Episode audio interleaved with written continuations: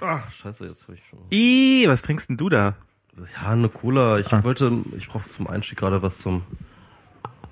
Mm, Das ist tatsächlich eine Cola. Ach, hier. ähm, zum Wachwerden. Ah ja, bist du auch so ein bisschen verpennt, ja? Ich bin zu leise mal wieder. Du bist zu leise. Das macht das können wir leicht ändern. Besser? Hallo, hallo. Ja, ja, jetzt besser. Mhm. Gut. Okay. Gibt's mal einen Flaschenöffner bitte? Ja, hier Dann bitte. werden wir hier schon so Luxus haben mit Flaschenöffner und einem Pipapo. Ich trinke übrigens äh, tatsächlich eine Cola und das ist diese Fritz Cola mit Kaffee-Limonade heißt das. Also das äh, ist tatsächlich Kaffee noch mit oder irgendwie so ein Kaffeegeschmack. Okay, darf ich mal kosten? Schmeckt äh, ganz apart. Also von Fritz ist das. Kann man trinken. Ja, finde ich auch. Schmeckt ein bisschen süß, aber ansonsten. Es ist echt sausüß. Ja. Kann ich nochmal Licht anmachen? Ach, ist jetzt so duster. Ja, ja, gut, ich, ich brauche mal Licht. Also Gut, kann man machen. Ist das.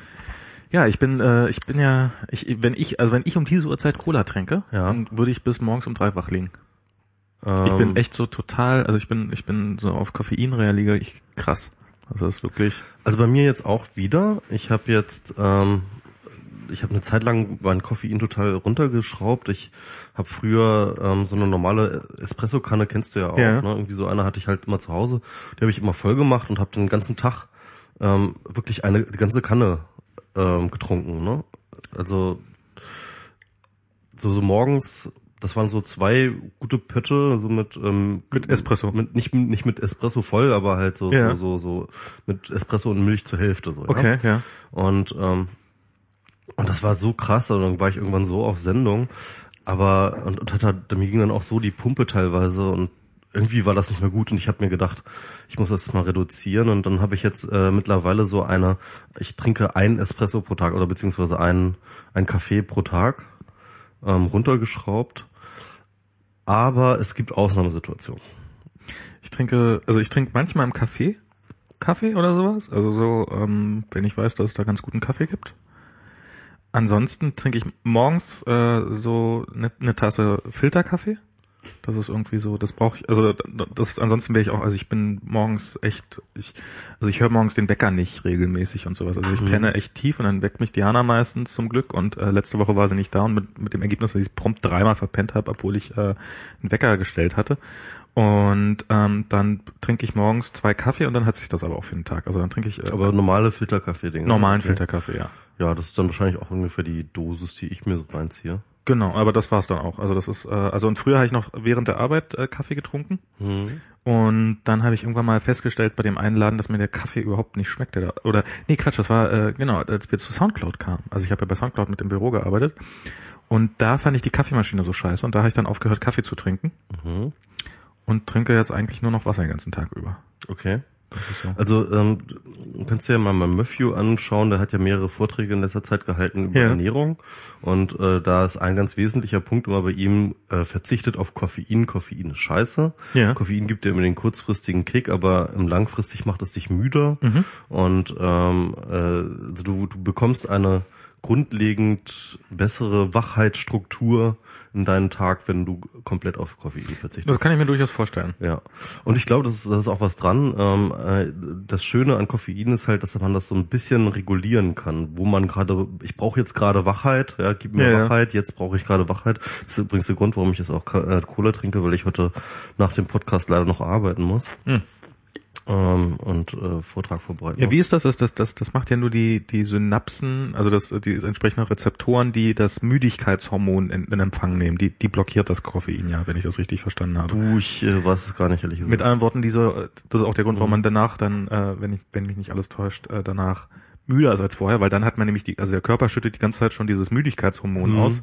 Ja. Und äh, aber das ist block, die entsprechenden Rezeptoren sind blockiert von vom Koffein und dann wird das Koffein irgendwann abgebaut und dann so, boom, gehen die Müdigkeitsrezeptoren so richtig, äh, also Haut gehen so das Hormon rein. dann so richtig rein, weil weil Okay. Hm. sich das so angesammelt hat so in etwa. Naja. Ja, also äh, seitdem ich jedenfalls meinen Koffeinkonsum reduziert habe, ähm, bin ich jetzt auch äh, ein bisschen koffeinempfindlicher und ich hoffe auch tatsächlich, dass mich diese Cola hier noch bis irgendwie zwei Uhr nachts oder so trägt. Ähm, schauen wir mal. Ich wünsche dir viel Erfolg dabei. Ja, ähm, gut. Also so passiert. Worüber wollen wir reden? Worüber müssen wir reden? Stimmt, ich habe noch gar nicht gesagt, Max, wir müssen reden. Stimmt. Gott. Oh Gott. Das ist das erste Mal. Ja, so viel zum Thema wach. Ja, genau. Ich, äh, sorry, ja, ich, ähm, ja, ich, es ist alles schlimm. Ah, Naja, ähm, ja, wir haben so viele Themen. Ja. Ähm, So wollen wir die aktuellen Themen gleich mal einsteigen? so viele traurige Themen. traurige Themen, ja. ja auf jeden Ich finde das echt, also es ist, Wollen wir doch, da wollen wir einfach mit was irgendwie Erbaulichem anfangen und du erzählst von deinem Urlaub, was du das, das letzte Mal nicht geschafft hast. Auch vom Urlaub. Norwegen. Norwegen, N Norwegen ist, äh, ist voller Elche, oder wie, ich weiß nicht, es gibt schon doch Kerkeling. Das ist doch Schwedisch, was du da machst, ne? Ich weiß es nicht. Nee, so, so ein bisschen sprechen die schon. Ich glaube, Schwedisch und Norwegisch, das nimmt sich nicht so wahnsinnig viel. Kann natürlich sein, ja. In, in, in Norwegen, da ähm, ähm, sind äh, war das Wetter leider nur so sehr mittelmäßig. Hier war es ja so, so sau heiß und da war es das genaue Gegenteil, also so sehr durchwachsen, äh, sehr viel Regen. Schönes Land. Wir waren leider nicht so richtig, wir waren, wir waren nur zehn Tage da, also eigentlich viel zu wenig. Wobei länger als zehn Tage hält auch so ein durchschnittliches Budget nicht durch, weil Norwegen ist eines der teuersten Länder der Welt. Äh, Oslo ist angeblich die teuerste Stadt Europas. Okay, von Und- den Lebenserhaltungskosten. Ja, von, von diesen ganzen Kosten her so. Und äh, man kann davon ausgehen, dass alles so grob das Doppelte von dem kostet, was es hier kostet. Mhm. Also ähm, das war echt, das war. Ähm, also wir haben teilweise und und weil weil äh, Norwegen nicht den Euro hat. Ich meine, so bei anderen Währungen da hat man ja irgendwie so dieses äh, oder wenn man wenn man irgendwo anders hinfährt, dann dann dann ist das ja mittlerweile so der Europreis überall und dann akzeptiert man halt den Europreis. Dagegen, wenn du jedes Mal so, weil irgendwann habe ich also am Anfang, also die, die, der Umrechnungskurs ist etwa, warte mal, wie war das? Ähm, sieben Kronen sind etwa ein Euro. Und am Anfang hatte ich so gedacht, dass zehn Kronen ein Euro sind. Und dann habe ich so gedacht, so eins zu zehn, naja, okay, wenn irgendwas äh, 100 kostet, dann, äh, dann sind das 10 Euro. Naja, ist ganz schön teuer, aber kann man ja mal machen. Und dann irgendwann kommt man drauf so, nee, das sind eher 14 Euro, was die das jetzt gerade gekostet hat. Wir haben tatsächlich, wir haben einmal Brot gekauft, äh, also es war scheiße leckeres Brot. Äh, so ein normaler, großer, eher kleiner Brotleib, 7 Euro. Ähm, wir haben, achso, und was natürlich noch so richtig teuer ist alles, was mit Alkohol zu tun hat oder mit Es wurde ein erbauliches Thema. Stimmt, ja, stimmt. Aber es- ich kann mich auch Aber es ist- es- ich, war vor zehn Jahren mal da irgendwie Ja. und, und, und äh, ich war als Student, ich war noch Student und ich hatte überhaupt keine Kohle. Ja. Ähm, wir hatten Interrail irgendwie für Skandinavien und sind halt erstmal nach Schweden hoch und dann irgendwann nach Norwegen. Also Schweden ist ja auch schon teuer. Und ähm, jedenfalls haben wir dann, ähm, wir haben dann halt echt, wir hatten auch so, so, so, so ein ähm, Gaskocher mit, ne? Und wir hatten so unseren Zelt, also Ja. wir haben nur gezeltet Ja, dort, ja. ja. Grundsätzlich nur. Man kann ja auch überall zelten. Ich glaube, das macht überall darf man Überall, zelten? überall, ah, okay. ja. Also okay. wo du Grünfläche siehst, kannst du dich, kannst Ah, du dir cool. ein Zelt aufbauen. Und ähm, wir haben halt so, also das hatten wir dann gespart und dann haben wir uns mal Reis gekauft und haben uns Reis gekocht und haben das dann gesalzen und so ein bisschen und, und Ihr konntet euch Salz leisten. und das so ein bisschen gesalzen und dann haben, haben dann noch so, so, so Curry dran gemacht, Ja. so damit es auch irgendwas schmeckt, ja. Und ansonsten haben wir uns halt diese billigen, ähm, ähm, diese diese billigen China ähm, Nudeldinger da geholt, Ja. Ne? Und äh, ansonsten konnten wir uns nichts leisten. Die Also vier Euro wirklich die so- Tüte gekostet haben. Also, nee. Also es war wirklich krass. Also, also davon haben wir halt dann wirklich irgendwie, keine Ahnung, zwei Wochen oder so gelebt. Weil, äh, also alles andere war, ich glaube, wir haben uns einmal geleistet, ein Bier zu kaufen im Supermarkt. ja. Und äh, das war dann schon echt auch wow. Also äh, Bier hat, Diana hat erstaunlich, also Diana trinkt ja hier normalerweise relativ, also sie hat, trinkt, also trinkt relativ selten Bier. Und plötzlich in Norwegen hat sie plötzlich angefangen, jeden Abend Bier zu trinken. So, wahrscheinlich einfach was, also äh, dann habe ich so irgendwann so gesprochen, so, lass uns mal auf Neureich machen, lass uns mit einem Bier auf die Parkbank setzen. das ist echt. Aber das ist, das, hält- das hält niemanden davon ab zu trinken. Ja, ja, klar. Das ist wirklich, also die Norweger, also das ist, was du da Freitagabends siehst an zerstörten Gestalten, die wirklich schon so, also das ist natürlich dadurch, dass Die die, brennen auch viel selbst übrigens, also weil der Alkohol Ja, dort auch so ja. teuer ist. ähm, weil die, ähm, weil, also es ist ja, es ist ja dieses berühmte, dass es da länger hell ist und also irgendwie rein formell, äh, also Sonnenuntergang ist eine halbe Stunde später als hier, aber ich glaube aufgrund des Winkels und sowas, also das ist so um elf, also es ist, es war jeden Abend so, dass wir eigentlich zu lange wach waren, weil wir immer das Gefühl hatten, also weil du so, so gegen zehn hast du noch das Gefühl, es ist erst sieben oder sowas. Also es Ja, ist so ja. rein vom, und wenn dann schon die ersten Gestalten so anfangen, so, so wirklich schlimm torkelnd durch die Straßen zu laufen, dann denkst du so, holla die Waldfee. Und das waren echt, das waren echt viele. Und das hat so irgendwie, ähm, das hat mich, ich, ich bin jetzt Gegner der Tabaksteuer. Okay.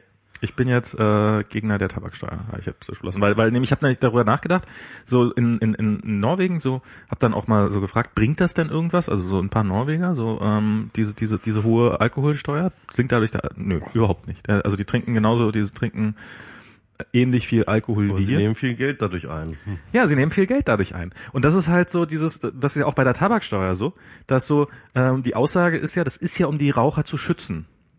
Also das ist, das ist wie eine Schutz, also eigentlich ist es ja wie eine Schutzgelderpressung. So, hey, weißt du, normalerweise würden die Kippen nur einen Euro kosten, aber hier, du zahlst jetzt sechs Euro zu deinem Schutz. Das ist, das, das hat so überhaupt nichts mit, also das, das, das schützt niemand, das schützt überhaupt Ja. niemand. Im Gegenteil, es macht den Staat, der die Steuern einnimmt, sogar zum Komplizen der, der Tabaklobby. Hm, ja, ich, ich weiß nicht so genau. Ähm, du weißt ja nicht, wie es ist, ähm, wenn das billiger wäre, ob da nicht noch mehr äh, ge Ja, aber dann hätte der Staat, dann hätte der, also ich meine, so hat der Staat ja einen Ansporn, die Zahl der Raucher relativ konstant zu halten, weil ich meine, das ist eine tolle Einnahmequelle. Das sind halt, äh, ich meine, die kosten nach hinten hin dann unglaublich viel, aber das geht ja über die Krankenkasse, das ist ja nicht das ist ja nicht Problem des Staats, sondern, aber ähm, so erstmal sind das ja hohe Steuereinnahmen und wir haben ja so die Situation, dass zum Beispiel man könnte ja einfach Werbung für Tabakwaren komplett verbieten. Wäre ja nun relativ einfach. Es gibt irgendwie ähm, ich habe das irgendwie, das äh, irgendeinem aus, in, ich weiß nicht, Australien oder sowas soll das jetzt so gemacht werden, dass du gar nicht mehr mit Marken werben darfst. Also wenn ich das richtig, also ich weiß auch nicht genau, wie es abläuft, ob da nur noch Marlboro draufsteht oder ob da einfach wirklich nur noch draufsteht Zigaretten auf der Packung und dann hast du es eben oder nicht. Ähm, keine Ahnung, aber so, so, so du könnt, man könnte, ich glaube, man könnte den Ansporn doch noch deutlich reduzieren. Ja, keine Ahnung. Aber irgendwie so dieses, dieses, äh, hey, wir nehmen dir dein Geld weg und das ist gut für dich, das ist irgendwie, das fühlt sich nicht äh, stimmig an für mich. Das hat was von tatsächlich von Schutzgelderpressung. Ist mir da so aufgekommen und und zu bringen scheint, also die Zahl der Raucher ist ja, die Zahl der Raucher ist gesunken hier in Deutschland. Ich meine, so jedes Mal, wenn die, also ich meine, es bringt offensichtlich auch nichts, diese Tabaksteuer. Also die Tabaksteuer steigt und die Zahl der Raucher geht dann kurz runter und danach äh, ist sie wieder, ist sie wieder quasi mehr oder weniger auf dem alten Niveau. Also ich sag mal so rein argumentativ ist für mich das schon auch ein Argument, also das Rauchen so viel kostet, dass sie, ähm, das ist Dir gegenüber? Dir selbst gegenüber? ja, auf jeden Fall.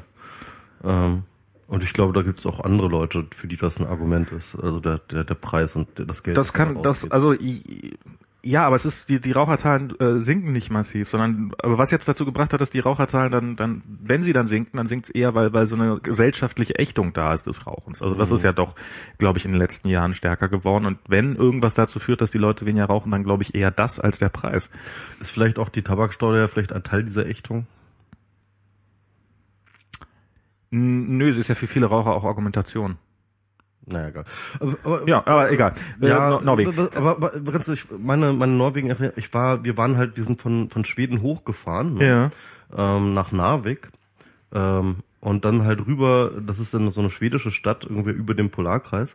Cool. Und dort ist halt ähm, ein ganz kurzer, äh, nur noch rüber über die norwegische Grenze, und dann bist du halt in, in Kiruna, ne? Ja. Das ist so ein altes, ähm, grad auf der Karte. unter Tage ähm, äh, Kohlebergwerk, das man dort auch besuchen kann. Und das ist halt, äh, das ist halt über dem Polarkreis. Und wir waren halt tatsächlich am 21. Juni da, also zur Mitsommernachtswende.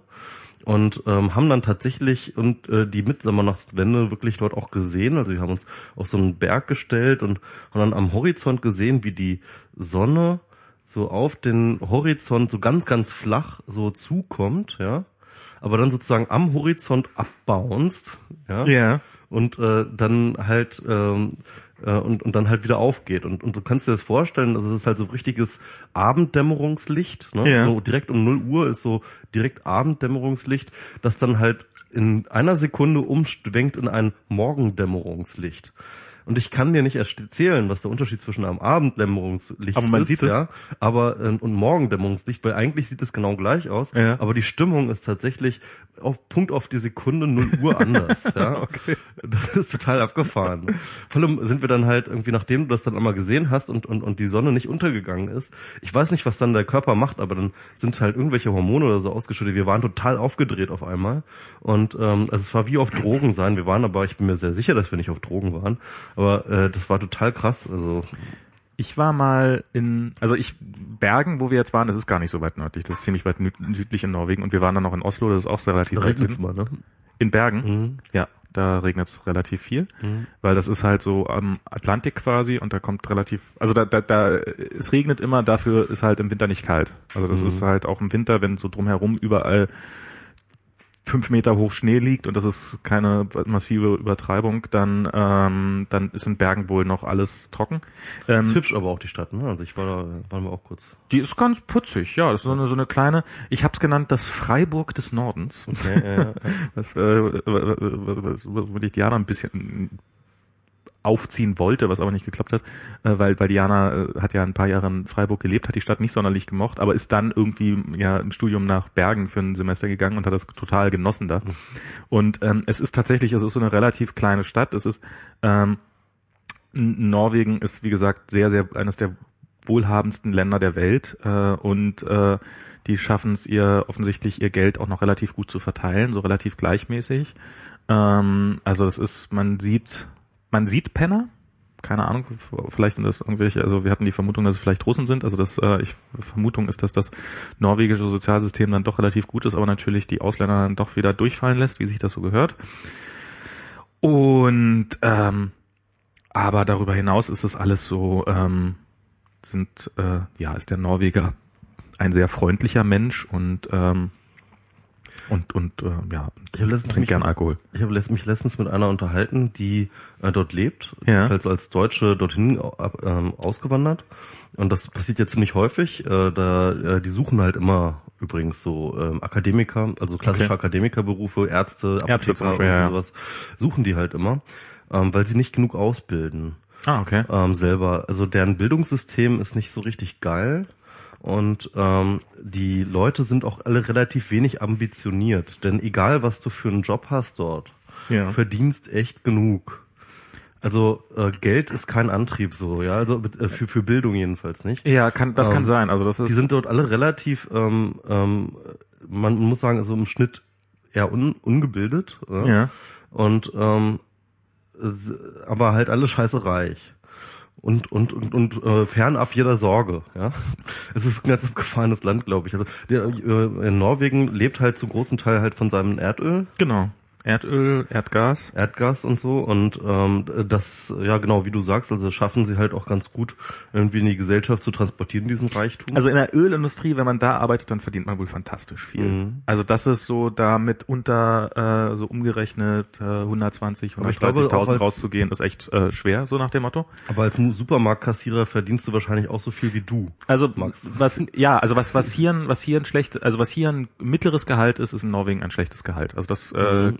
Dürfte tatsächlich relativ gut hinkommen. Ja. Ähm, wobei, äh, also das ist auch, also in Oslo sind die Wohnungen zum Beispiel auch, also Mieten und auch in Bergen scheiße teuer. Also das Mhm. Ja. ist, ähm, da hat, äh, wir haben irgendeine Freundin von Diana, die so noch aus, äh, sehr lustig, die hat, in, die war, äh, ist eine Norwegerin, die hat am Bodensee äh, als Au pair gearbeitet äh, und hat da also die, die spricht im krassesten Schwäbisch. Das ist wirklich, äh, also das, äh, ähm, also, also die spricht ziemlich gut Deutsch, äh, Mhm. hat so ein, manchmal so ein bisschen Wortprobleme und hin und wieder verwendet sie Begriffe, die ich nicht verstehe, weil, also und zwar, weil sie offensichtlich schwäbische Begriffe sind und nicht, weil sie norwegische sind und ähm, das war total merkwürdig.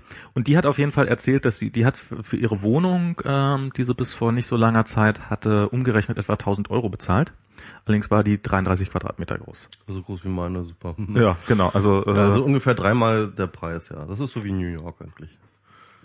Das ist, Aber, nein, es ist, es, aber es ist halt nicht New York. es ist, es ist Oslo. es ist halt Oslo. es, ist, es sind York, 250.000 Einwohner in dem kleinen Städtchen oder sowas. Ähm, was ich ganz putzig fand, so diese, diese, ich weiß nicht, ob ich das letztes Mal schon erzählt habe, so die, die ganze, also, ähm, also diese, sie haben nicht so, also wir leben ja doch in einem irgendwie mittlerweile doch sehr sicherheitsfanatischen Land. Und das hatte ich da überhaupt nicht das Gefühl. Also es war, wir waren Trotz Breivik. trotz Breivik, wir waren, wir waren im Königspalast drinne. Also hier vom, die haben ja, die haben ja sehr, sehr, sehr, sehr merk. Also die haben, die, die, die Norweger und und da sieht, da sieht man mal, was Konservativismus ist. Die, die Norweger haben sich 1905 oder sowas haben die, perf haben, also diesen äh, Norwegen ist ja erst relativ spät, äh, spät äh, unabhängig geworden, äh, war ja immer mit Schweden zusammen. Und äh, wobei das irgendwie, also es war scheint nicht so eine Besetzung gewesen zu sein, Besetzung, sondern es war so, dass irgendwie, irgendwie war das so ein bisschen ausgeglichen, aber glücklich waren sie damit trotzdem nicht. Und also der schwedische König, der hat auch ähm, einen, einen gewissen Teil seiner Zeit in Norwegen verbringen müssen und in Oslo gewohnt quasi und so. Und ähm, dann und und auch das schwedische Königshaus ist wirklich irgendwie das da haben sie mal Anwalt aus Mailand haben sie mal zum König gemacht oder sowas, weil der gerade da war, so mehr oder weniger. Also es ist so so richtig mit Adel hat das da alles nichts zu tun. Der ist approbierter Anwalt. In, Boah, aus das Mailand. Ist ja faktisch das gleiche wie Aus Mailand. König oder und so. irgendeine Königin, die dann da war, die war äh, genau, das ist halt jemand, der mit Bildung hatte. Das ist, die haben halt schon immer alles gemacht, um die gebildeten Leute in ihr Land zu kriegen. Hey, wir haben ganz viel Geld, willst du unser König sein? genau. Na gut.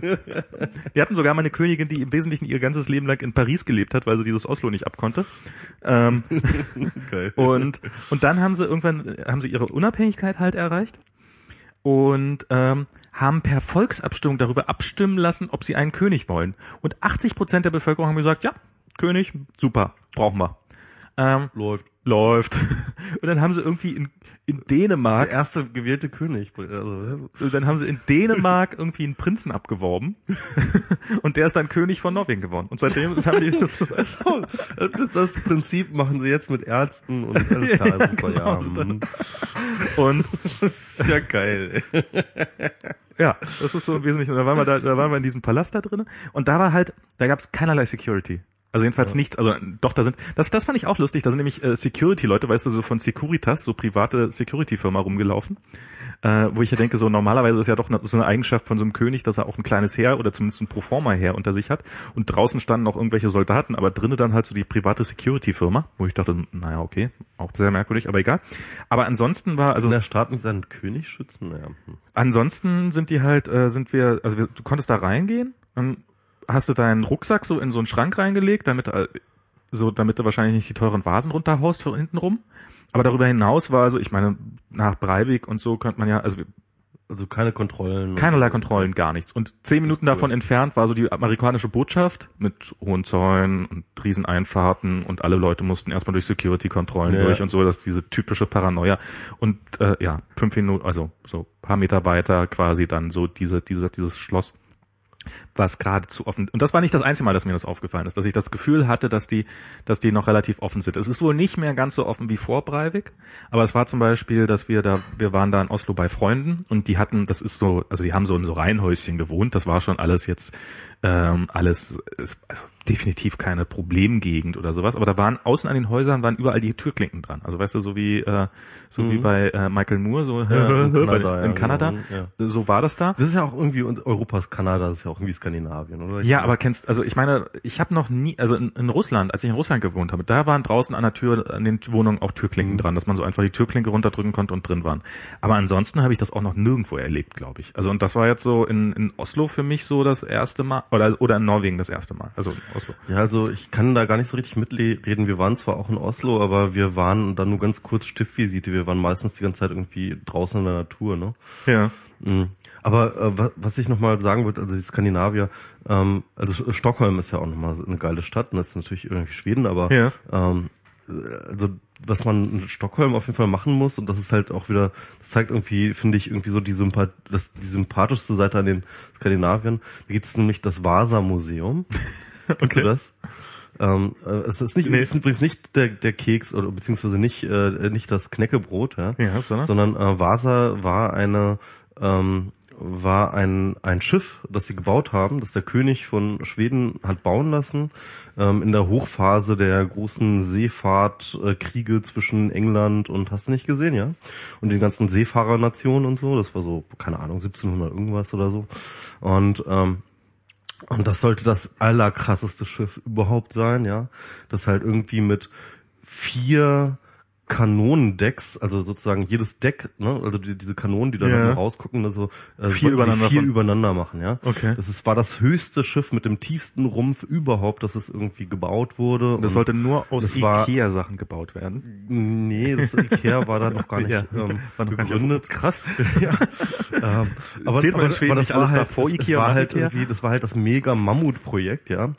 Ähm, und ähm, und das Schöne ist, das Schiff ähm, ist praktisch das, ganze ähm, Museum ist halt ein, ein großer Bau, der einmal um das Schiff gebaut wurde. Und das ganze Schiff ist komplett erhalten, Ah, cool. dort halt ähm, zu besichtigen. Oh, cool. Und äh, das Geile an dem Schiff ist aber, als es, äh, ja, als es, als es dann, wenn er, als es dann zu Wasser gelassen wurde, ist es sofort untergegangen. Nein. das ist einfach sofort einfach hättet direkt es doch der nicht aus massivem Gold bauen sollen.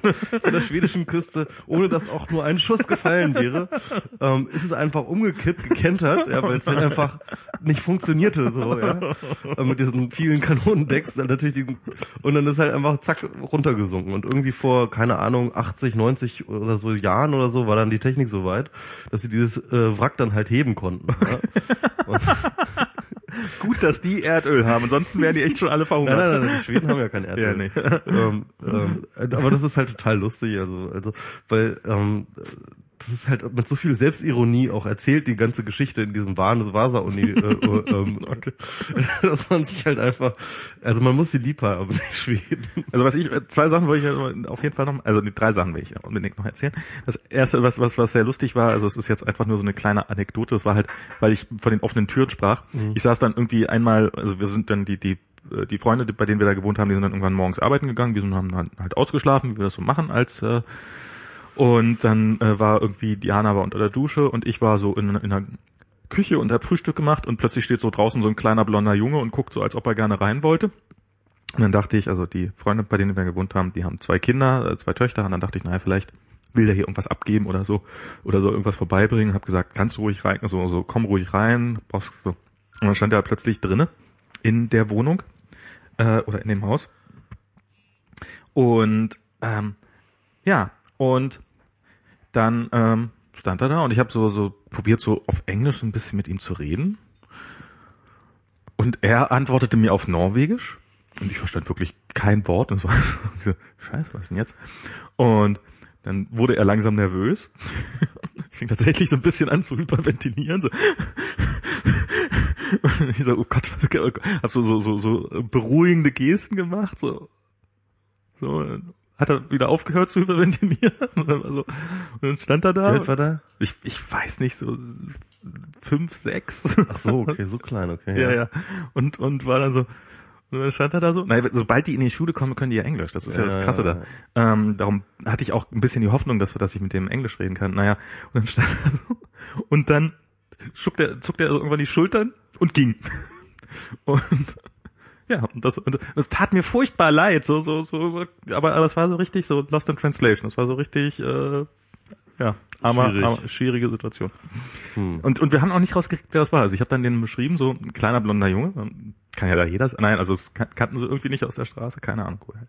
Aber was war, wir haben auch Schiffe gesehen in einem Museum. Ah, okay. Und zwar im Kontiki-Museum. Kennst du die Kontiki? Kontiki, war das nicht der, der mit dem ähm, Heu, Heu Heyerdahl oder wie? Thor Heyerdahl. Thor, Thor Heyerdahl. Genau. Der, der, dieser Verrückte, der mit dem, ähm, der mit so einem Schilfboot äh, äh, rübergemacht hat von Neuguinea nach äh, zu den Osterinseln. Der oder so, ist ne? fast von überall nach überall mit einem Schilfboot. Ähm, ich würde ihn mal bezeichnen, ich habe dann so ein bisschen behauptet, das ist so der das Vorbild für Indiana Jones. Würde mich nicht wundern, wenn er, wenn er Elemente von ihm hätte. Also der war schon irgendwie, ähm, also der, der das war, der war, genau, der war mit seiner, also der war, Archäo, nee, was war der? Biologe, Biologe. Aha. Und er war mit seiner Frau auf, äh, auf den Osterinseln, wie du richtig erwähnt hast. Und ähm, hat dann so da mit Eingeborenen auch gesprochen und so. Also sie haben dann irgendwie so quasi wie im Paradies gelebt. Und dann war immer die Rede von Tiki, dem Gott, der sie alle gebracht hat, nach, äh, nach äh, auf die Osterinseln sozusagen. Und dann ist irgendwann seiner Frau aufgefallen, dass die, dass die Wellen, also die Theorie ist immer, dass die Leute, dass äh, die Osterinseln von Asien aus besiedelt worden sind.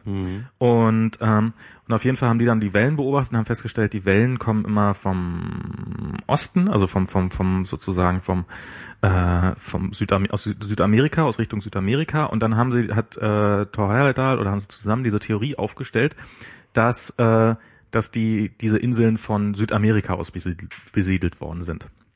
Und dann haben sie, ähm, ja, hat er sozusagen dieses Projekt gestartet. Erstaunlicherweise taucht ab dem Moment seine Frau quasi nicht mehr auf. Keine Ahnung, was aus der geworden ist. Äh, wollte Diana noch Gab mal. auch übrigens eine Verfilmung letztens, ähm, die im Kino gelaufen ist. Ja, ja, da gab es irgendwie so einen. Film drüber. Den wollte ich mir jetzt auch nochmal angucken. Der war weil ich- aber wohl nicht so richtig cool. ja, ansonsten hätte man glaube ich mehr von dem gehört. Also es Ja. ist, das ist auch ein Thema, das bietet sich eigentlich an, das zu verfilmen, weil das Andererseits, äh, der, ganze Film spielt, glaube ich, auch nur auf dem Wasser. Also ich meine, ne? ist, ist diese Kontiki-Fahrt. Ja, also der Ja, hat, also eigentlich könnte man über den glaube ich viel, viel, also vielleicht sein Leben tatsächlich verfilmen oder sowas. Das, das wäre glaube ich spannender, weil ja und dann hat er halt angefangen und hat da ähm, hat beschlossen, okay, wenn also die die die Fachwelt hat ihm nicht geglaubt, hat äh, er war quasi ausgelacht, wie sich das so schön gehört. Und dann, okay, dann baue ich halt das Schiff, baue ich das so, wie wie das damals, wie die das damals konnten und fahre damit äh, auf die Osterinseln rüber und hat dafür eben ein paar vier andere Norweger und noch einen Schweden aufgetrieben, von denen also so so immer jetzt mal wieder die Parallele zu Indiana Jones zu haben, äh, von den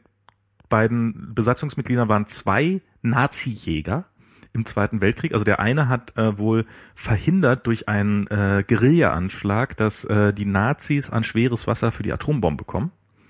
Indem er Und da gab es auch noch einen Film zu, ne? Aber na gut, hm? Mhm. Also Und dann ähm, sind, ja, und dann haben die halt beschlossen, dass sie jetzt da losfahren. Und Thor Heyerdahl hat Angst vorm Wasser wohl oh, und konnte okay. nicht schwimmen. Und dann sind die da auf dieses Schiff drauf, von denen ihnen alle prophezeit haben, dass äh, nach spätestens 14 Tagen sind die Seile durch. Also so durchgescheuert und ihr könnt, ihr werdet untergehen und ihr werdet ersaufen. Und dann sind die da mit diesem Schiffchen losgefahren. Das ist praktisch das die Anti-Vasa, ne? Also die kann, äh, konnte die. genau. also, also muss man Norwe Norweger, Norwegen, Schweden 1 zu 0, würde ich sagen. Also, Der hat ja noch so ein paar Schiffe gemacht. Ja, dann sind die irgendwie so knapp nach 101 Tagen sind sie, glaube ich, äh, auf, auf den Osterinseln angekommen und haben sozusagen bewiesen, dass es theoretisch möglich wäre, dass die damals mit den damaligen Methoden über übers Wasser gekommen wären. wurde, glaube ich, dann trotzdem auf eine andere Art irgendwie widerlegt, soweit ich weiß. Aber ich kann Ähm, nicht mehr naja, die, erinnern. Die, die, äh, die Gene sind wohl näher an den asiatischen, Ge also die Gene der, Mhm. der, der Ureinwohner sind wohl näher an den asiatischen Genen dran als an genau, den man das südamerikanischen. Also das ist, äh, ist mittlerweile natürlich auch eine gangbare Methode. Aber es existiert zumindest die Chance, dass, dass, dass sie so, äh, also dass sie so, also dass Menschen so transportiert worden sind. Und das hat er dann noch ein paar Mal gemacht. Also das hat er einmal hat er das mit ähm, von sozusagen von Afrika aus nach äh, Südamerika zu fahren. Da, das hat er mit der Ra gemacht. Äh, die ist untergegangen tatsächlich, die Ra. Dann hat er die Ra 2 gebaut, die ist dann angekommen. Also, wobei es reicht ja, wenn jedes zweite Schiff ankommt. Wenn, wenn zehn Schiffe losfahren, dann ist es ja, gilt es ja schon als besiedelt, wenn nur fünf ankommen oder auch nur, auch nur eins. Und hat so, so einen Haufen Schiffe sein ganzes Leben lang über gebaut, hat dabei auch äh, immer darauf geachtet, also das erste, da waren halt, ähm, darum komme ich so, so waren nur Skandinavier drauf. Ähm, bei der Ra hat er dann schon drauf geachtet, dass so aus aller Welt Leute drauf sind, also auch Russen und so, um zu beweisen, dass auch die Völker der Welt sozusagen zusammenarbeiten können und sowas auf die Beine stellen können.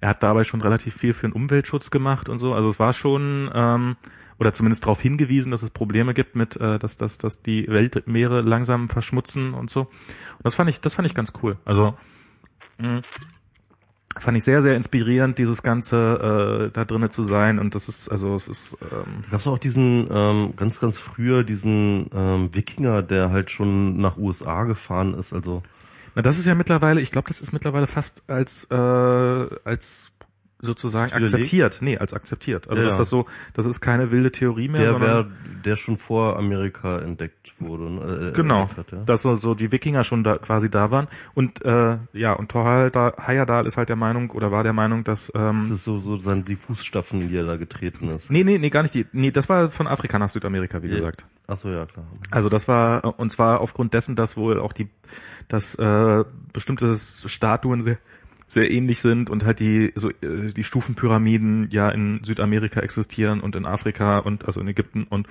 und so und das äh, also er, dass er da viele Parallelen entdeckt hat und äh, glaubte, dass die nicht alle zufällig sein können, sondern Das ist so ein bisschen wie der, ähm, wie, wie heißt nochmal der UFO-Typ, äh, der ja auch immer irgendwie aus Äh, der Däniken. Aus der, Däniken, der ja auch aus der Existenz von Pyramiden halt ähm, so eine interkulturelle äh, Connectiveness. Äh, naja, aber der macht mehr, mehr so die interstellare Mhm. Und wenn Erik von Däniken sich mit einer Rakete zum Mond schießen lassen würde, dann würde ich ihm auch wesentlich mehr Credibility geben. Also Wa- wa- Was ich jetzt halt glaube, ist, ähm, so, so Pyramiden sind, glaube ich, einfach eine verdammt naheliegende äh, Bauform, wenn du halt äh, keine Ahnung von Statik hast. Ähm, ja, also der, der, aber er hatte, er hatte noch mehr Punkte. Also es war jetzt nicht das einzige, aber es gibt halt nicht so, also es gibt trotzdem nicht so wahnsinnig viele Orte, wo solche Pyramiden gebaut werden. Und ähm, im Wesentlichen wohl diese beiden. Und das ist, ähm, insofern ist das halt. Ich, ich habe keine Ahnung, wie viel da dran ist an der ganzen Geschichte. Ich finde, ich finde aber den Ansatz, äh, ich finde ich find's äh, mutig und äh, cool, das so, so sowas auf die Beine zu stellen und sowas zu machen und Auf äh, jeden Fall ziemlich durch, ja. ziemlich durch und das ist äh, wie gesagt und das passt auch irgendwie also so dieses India, äh, ja äh, Indiana Jones der hatte Angst vor Schlangen oder das war Ja. das war so sein Ding und der hat halt Angst vor Wasser und so und aber trotzdem dann auf dieses Schiff zu steigen Hut ab also das ist ähm, Das ist ordentlich, ja. und was noch jetzt, was ich noch erzählen wollte aus Norwegen, das war, wir waren nämlich einen Tag, äh, wir sind von Bergen mit dem Zug gefahren nach Oslo und haben dann zwischendurch auf halber Strecke Halt gemacht in Finse, was irgendwie ein Kaff ist mit, wo fünf Häuser stehen. Äh, einer der höchsten Bahnhöfe Europas auf, also, oder Fernbahnhöfe Europas auf 1200 Meter. Da wollte man dann so einen Tag wandern, was dazu geführt hat, dass wir komplett durchnässt waren, weil es eigentlich jeden Tag da geregnet hat.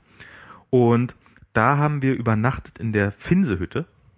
Und äh, da waren wir mal so richtig unter Norwegern. Das war so, also es war, das war echt, also es war so ähm, also so Berg, auf, an beiden Seiten Berge. Äh, da ging jeweils ein Tunnel rein, in den der Zug reingefahren ist, der Schnellzug, der fuhr so einmal durch ein Dorf durch. Dann waren da so ja zehn Häuser und ein riesen krasser See. Ähm, hinter dem See äh, Gletscherzungen, die sich so gental bogen und und dann da diese diese Hütte. Und in der Hütte hatten wir ein Zimmer gebucht und das war so, so Jugendherbergenmäßig. Also es war so, ich weiß nicht, also ich glaube, also wie eine gute Jugendherberge. Da waren jetzt aber nicht so wahnsinnig viele junge Leute, sondern so eher Leute so in unserem Alter, so auch viele mit Kindern und sowas, die da, und zwar, das macht der Norweger wohl ganz gerne mal am Wochenende oder eben im Urlaub, da wird gewandert. Da, da geht man raus Hm, und ja. wandert auf irgendwelche Berge oder sowas, bei denen, bei denen wir da zu Gast waren. Die hatten auch so ein dickes Buch mit 2000er Bergen dr- drinne und äh, da wurden dann auch immer mal die Touren abgearbeitet, dass da so auf Die so haben auch tolle 2000 Skigebiete dort. ja, das muss auch krass sein. Und das, also es ist Mhm. in den wirklich landschaftlich schönen Gebieten von Norwegen waren wir nicht ansatzweise leider. Also da- das, Mhm, das muss man okay. wirklich nochmal machen. Weil, weil das ist eigentlich, äh, muss man dazu sagen, ähm, Norwegen gehört sicherlich mit zu den landschaftlich schönsten Gebieten der Erde. Also es ist wirklich wunderschön. Doug, Douglas Adam hat, hat, hat ja per Anhalt durch die Galaxis Ja. gibt's ja diese äh, darüber, wie die Erde geschaffen wurde und Ja. der Typ, der die Erde gemacht hat, der hat ja auch seine Unterschrift in den Gletschern Norwegens äh, hinterlassen, weil er Ah, das ja okay. sozusagen für äh, für für sein Meisterwerk hielt oder sowas. Also so, so, so das ist also ich das ja, also also Norwegen halt ähm, Wasser, äh, Meer, Berge und alles zusammen und Fjorde vor allem. Also Fjorde sind halt diese Fjorde äh, sind irre. sind so unglaublich. Das Schönste übrigens, wo ich war ähm, auf der Norwegenreise, waren die Lofoten. Das sind ähm, so eine Inselkette die Ja. vor der Küste, äh, vor der, äh, im Atlantik. Und ähm, also das war einfach so unglaublich schön. Also irgendwie hat sich da ähm, irgendwie so, so, so, ein- so ein maritimes äh, ähm, Mittelmeer-Flair gemischt mit, ähm, es war allerdings auch Sommer und es war Ja. warm und äh, äh, überall blühte alles und äh, Für acht Minuten. Ja, also es war wirklich, also die Lofoten waren für mich persönlich so so der landschaftliche, das landschaftliche Highlight irgendwie ähm, ähm, während der Norwegenreise. Die Lofoten haben wir zu einem großen Teil sind wir einmal komplett äh, äh, rüber gelatscht. Also, Cool. so, also das Wie groß sind die denn? Da, wir sind halt mehrere Tage gelaufen Ach so, krass. und ähm, Cool. äh, das waren weiß nicht, wie viele Kilometer das waren. Also, damals hatte man ja noch kein GPS-Tracking. Wozu seid ihr dann gelaufen, wenn ihr es Ja, nicht ja. auf Google... Also, aber das muss man sich auf jeden Fall, also, also äh, äh, das, das fand ich halt nochmal erwähnenswert. Wenn man gelaufen ist und Google Latitude hat es nicht getrackt, ist man dann gelaufen? Google Latitude ist tot. Jetzt, jetzt, muss ich, jetzt muss ich mal kurz von der Finsehütte, den kannst, du- den kannst du über Google Latitude rein. Ähm, und diese Finsehütte, das war halt, ähm, da war, sind wir dann untergekommen, da, war, da, da waren auch, waren auch Fahrradführer, äh, sozusagen, man kann auch Fahrradtouren machen, in der Sommersaison, die dauert von Ende Juli bis Mitte August, also ziemlich exakt zwei Wochen. So, während der Sommersaison, Ja. in Klammern äh, End of Year, End of June, also Mid of August. Okay. Wir waren aber genau in der Mitte der Sommersaison sozusagen da. Und das ist dann halt diese Hütte und da äh, sind dann die Norweger. Und das ist so ein, das ist sehr, sehr, also auch da wiederum, äh, also wir hatten so ein, äh, wir hatten ein Doppelzimmer, also für uns beiden nur, äh, mit einem Doppelstockbett drinne. Äh, man musste sich äh, Bettbezug explizit dazu buchen. Und ähm, dann haben wir da abends gegessen, sind wir halt tagsüber wandern gewesen, sind einmal schön durchnässt, haben uns noch mal kurz äh, ähm, kurz umgezogen und äh, die Sachen in den Trockenraum gebracht. Die hatten einen extra Trockenraum, also im Winter ist der wahrscheinlich, äh, aber der war auch randvoll mit zugeregneten Sachen. Da sind dann haben, dadurch sind unsere Sachen zum nächsten Tag trocken geworden. Und dann äh, wurde da gegessen und das ist, ich weiß nicht, ähm, ob du sowas schon mal erlebt hast. Ich als Ossi würde es am ehesten beschreiben. Es ist so ein bisschen wie FDGB Ferienheim. Das ist halt ähm, also es wurde sich so, wir haben, wir sind reingekommen in den Essensraum, also war, war um 19 Uhr oder sowas gibt's Essen und dann gab's, bildete sich so eine Schlange und dann wurde man rein und musste man seine Zimmernummer ansagen und dann hat man gesagt, da sitzt du. Und dann wurde man da hingesetzt. Also man konnte nicht so freie Platz oder sowas. Und es waren so lange Tafeln, wo so auch sehr, also alle so dran saßen sozusagen. Und dann wurde sich da hingesetzt und dann fingen die Norweger sich auch alle schön an zu unterhalten so ein bisschen und so. Und es hatte so ein bisschen, ich, es hatte sowas von so einem Bienenschwarm. Es war so, so alle irgendwie, alle irgendwie geschäftigt und mit irgendwas beschäftigt und irgendwas dabei und wir saßen da so drin, okay, gut. Und dann gab's Essen, man hat sich so losgegangen, hat sich so seine Suppe geholt und äh, hier Fischsuppe.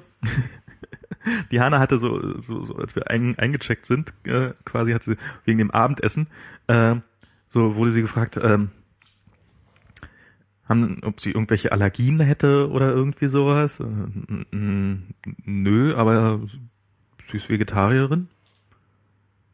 Ah, kein Problem, wir haben hier eh nur Fisch. nee, Fisch auch nicht. Da Ah. gibt's, da gibt's aber solche und solche Vegetarier, glaube ich, die ähm, ähm, mit Fisch Ja, ja. essen und mit manche, die keinen Fisch essen. Also hier ist eigentlich so der Vegetarier ohne Fisch, aber in Norwegen ist es offensichtlich noch relativ weit verbreitet der mit Fisch Vegetarier. Okay, okay. Also wenn überhaupt. Also ich glaube, ich glaube, das ist äh, in Norwegen wirklich auch noch relativ fremd, so äh, dieses kein Fleisch essen. Ähm, also eine Nationalspezialität, die ich hab, mir hab empfohlen lassen, empfehlen lassen, aber nicht probiert habe, ist ge- gekochter oder gebratener Schafskopf. Und zwar wohl wirklich der komplette Kopf.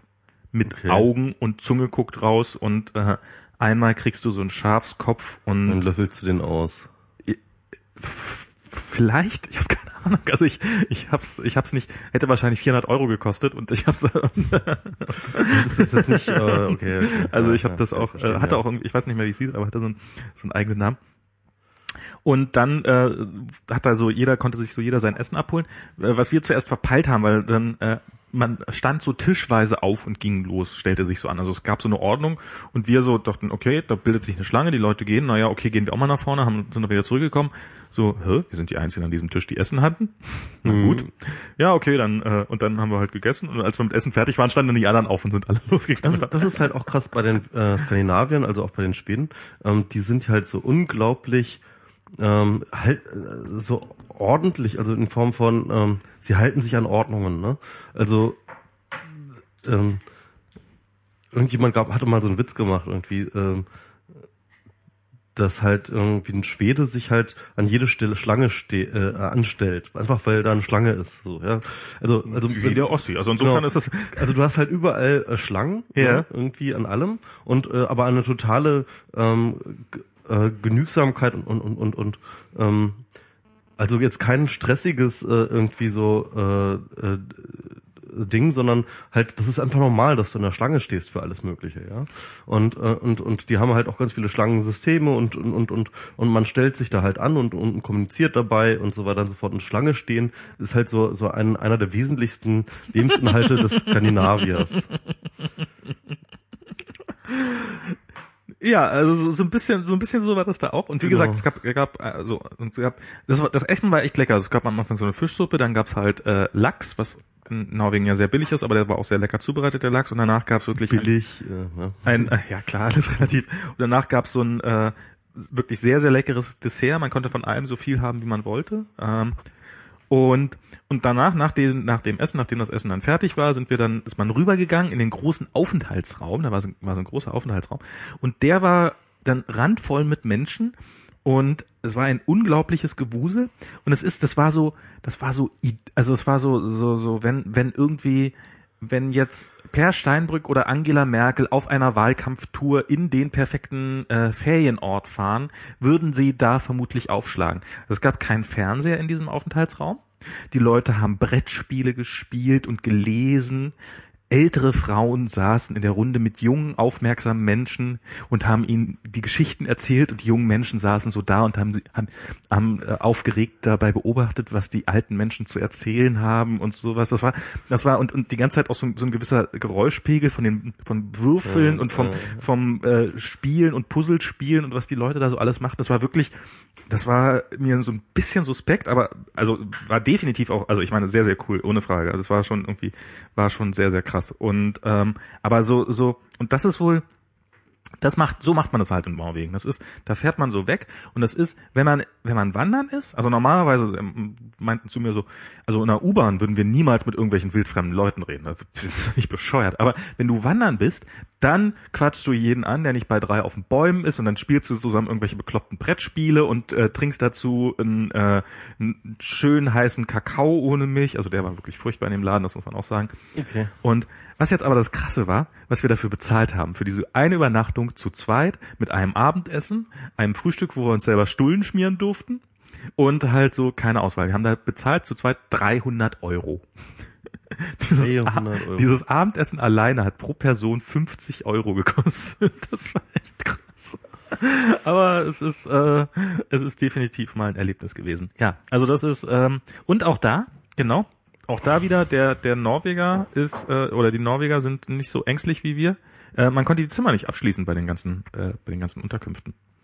So, mhm. Es war halt einfach, äh, hat halt Voll. niemand was geklaut. Also what could possibly go wrong? What could also ich meine, viel kannst du auch nicht machen. Alles, einmal am Tag kommt ein Zug vorbei und äh, vielleicht zweimal, aber ähm, also ich glaube nicht, dass da irgendjemand in die Finsehütte einbricht, um den Leuten ihre äh, getragenen äh, Wandersocken zu klauen.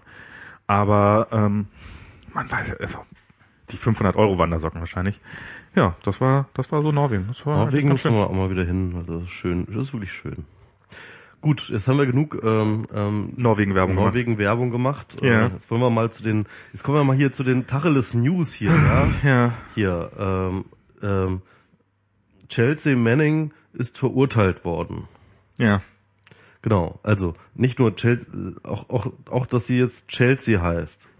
Chelsea. Chelsea. Genau. Also ich finde den Namen auch nicht so. Ja, ich wollte gerade sagen, für, also für den Namen sind 35 Jahre eigentlich schon berechtigt. Oh, das ist jetzt aber, nein, das ist nein, oh ja. zynisch. Das ja, ist, ist aber echt zynisch. Ja, das ist, also es ist, äh, also ich meine, es ist, es ist, meine, wie viel standen im Raum 90 Jahre oder irgendwie sowas? Also nee, über 100, glaube ich. Über 100 ja, sogar. War, also es wäre das Höchststrafmaß gewesen, klar. Also mh, ja, man kann da einerseits, andererseits. Ne? Also sie haben ja äh, ähm, so dieses, den, den schwersten Anklagepunkt hatten sie ja im Vorfeld schon ausgeräumt gehabt. Das war dieses irgendwie Kollaboration mit dem Feind oder yeah. sowas, ja.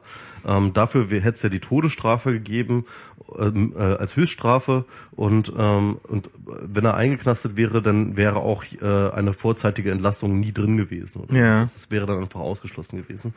Ähm, zudem ist er halt nicht verurteilt worden. Sie, oder? Sie, genau, ist sie nicht verurteilt worden. Also ich muss, das muss man echt äh, drauf achten. Ne? Ja, jetzt waren wir auch dabei. Genau, also ist sie jetzt nicht ver äh, verurteilt worden, sondern ähm, ähm, zu 35 äh, Jahre wegen allem möglichen, so, so einer ganzen Liste von irgendwie ähm, ähm, minderen, aber doch auch äh, ähm, wichtigen oder oder für die US-Justiz wichtigen Dingen. Und dabei sind dann 35 Jahre rausgekommen. Man kann jetzt sagen, das ist äh, ziemlich viel. Es gibt halt ähm, diverse Vergleiche. Beispielsweise hat Michael viel. Moore ähm, das verglichen beispielsweise mit äh, den Kriegsverbrechern ähm, während Irak und und, und Afghanistan-Kriegs, die ja auch durchaus gab, die Zivilisten umgebracht haben und so weiter und so fort. Die haben Klar. alle, äh, die sind alle wirklich mit äh, Kinderkacke-Strafen weggekommen. Also teilweise gar nicht in Knast gegangen. Teilweise gar nicht in Knast gegangen. Teilweise pro, irgendwie sechs Monate, aber Genau. dann noch vorzeitig entlassen. Die meisten sind Also Leute, die halt tatsächlich unschuldige Menschen getötet haben und zwar wissentlich unschuldige Menschen getötet haben ähm, und äh, und ohne Not äh, getötet haben.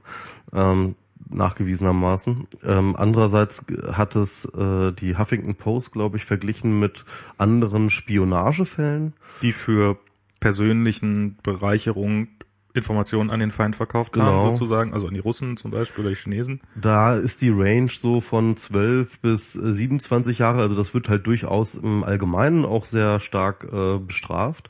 Aber selbst dort fand sich kein Fall, der so krass bestraft wurde Ja. wie Bradley Manning, äh, wie äh, Bra äh, äh, Chelsea Manning. Und äh, das ist halt äh, echt heftig.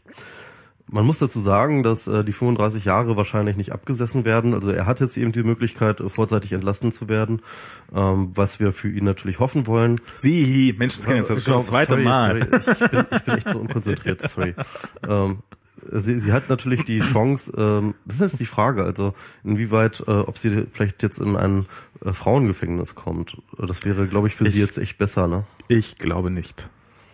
Ja, also auf jeden Fall erstmal nicht, ne? Bis Also ich- Ich, ich, also ich kann mir vorstellen, dass sich dann der, die Anwälte darum kümmern und da sich darum bemühen sozusagen, aber ich glaube, bis das äh, in so einem Justizsystem ankommt, dass du eventuell ähm, glaubst, also dass du, dass du eine Geschlechtsumwandlung machen willst oder quasi äh, dich als weibliche Person führst. Ich glaube, bis dahin ist ein langer, langer Weg.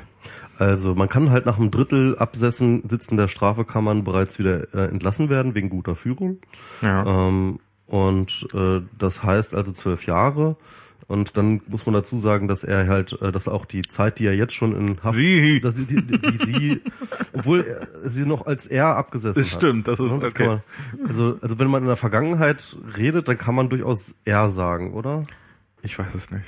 Das ist, das, das ist ein echtes Problem. Das ist bei den Wikipedia-Artikel. Ich habe vorhin probiert, den Wikipedia-Artikel zu lesen, äh, der, wo ich jemand, äh, ich habe diese ganze Geschichte, habe ich, also ich habe die irgendwann mal am Rande gehört, habe die aber wieder vergessen, habe jetzt vorhin mitgekriegt, der, äh, wo drauf stand, so die Wikipedia, der Artikel von Bradley Manning leitet weiter auf Chelsea Manning und dann habe ich so drauf geklickt und dann äh, habe ich da so ein bisschen drin rumgelesen, wieso das denn jetzt äh, gleich wieder?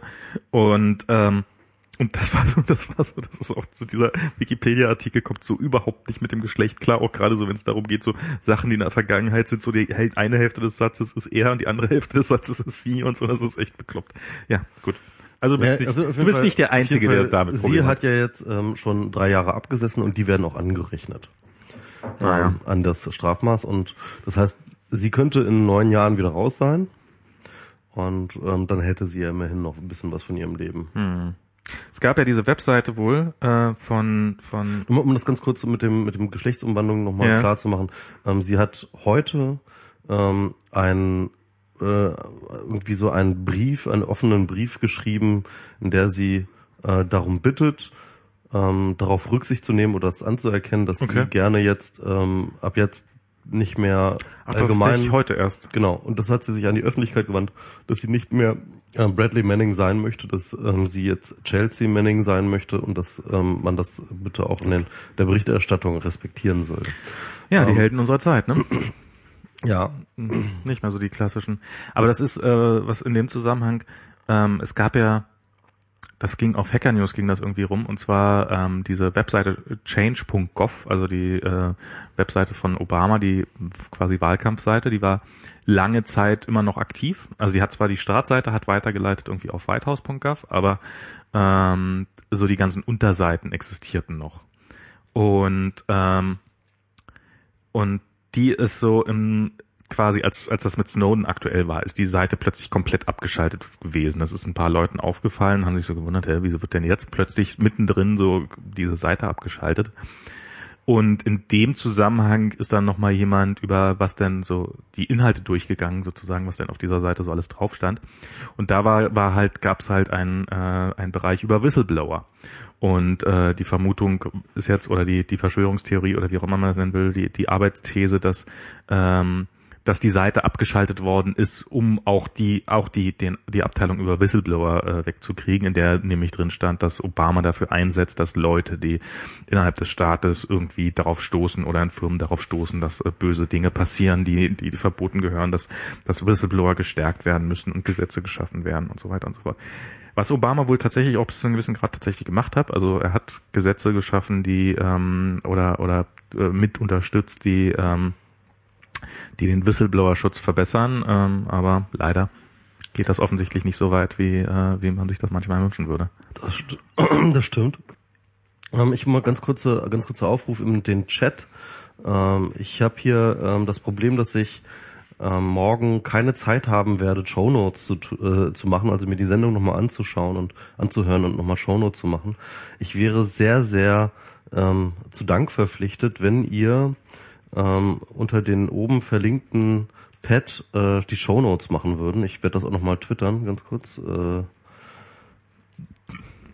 weil ähm, sonst gibt's morgen keine Shownotes. Ich muss morgen, ich muss mich, ähm, morgen fahre ich bereits zur Open Mind und dann werde ich äh, noch vorher meinen Vortrag vorbereiten müssen. Ähm, weil dann können wir nämlich hier ganz entspannt senden, ohne dass wir jetzt hier irgendwelche Sachen mitschreiben müssen. Das wäre sehr, sehr nett. Dankeschön. Hm. Gut, ähm, ja, also man kann ja auch echt jetzt äh, sich äh, denken, warum es natürlich warum Snowden keine Lust hat, ähm, sich in Amerika so einer Sache zu stellen. Ähm, weil vermutlich würde ihm dasselbe blühen. Ich glaube nicht, dass er einen fairen Prozess kriegen würde. Ja. Also oder was? Also ich meine, ähm, was das ist die Frage. Was heißt fairer Prozess? Also ja, war jetzt Mannings Prozess ein fairer Prozess? Ich weiß es nicht. Also also er ist wahrscheinlich nach Recht und Gesetz größtenteils ab. Also er ist, er ist ich glaube, er ist insofern fair. Also er hat niemand bestreitet, dass, äh, dass, dass Chelsea Manning äh, einen guten Anwalt hatte und auch ein, also dass das es war kein Schauprozess oder oder zumindest kein ähm, also ich glaube in Russland laufen Prozesse anders ab als da. Und ähm, ich glaube dass die ähm, und dass die dass das schon ein harter Kampf war auch und sowas. Ich glaube einfach dass ähm, dass bei dass die Prämisse unter der das Ganze gelaufen ist also sozusagen dieses ähm, diese Behauptung, also dass, dass jemand, der der Missstände offenlegt und die Missstände waren in dem Fall eben, äh, also die, dieses eine Video, was da veröffentlicht, dieses Collateral Murder Video, wo man aus Perspektive eines äh, Helikopters äh, sieht, äh, wie, wie und wie sich im Nachhinein sehr schnell herausgestellt hat und auch in dem Fall eigentlich auch schon sichtbar war, unschuldige Menschen äh, von einem Helikopter aus hingerichtet werden. Reuters Journalisten waren das. Das waren genau, da war ein Kind mit in dem einen LKW drinne und das konnte man auch sehen in dem Video. Also es kann heißt jetzt nicht, dass der Pilot das nicht gesehen hat, äh, also kann kann das durchaus übersehen haben, aber ähm, also das ist auf jeden Fall ganz offensichtlich ohne ohne angegriffen zu sein und ohne irgendwie ein, eine Vermutung zu haben dieses dieses Video was was doch damals schon sehr erschütternd war und das hat ähm, das das ist jetzt dadurch veröffentlicht worden und man, ich finde, man muss äh, Chelsea äh, Bradding da einfach zugute halten, dass es wirklich darum ging, äh, auf Missstände hinzuweisen. Also dieses wirklich, also ich meine, es ist, da hat nie, sie hat nie für private, also irgendwie persönliches, äh, für Geld oder oder sowas. Also es wurde ja irgendwie in dem in dem in, in dem ganzen Fall wurde ja von der Staatsanwaltschaft oder also von der, von der Gegenseite sozusagen dieses, dass, dass es äh, darum ging, sich bei Assange beliebt zu machen mit, äh, mit den Veröffentlichungen, aber äh, selbst, also halte ich jetzt für eine Konstruktion, ohne, ohne jetzt genauer reingeguckt zu haben, auf jeden Fall jemand, der keinen kein, ähm, keinen finanziellen Vorteil darin gesucht hat oder so äh, oder dergleichen. Und das finde ich schon echt hart. Also das ist äh, das ist, ist schon also das Ergebnis ist, äh, diese 35 Jahre ist schon ein ziemliches Exempel, was da statuiert wurde. Und ich glaube, ich glaube, wenn man gewollt hätte, äh, wenn, also wenn, wenn die Richter gewollt hätten, hätten sie da äh, durchaus ein weiteres milderes Urteil rausholen können. Ja. Aber die Amerika wirkt ja geradezu rechtsstaatlich im Vergleich zu dem, was gerade in, England so abläuft. Ja, in Großbritannien. Krass. Genau. Ähm, was ist da passiert? Also ähm, der Das ist wirklich was, was ich, Glenn Greenwald hat einen ähm, Lebensgefährten. Ich weiß nicht, sind die verheiratet? Ich, ich also mittlerweile sagen, ist die Presse relativ einheitlich, äh, sagt, ist, ist, ist lustig, das ist das erste Mal tatsächlich, dass ich so, dass ich, dass, dass man von einem Ehemann spricht, Ja. von, von einem Mann, ohne dass es irgendwie äh, nur um Schwulenehe geht oder sowas, sondern dass das sozusagen aus einem normalen Kontext ist, äh, herausgenommen ist. Ähm, und ähm, es ist der Ehemann, also, ne? also es ist, äh, es ist, die, die- also die, die Presse hat sich gerade so auf Ehe, Gatte, Ehemann äh, Okay, ein, einge, Also, äh, also auf jeden Fall David Miranda, das ist äh, also der der Ehemann von äh, Glenn Greenwald, der Journalist, der im ständigen Kontakt mit Snowden steht und die meisten äh, der Enthüllungen im Guardian ähm, begleitet hat, journalistisch. genau. Ähm, der wurde, ähm, nachdem er aus Berlin kam, interessanterweise, ich weiß gar nicht, wen er da getroffen hat, also das würde mich mal Äh, interessieren. eine Dokumentarfilmerin. Wahrscheinlich kennt man die gar nicht, ne? Die kennt man nicht, aber, das, aber der Name ist, äh, ist in diversen Artikeln auf jeden Fall erwähnt. Ah, okay. ist, also das geht, geht glaube ich, um eine Dokumentation über auch über Snowden oder irgendwie Genau. sowas. Ich weiß nicht genau worüber, aber es, es, es steht auch in dem also genau, also äh, auf jeden Fall David Miranda unterstützt äh, Glenn Greenwald bei vielen Dingen in der Recherche und in dem der Distribution und in dem Management ähm, dieses ganzen äh, Snowden-Falls und ähm, reist halt auch in seinem Auftrag irgendwie äh, durch äh, Europa und äh, in, interessanterweise lebt Glenn Green, Greenwald und äh, David Miranda leben gar nicht in England, Ja, son, ähm, sondern sie leben zusammen in Brasilien. ja. Und äh, jedenfalls war der Miranda von Berlin aus, wollte er nach Brasilien weiterfliegen und ist eigentlich nur durch Heathrow, also äh, den äh, Londoner Flughafen, ähm, wollte er nur einmal durch die, äh, äh, durch sozusagen den Transitbereich und wurde dort ähm, festgehalten von ähm, ähm, Sicherheitsbehörden. Ich weiß nicht genau, es wurde nicht gesagt, glaube ich, von wem. Ich glaube, äh, kann aber gut sein, dass es äh, der GCQ war, ne? Äh, ich ich glaube, ich glaub, das waren so die normalen, GCJQ. das waren so erstmal die normalen Sicherheitsbehörden, die so am, am Flughafen rumhängen sozusagen. Also die, aber bestimmt unter auf, auf Auftrag des äh, also das, das, na, es war ja mit den. Es war ja mit den Amerikanern abgesprochen. Also es ist offensichtlich von sehr weit oben äh, durchgestochen, also äh, organisiert worden. Jedenfalls hat, die haben ihn neun Stunden, also wirklich ziemlich genau neun Stunden, Acht Stunden 57. Neun Stunden ist das Maximum, was Genau. sie dürfen ohne, ohne Gerichtsurteil. genau. Und das ist halt auch wieder so ein schönes Terror, Antiterrorgesetz, Genau. ja, dass sie halt gesagt haben, okay, Übrigens vom, aus dem Jahr 2000. Also nicht so irgendwie post 9-11 oder sowas, sondern äh, noch vor 9-11 dieses äh, Antiterrorgesetz erlassen, dass man äh, verdächtige Person ohne, ähm, ohne Angaben von Gründen für bis zu neun Stunden festsetzen kann. Was ähm, also die, die, die Wahrscheinlichkeit, da zufälligerweise reinzugeraten, ist schon wirklich bizarr gering. Also es ist wirklich äh, so im Bereich von ähm, jeder zehntausendste Passagier kommt überhaupt in, in so eine Kontrolle. Von denen sind 98 Prozent nach unter einer Stunde wieder in ihrem Flugzeug und können weiterfliegen. Ähm, nur jeder zweitausendste von denen, die überhaupt da reinkommen, sind da länger als drei Stunden oder irgendwie sowas drinne. Und dass jemand so haarscharf unter der Maximalgrenze ist, das kommt quasi nie vor. Also es ist, ähm, ist das war auch reine Schikane. das ist Also ähm, naja, vielleicht nicht reine Schikane, sondern vielleicht auch der Versuch, an die Daten ranzukommen. ja, ähm, Es gibt ja so Gerüchte, dass, äh, dass, dass, dass, äh, dass die entsprechenden Geheimdienste selber nicht wissen, was Snowden noch hat. Ähm, und quasi erstmal rauskriegen wollten, was die haben. Und die haben ja, haben ja quasi alles beschlagnahmt, was er an technischen Geräten hatte. aber es soll, wohl alles äh, super gut verschlüsselt gewesen sein. Sie haben ihm zumindest so, äh, also einige Passwörter rausge, äh, rausge, ähm, quetscht. echt? Ja, Ach was, echt? ja. Okay. Äh, also er hat, ähm, aber es ist wohl na, offensichtlich nicht alle Passwörter, sondern vielleicht nur die tatsächlich zu dem Rechner selber und dann nicht zu den verschlüsselten Daten auf dem Rechner oder irgendwie sowas, keine Ahnung, wie das läuft. Im Nachhinein ist jetzt so die Aussage so, naja, das, können sie knicken, da kommen sie nicht ran an die Daten, was da drauf ist, da kommt ihr nie ran, so nach dem Motto. Und ähm, aber offensichtlich äh, ist da also ich, ich bin mir nicht ganz sicher. Ich habe ja die, die zweite Geschichte, die ja in dem Zusammenhang war, das war ja diese Guardian-Geschichte, die hast du ja sicherlich auch mitgekriegt. Ähm, Genau, das kam dann im, ähm, das war war das gleichzeitig oder danach oder ich weiß Nee, das ist, das genau. ist schon längere Zeit her. Ah, okay. Aber das das, kam- hat er im, im, genau, der Alan Rush. Das haben sie in dem Bridger. Zusammenhang dann öffentlich gemacht. Ich frage Mhm. mich ein bisschen, warum haben sie damit so lange gewartet, aber okay. Ähm, da ist ja, äh, wisst ihr alle, dass der, dass der äh, britische Geheimdienst äh, den Guardian gezwungen hat, erstmal die Daten haben wollte von denen und dann nicht gekriegt hat und dann im Endeffekt den Guardian gezwungen hat, äh, irgendwie an einem Wochenende im Keller mal eben so ein paar MacBooks äh, und ein, irgendwie also ein paar Rechner zu vernichten mit den mit den Festplatten mit den Daten drauf unter Das. Geilste ist, sie, sie waren äh, erstmal im Büro und meinten so, so, jetzt hattet ihr mal euren Spaß, ne? Und jetzt, Jetzt stellt ihr mal aber die auch mal, wieder. nee, und jetzt stellt euch äh, erstmal erstmal wirklich den, das Verlangen, jetzt stellt mal erstmal die Ber- Berichterstattung, jetzt könnt ihr jetzt mal einstellen, Ja. ne? Also es ist aber mal gut hier, jetzt ist Ja. mal Ruhe jetzt hier im Karton, ja? Hat das, und das war wohl ein Regierungsvertreter oder so etwas, ja? Also und ist halt wirklich so hingegangen und hat diese Ansage gemacht. So, ihr hattet jetzt mal euren Spaß, das machen wir mal hier dicht und jetzt gehen wir in den Keller und treten mal eure Festplatten kaputt.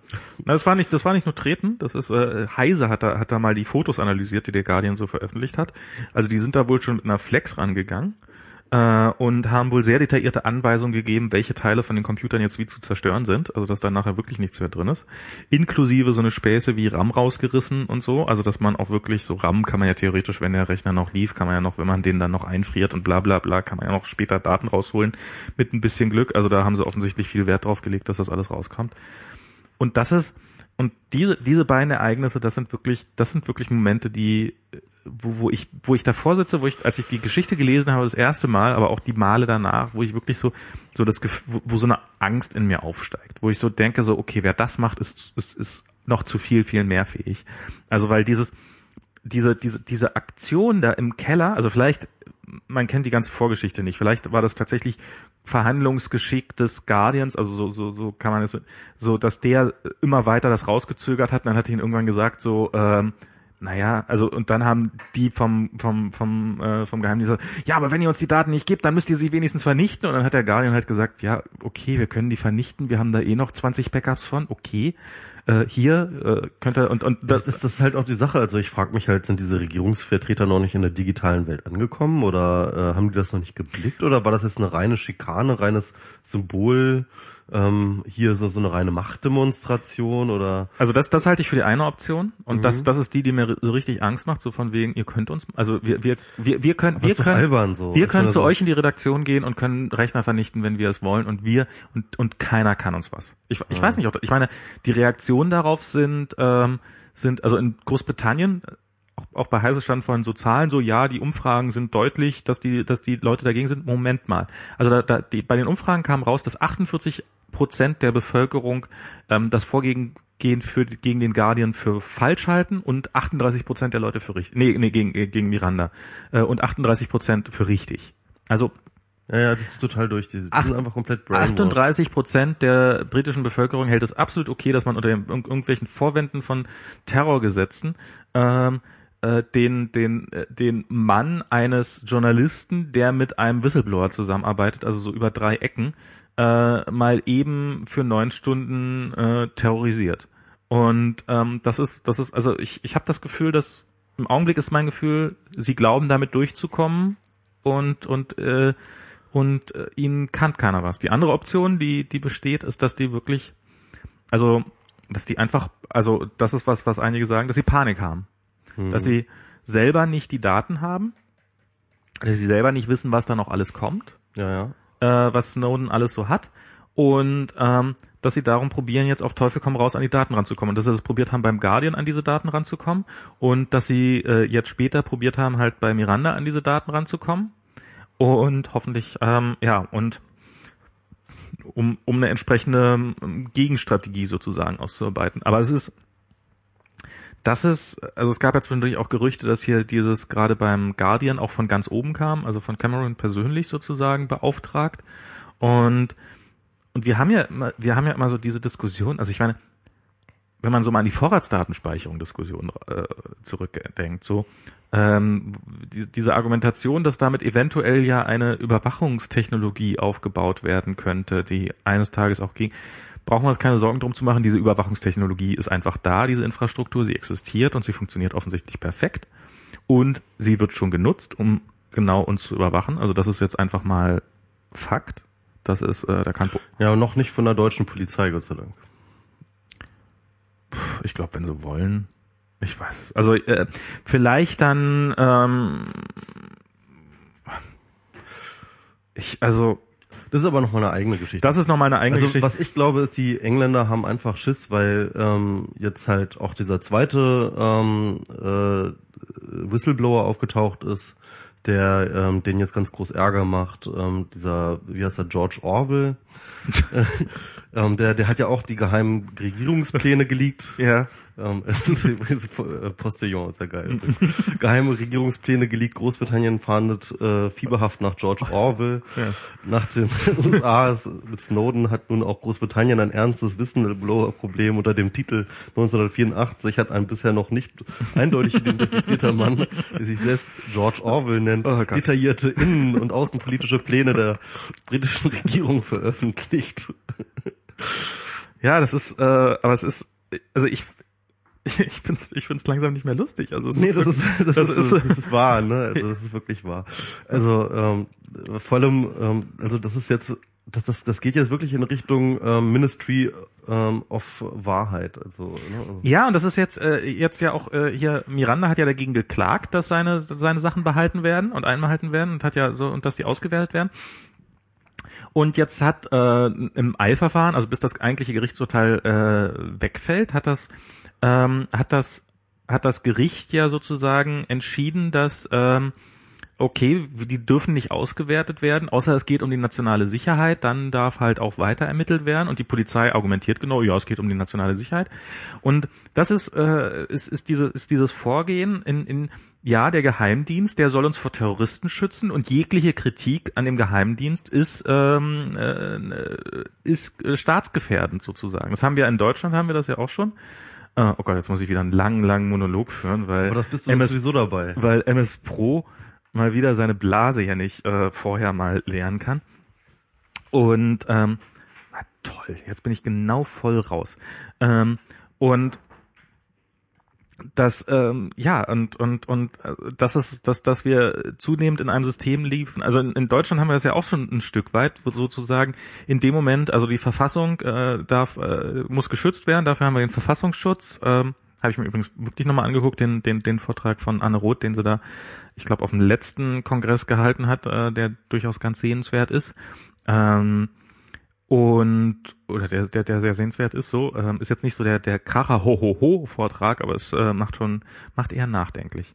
Und ähm, ja und und ähm, das als nächstes dann ja sozusagen ah, okay der Verfassungsschutz ist dafür da die Verfassungsschutz zu schützen. Ähm, also ist jeder der gegen den Verfassungsschutz ist automatisch ein Verfassungsfeind. Und jeder der den Verfassungsschutz kritisiert ist automatisch ein Verfassungsfeind weil es gibt ja nur noch einen der über der Verfassung steht und das ist der Verfassungsschutz. Und das ist was was was was mir wirklich Angst macht. Und dieses dieses ganze dieses ganze ja eines Tages könnte also was ja in dieser ganzen Vorratsdatenspeicherung äh, Nummer der Fall war eines Tages könnte dann äh, das ganze System mal kippen und ähm, wir leben plötzlich in einem Staat in dem in dem ähm, äh, in dem sozusagen die Leute ähm, äh, in, in dem in dem die Gesetze nicht mehr so gelten und man nicht mehr diesen Schutz hat ähm, war ja immer das Argument, nee, im Westen kann das doch nicht passieren. Ähm, ja, also in Großbritannien würde ich sagen, ist es gerade passiert. Also das ist so das, was ich mir da, das, was mir am meisten Angst macht. Also da ist ein Staat, ein, ein, ein der, der Staats- und Regierungschefs eines Landes ähm, hat hat äh, mal eben gesagt, okay, diese Zeitung da, Pressefreiheit für den Arsch, diese Zeitung macht den mal ein bisschen Schiss und dann wird denen mal ein bisschen Schiss gemacht und äh, es kommt raus und er hat nichts deswegen zu befürchten. Also ich habe nicht das Gefühl, dass es irgendwelche Konsequenzen für Cameron hätte. Also das finde ich auch so dieses Spookige an, ähm, an Steht plötzlich an die Frau vor der Tür und, und beobachtet mich. Wahrscheinlich ist sie auch von der NSA. Ich äh, wusste es doch die ganze Zeit schon. Also ähm, in dem Artikel, den ähm, der Alan Rushbringer Bridger, äh, Alan Rushbridger, der seines Zeichens irgendwie Chief äh, Editor in Chief für News und so weiter und so fort beim Guardian ist, ähm, ähm, aufgeschrieben hat, ist Also es wirkt so, als ob die ähm, tatsächlich gar keine richtige verfassungsmäßige Pressefreiheit dort haben in England. Das kann in, in England ist das ja aber sowieso alles irgendwie so ein bisschen, da ist ja das ja sowieso mehr oder weniger, da ist ja, du kannst ja für jedes, gibt ja immer diese diese Präzedenzfälle und jedes Urteil, was irgendwann mal gefällt worden ist, ist automatisch ein Präzedenzfall für irgendwas anderes. Und, ähm, und du kannst ja jedes beliebige Urteil ausgraben, was irgendwann mal 1513 in deinem Sinne gefällt worden ist und das ist dann automatisch ein Präzedenzfall. Das also, also dieser dieser Text ist auch irgendwie ganz schwierig zu lesen. Der erste Absatz handelt die ganze Zeit nur davon, dass ähm, er selbst, also dieser äh, Alan Rushbridger, ähm, gespielt wird in dem neuen WikiLeaks-Film, ne, The Fifth Estate, ja. ähm, von dem jetzt gerade erkorenen ähm, schottischen Schauspieler ähm, Peter Capaldi. Äh, also ich habe fünf Minuten gebraucht, um den ersten Absatz dieses Artikels zu verstehen. Okay. Also, weil, weil das halt so, so, so völlig um, in a private viewing cinema in Soho last week I caught myself letting fly with four letter ex, äh, also ganz komisch, ne? Also er, er selber wird gespielt von äh, diesem Peter Capaldi, der jetzt der neue Doctor Who ist. Und deswegen, also das ist, äh, naja, okay. eine, eine witzige selbstreferenzielle. Ähm, Aber ich finde, ich finde ehrlich gesagt diese diese Nummer, dass der Geheimdienst da vorbeikommt und äh, beaufsichtigt, dass die Rechner zerstört werden, ja. dass das nicht, dass das, also dass die das so relativ lange offen, also vielleicht haben sie nur auf den richtigen Moment gewartet, um ums auszubuddeln, ja. aber dann auch so beiläufig in irgendeinem Artikel, also wie du, also das ist ja auch, das ist ja nicht ein eigener Artikel, so Scheiße, wir mussten, also das ist eine Titelstory eigentlich. Also vielleicht, oder vielleicht, weil es die eigene Presse betrifft, nicht eine Titelstory, aber auf jeden Fall irgendwo auf Seite eins äh, finde ich, kann man sowas schon unterbringen. Und dann das in, im Endteil, in, in der zweiten Hälfte von so einem, von so, von so einem Meinungsding unterzubringen, finde ich schon. Vor allem, das war dann in Deutschland überall auf der Titelseite ja. und ähm, in England halt überhaupt nirgendwo, ja. Also das hat halt äh, keine einzige ähm, äh, keine einzige Zeitung irgendwie als Aufmacher genommen. Und ähm, das war halt, äh, das hat dann auch Jeff Jarvis auf seiner Bassmaschine halt analysiert, also die deutschen Medien versus die äh, englischen und die amerikanischen auch übrigens nicht, ne? Ja. Und, und das ist halt wirklich das eigentlich Scary. Also das Scarige ist finde ich jetzt gar nicht, dass die Regierung versucht, die Journalisten zu unterdrücken. Das machen Regierungen. Ähm, Regierungen sind im Zweifel immer scheiße. Ja. ja. Ähm, äh, das hat halt der, äh, das hat halt äh, äh, der Franz Josef Strauß hat das mit dem Spiegel damals versucht und Mhm. ähm, ähm, es gab auch immer wieder andere Versuche in Deutschland auch.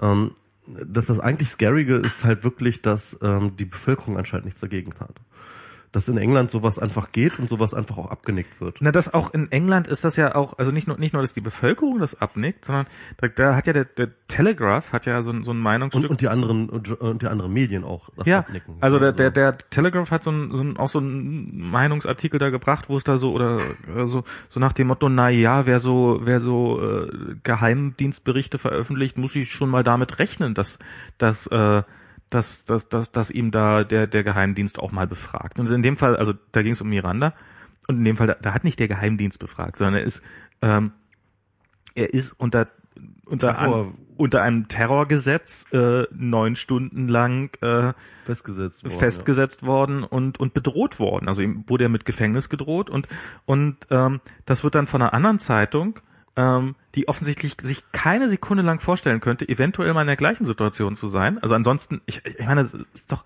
ist doch purer Eigenschutz, dass man sagt, okay, da, das müssen wir jetzt verhindern. Dass, dass sowas, das, also, oder das müssen wir, das müssen wir aufdecken und dafür sorgen, dass sowas nicht normal passiert, weil wir könnten die Nächsten sein. Und ähm, ja, aber nee. Ist offensichtlich äh, haut drauf. Ja. Dann gab's ja hier vom, welcher war es? War es die Times? Ich glaube, das war die New York Times äh, wo einer der ein Redakteur getwittert hat, er freut sich schon drauf.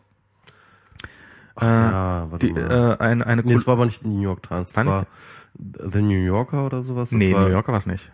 Ähm, es war schon irgendeine Tageszeitung. Oh, Washington Post oder sowas? Mhm. Aber die ist doch jetzt gerade von USA Today? Nee. nee. Scheiße. Aber es war bestimmt nicht, äh, äh, es war bestimmt nicht äh, New York ich Times. Ich glaube, das war Time Magazine, kann das sein? Time Magazine? Time Magazine? Ich glaube, es ist Time Magazine. Ja, Time Magazine kann natürlich auch. Ähm, auf jeden Fall, der dieses, ähm, der, Tweet abgelassen der hat. diesen Tweet abgelassen Ja, hat. Äh, er freut sich schon drauf, dass er den, dass er den Artikel darüber schreiben kann, indem er äh, den, ähm, den Drone Strike gegen Julian Assange gut Ja, ja, oder ja, oder ja. rechtfertigt oder verteidigt. Also sozusagen, er freut sich schon drauf, wenn Julian Assange endlich von einer Drohne vernichtet wird. Also was, was ist Julian Assange, ne? Also ich, also so aus so rechtsstaatlicher Perspektive bin ich natürlich überhaupt nicht dafür, dass man ihm äh, Drone Strike. Ne? Ja. Aber ich würde ihn gerne selber mal mit einem Drone Strike niedermetzeln. Ja, ich meine, hast du das mitgekriegt mit der ähm, mit der WikiLeaks-Partei in Australien? nee, Also es gibt in ich, Australien ich glaube, ich habe da ein Wesen. Ja, gibt hm. es eine WikiLeaks-Partei. Ähm, das ist ja das Ursprungsland, wo Julian Assange herkommt. Und ähm, Julian Assange war dann auch ähm, in dieser Gründung und an der Gründung und so weiter und so fort beteiligt. Das sind viele seiner Supporter, die dort in, in ähm, Australien leben, sind halt in dieser Partei organisiert und äh, demnächst sind tatsächlich auch Wahlen. ja, Ähm, und Julian Assange ist der kind Spitzenkandidat von dieser Partei, obwohl er gar nicht äh, da sein kann, ne? Ja. wie wir alle wissen, weil er ist ja momentan Julian Assange oder Julian Assange. Julian Assange. Genau, äh, so nennt den Luni, äh, Linus ja immer bei Logbuch Netzpolitik. Okay. Julian, äh, Julio Assange. Ähm, jedenfalls, äh, die haben dort ein ganz merkwürdiges äh, Wahlrecht übrigens. Ähm, die, ähm, du kannst dort Parteien wählen und ähm, zwar nach ähm, äh, nach Präferenzen. Das heißt, du sagst irgendwie, äh, du gibst Nummern, ja, du sagst irgendwie, ähm, am liebsten hätte ich gerne Partei A, ähm, danach gerne Partei B und so weiter und so fort und vergibst dann halt 1, 2, 3, 4 irgendwie über den Wahlzettel verteilt. Ähm, okay. das ist das Präferenzwahlsystem und am Ende ähm, kann dann tatsächlich deine Partei ähm, äh, plötzlich in reinkommen, weil dann mit den kumulierten äh, Stimmen, die dann halt, wo du dann sozusagen weniger präferiert bist, aber halt dann doch irgendwie so ein bisschen, ähm, ohne dass dich irgendjemand als ersten Platz angegeben habe, kannst du zum Beispiel, so in den Partei reingehen. Das hat natürlich ähm, den das hat natürlich auch äh, Auswirkungen auf den Wahlkampf und der Wahlkampf funktioniert dann de- deswegen auch so, dass ähm, die Parteien untereinander kooperieren.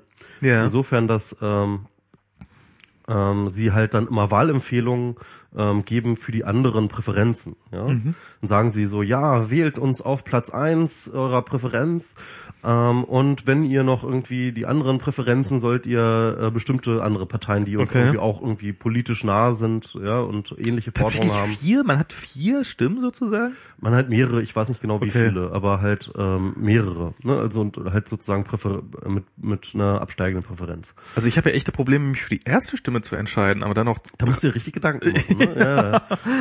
Obwohl, obwohl ich das eigentlich auch geil finde, weil ich tatsächlich irgendwie auch sage, so ich finde halt irgendwie bestimmte Sachen dort ganz gut und bestimmte Sachen dort ganz gut, beziehungsweise also das halt in so eine Reihenfolge zu bringen. Ja. Ja.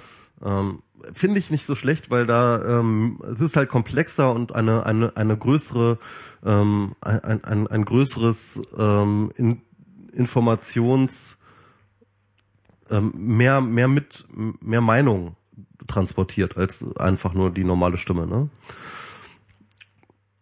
Egal, auf jeden Fall. Ähm, der Witz ist halt, dass die, ähm, dass die, dass es dann darum ging, im Vorfeld dieser Partei, der, der WikiLeaks-Partei, ähm, welche Präferenzen man jetzt ausspricht für andere Parteien. Ja. Und ähm, da gab es dann entsprechend einen Parteitag dazu und ein Gremium, das sich dann halt ähm, demokratisch legitimiert damit auseinandergesetzt hat und hat dann halt gesagt, ja, also die grüne Partei, die ist uns irgendwie am nächsten und die werden wir jetzt halt überall auch als ähm, unseren äh, als unsere Präferenz äh, Kumpel irgendwie machen. Und die Grüne Partei hat das übrigens dann gleichzeitig auch mit der WikiLeaks-Partei gemacht, etc. Jetzt hat sich aber dann tatsächlich Julian Assange dort eingemischt, gesagt, ja, das ist ja alles nett, was ihr euch da besprochen habt, so. Und ähm, aber ich bestimme das jetzt mal einfach um. So, ja.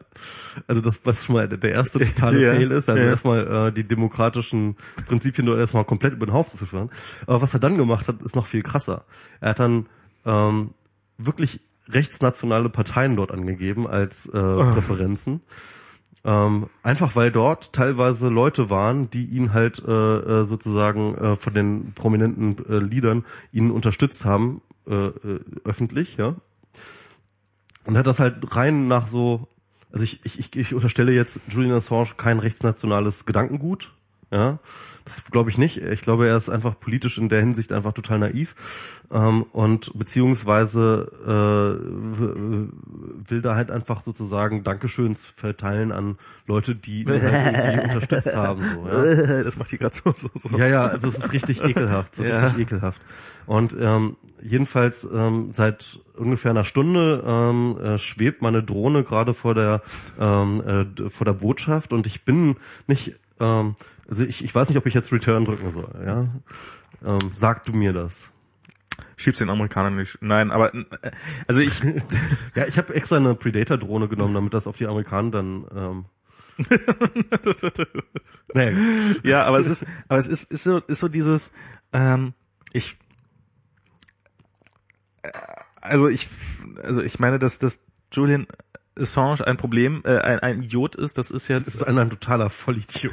das ist, das, das ist jetzt, kein Zweifel. das will ich jetzt gar nicht mal, Zweifel. Das aber ich glaube, tolle wenn, wenn, wenn die äh, Amerikaner eine Drohne auf ihn losschicken, dann nicht, weil er ein totaler Vollidiot ist, weil äh, das wäre eher ein Grund, ihn zu, zu ihrem Präsidenten zu machen.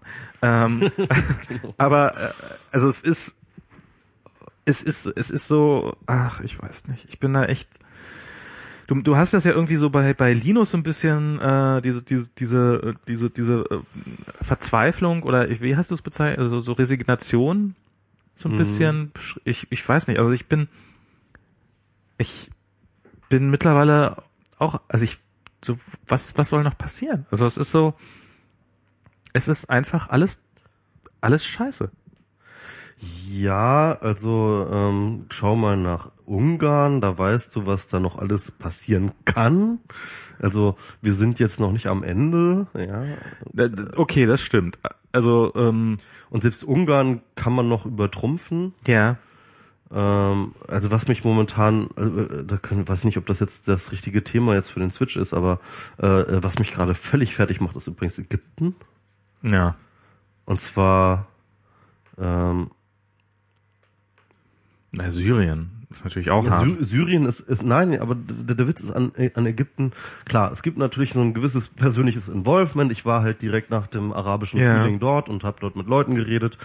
Und ähm, ich habe natürlich auch durch diesen arabischen Frühling, ähm, das geht ja, das ging ja, glaube ich, vielen so, ähm, so eine totale Hoffnungsstimmung ähm, in mir gespürt. So, ja, also ich ich habe gehört soll Ägyptern auch so gegangen sein Genau, es soll, es soll auch Ägyptern so gegangen sein, aber auch diese Stimmung ist halt übergeschwappt irgendwie, vor allem auch auf ähm, Leute, so, so, so Netzleute wie uns oder so etwas, ja. ja Und ähm, natürlich war das eine unglaublich großartige ähm, Demonstration dessen, was ähm, plötzlich ähm, so ein ähm, unterdrücktes Volk äh, äh, äh, hinbekommt, wenn sie sich äh, vernetzen und wenn sie ähm, und, und, und, und wenn sie äh, zusammen den Mut finden, äh, so einen Diktator zu verjagen. Was natürlich ähm, eine ganz andere Sache ist, ist das Nation Building. Ähm, wenn dann erst einmal der Diktator weg ist, ja, der übrigens wieder da ist, das muss man auch noch dazu sagen, er ist ja gerade frei geworden, Ja. freigelassen worden, Mubarak, der ja. oh Gott, das ist alles so. Naja, jedenfalls, ähm, dann kam ja diese, äh, die erste freie Wahl und dann haben die Muslimbrüder gewonnen. Mhm. Und das war natürlich der erste Dämpfer. Aber man hat, dachte sich, okay, ja, also keine Ahnung, die Muslimbrüder haben jetzt vielleicht auch gesehen, dass jetzt irgendwie, dass, äh, dass man dort irgendwie jetzt mal was Freiheitlicheres machen können und es wird jetzt schon nicht so schlimm werden, aber es wurde schlimm. Und äh, der Musi hat äh, dort äh, echt äh, krasse Scheiße gebaut und ähm, plötzlich war alles, war die Diktatur einfach nur ausgetauscht. Und ähm, jetzt war es halt eine ähm, islamradikale Diktatur auf einmal. Und ähm, aber dann gab's ja zum Glück noch die Armee ja, genau. Die, hat dann, die, dann, geputscht? die dann geputscht hat, ja. Und dann habe ich halt, und, und da war ich halt schon so in, in, im Zwiespalt, weil ich gedacht habe, so, ja, scheiße, eigentlich, das ist, das ist eigentlich totale Scheiße, was dort passiert ist. Eine demokratische, gewählte Regierung ähm, wird jetzt gerade äh, weggeputscht von ähm, der Armee. Ähm, Aber gleichzeitig war es natürlich auch ein Hoffnungsschimmer in Form von, ja, aber dieses scheiß Mursi-Regime ist ja auch scheiße. Und äh, die Leute, die dort ähm, mit der Armee kooperieren, sind dann eher so die westlichen Kräfte und die Intellektuellen und so weiter und so fort, die halt ähm, dort eine Islamherrschaft verhindern wollen. Ja. Und dann dachte ich mir, okay, ähm, das ist zwar irgendwie total ekelhaft, aber vielleicht ist das jetzt irgendwie einfach das the thing to do. Ja. Ähm, auch wenn es halt jetzt nicht irgendwie meinen demokratischen ähm, Ansprüchen genügt. Hm. Aber manchmal muss man vielleicht auch einfach, äh, man muss halt sehen, ich meine, es gibt keine Demokratie, die friedlich eingeführt worden ist. Es ist halt immer ein Gewaltakt gewesen, der ähm, ähm, kein demokratischer war, der erst einmal dafür sorgen musste, dass bestimmte ähm, Machtstrukturen fallen. Aber nur sehr, sehr selten waren Armeen dafür zuständig. Ja, natürlich. Mhm. Das, das hat einem natürlich auch skeptisch gemacht, dass ja, die Armee ähm, äh, das macht. Ähm, aber man wusste, dass halt irgendwie so ein bisschen die richtige Strömung dahinter steckt, hinter diesem Putsch. Und dann dachte man sich, okay. Naja, ähm, aber es ist, aber es ist so ein bisschen die Feinde meiner Feinde sind meine Freunde. Äh. Jein, das waren tatsächlich ähm, die Leute, die ähm, die progressiven ähm, Stimmen waren, ja? ähm, die dort ähm, äh, wesentlich beteiligt waren, ja. Und deswegen war es halt erst einmal dieser, ähm, deswegen wurde ja auch der Al-Baderei dann geholt und so weiter und so fort. Und es war ja alles irgendwie erstmal so Friede, Freude und ähm, jetzt kann jetzt irgendwie das losgehen mit der Demokratie. Ähm, dass jetzt die Muslimbrüder sich das nicht so richtig gefallen lassen oder dass sie nicht, das nicht so richtig geil finden, dass ihr ähm, demokratisch gewählter Präsident halt einfach mal irgendwie so mhm. vom Thron geschubst wurde, ja. ähm, war aber eigentlich auch klar. Ähm, und dann hatten sie ja diese Protestcamps und ähm, ich glaube denen auch komplett, dass, ähm, dass, dass diese Muslimbrüder, diese Protestcamps, das waren keine friedlichen Protestcamps, die hatten dort Waffen, die haben dort, ähm, äh, die haben dort den nächsten Umsturz geplant und die haben wahrscheinlich auch ähm, äh, dort äh, ziemlich viel Chaos und Ärger gemacht. Das will ich überhaupt gar nicht sagen. Ja, es war bestimmt so. Aber dieses Blutbad, was sie dann angerichtet haben. Es ist einfach, also dann halt, und das war übrigens nicht die Armee. Das war nicht die Armee, das war die Polizei okay. von der neu eingesetzten Regierung, ähm, ange, angeleitet ähm, äh, Polizei und Sicherheitskräfte, die dort in die ähm, in die Lager gegangen, in die Protestlager gegangen sind und die einfach niedergemäht haben. Sie haben sie einfach niedergemäht. Da sind, ich, ich hab, weiß gar nicht, wie die aktuellen Zahlen sind, aber das sind Hunderte Tote, Hunderte an einem Tag. Das ist, ähm, das hat Syrien noch nicht hingekriegt. Doch, doch. Das haben die jetzt, Hunderte an einem Tag. Ja, ja. Das, das haben sie jetzt. Äh, diese Giftgasangriffe. Das sind Hunderte an einem Tag. Das hätte auch ja. so gelöscht worden. Naja, auf jeden Fall in Ägypten selber, ähm, also äh, es ist weder Mubarak noch die äh, noch Mursi und so weiter und so fort hat dermals hat jemals ein solches Blutbad angerichtet. Auch das weiß ich nicht, ob das nicht zu weit aus dem Fenster gelehnt nee, ist, aber das, es ist, das aber ich, das habe ich aber auf jeden Fall gelesen. Also aber es ist, es ist, wenn man, wenn man eine Demokratie schaffen will, dann muss man halt, dann kann man nur mit den Menschen arbeiten, die man hat. Das ist halt, das ist, das ist eine Demokratie. Demokratie ist, dass, dass andere Meinungen existieren können und dass diese Muslimbrüderschaft, egal ob sie nun totale Vollidioten sind oder nicht, ähm, dass die nun mal eine starke Kraft in diesem Land sind. Das ist auch nun mal klar. Und entweder also entweder du baust ein Regime auf, was diese, was diese Gruppe unterdrückt, oder du musst sie und das war eine aber eine Demokratie ist aber auch nicht, wenn die Muslimbruderschaft dort äh, ähm, Islamstaat errichtet. Ja, darum muss man sie irgendwie, darum muss man sie, äh, also ich weiß nicht, was die Lösung sein soll, aber vielleicht, vielleicht. Das ich, ist ja genau der Punkt und das, ich weiß das, das wollte ich jetzt gerade sagen, weil, ja. weil, weil das ist das, was mich so unglaublich deprimiert. Ja. Ist diese Ausweglosigkeit ist dieses, ähm, was der, der Punkt ist der, wenn die Bösen, ja, wenn Mursi, also ich ist ganz, ich weiß, ich, ich weiß, das ist so total plakativ, ja. ist total platt und so weiter und so fort, aber natürlich steckt das irgendwie da drin. Wenn Mursi irgendwie ein Massaker macht, dann ist das äh, an, an, an irgendwie äh, demokratisch friedliche Menschen oder so etwas. Dann ist das widerlich und dann ist das ekelhaft und das ist ähm, und das ist verurteilenswert und dann könnte ich kotzen. Mhm. Aber noch viel schlimmer ist es, wenn die progressiven demokratischen Kräfte ähm, ein Massaker an den Bösen vollziehen. Ja, die ja offensichtlich gar nicht. Weil es dann keine Guten mehr gibt. Und wenn es keine Guten mehr gibt, dann gibt es keine Hoffnung. Und das ist das, was wir momentan haben. Wie willst du denn jemals, jemals, jemals, jemals in den nächsten 100 Jahren ja, in Ägypten glaubwürdig noch für Demokratie und Menschenrechte einstehen, ja, wenn die Leute, die genau diese Dinge gefordert haben, so ein Blutbad angerichtet haben. Wie willst du das jemals wieder, ähm, also die einen Putsch eingerichtet haben und ein Blutbad und so weiter und so fort, wie willst du jemals wieder glaubhaft für Demokratie und Menschenrechte werben in einem Land, in dem so etwas passiert ist? Naja, es ist, ähm, also, äh, also ich würde sagen, es ist möglich.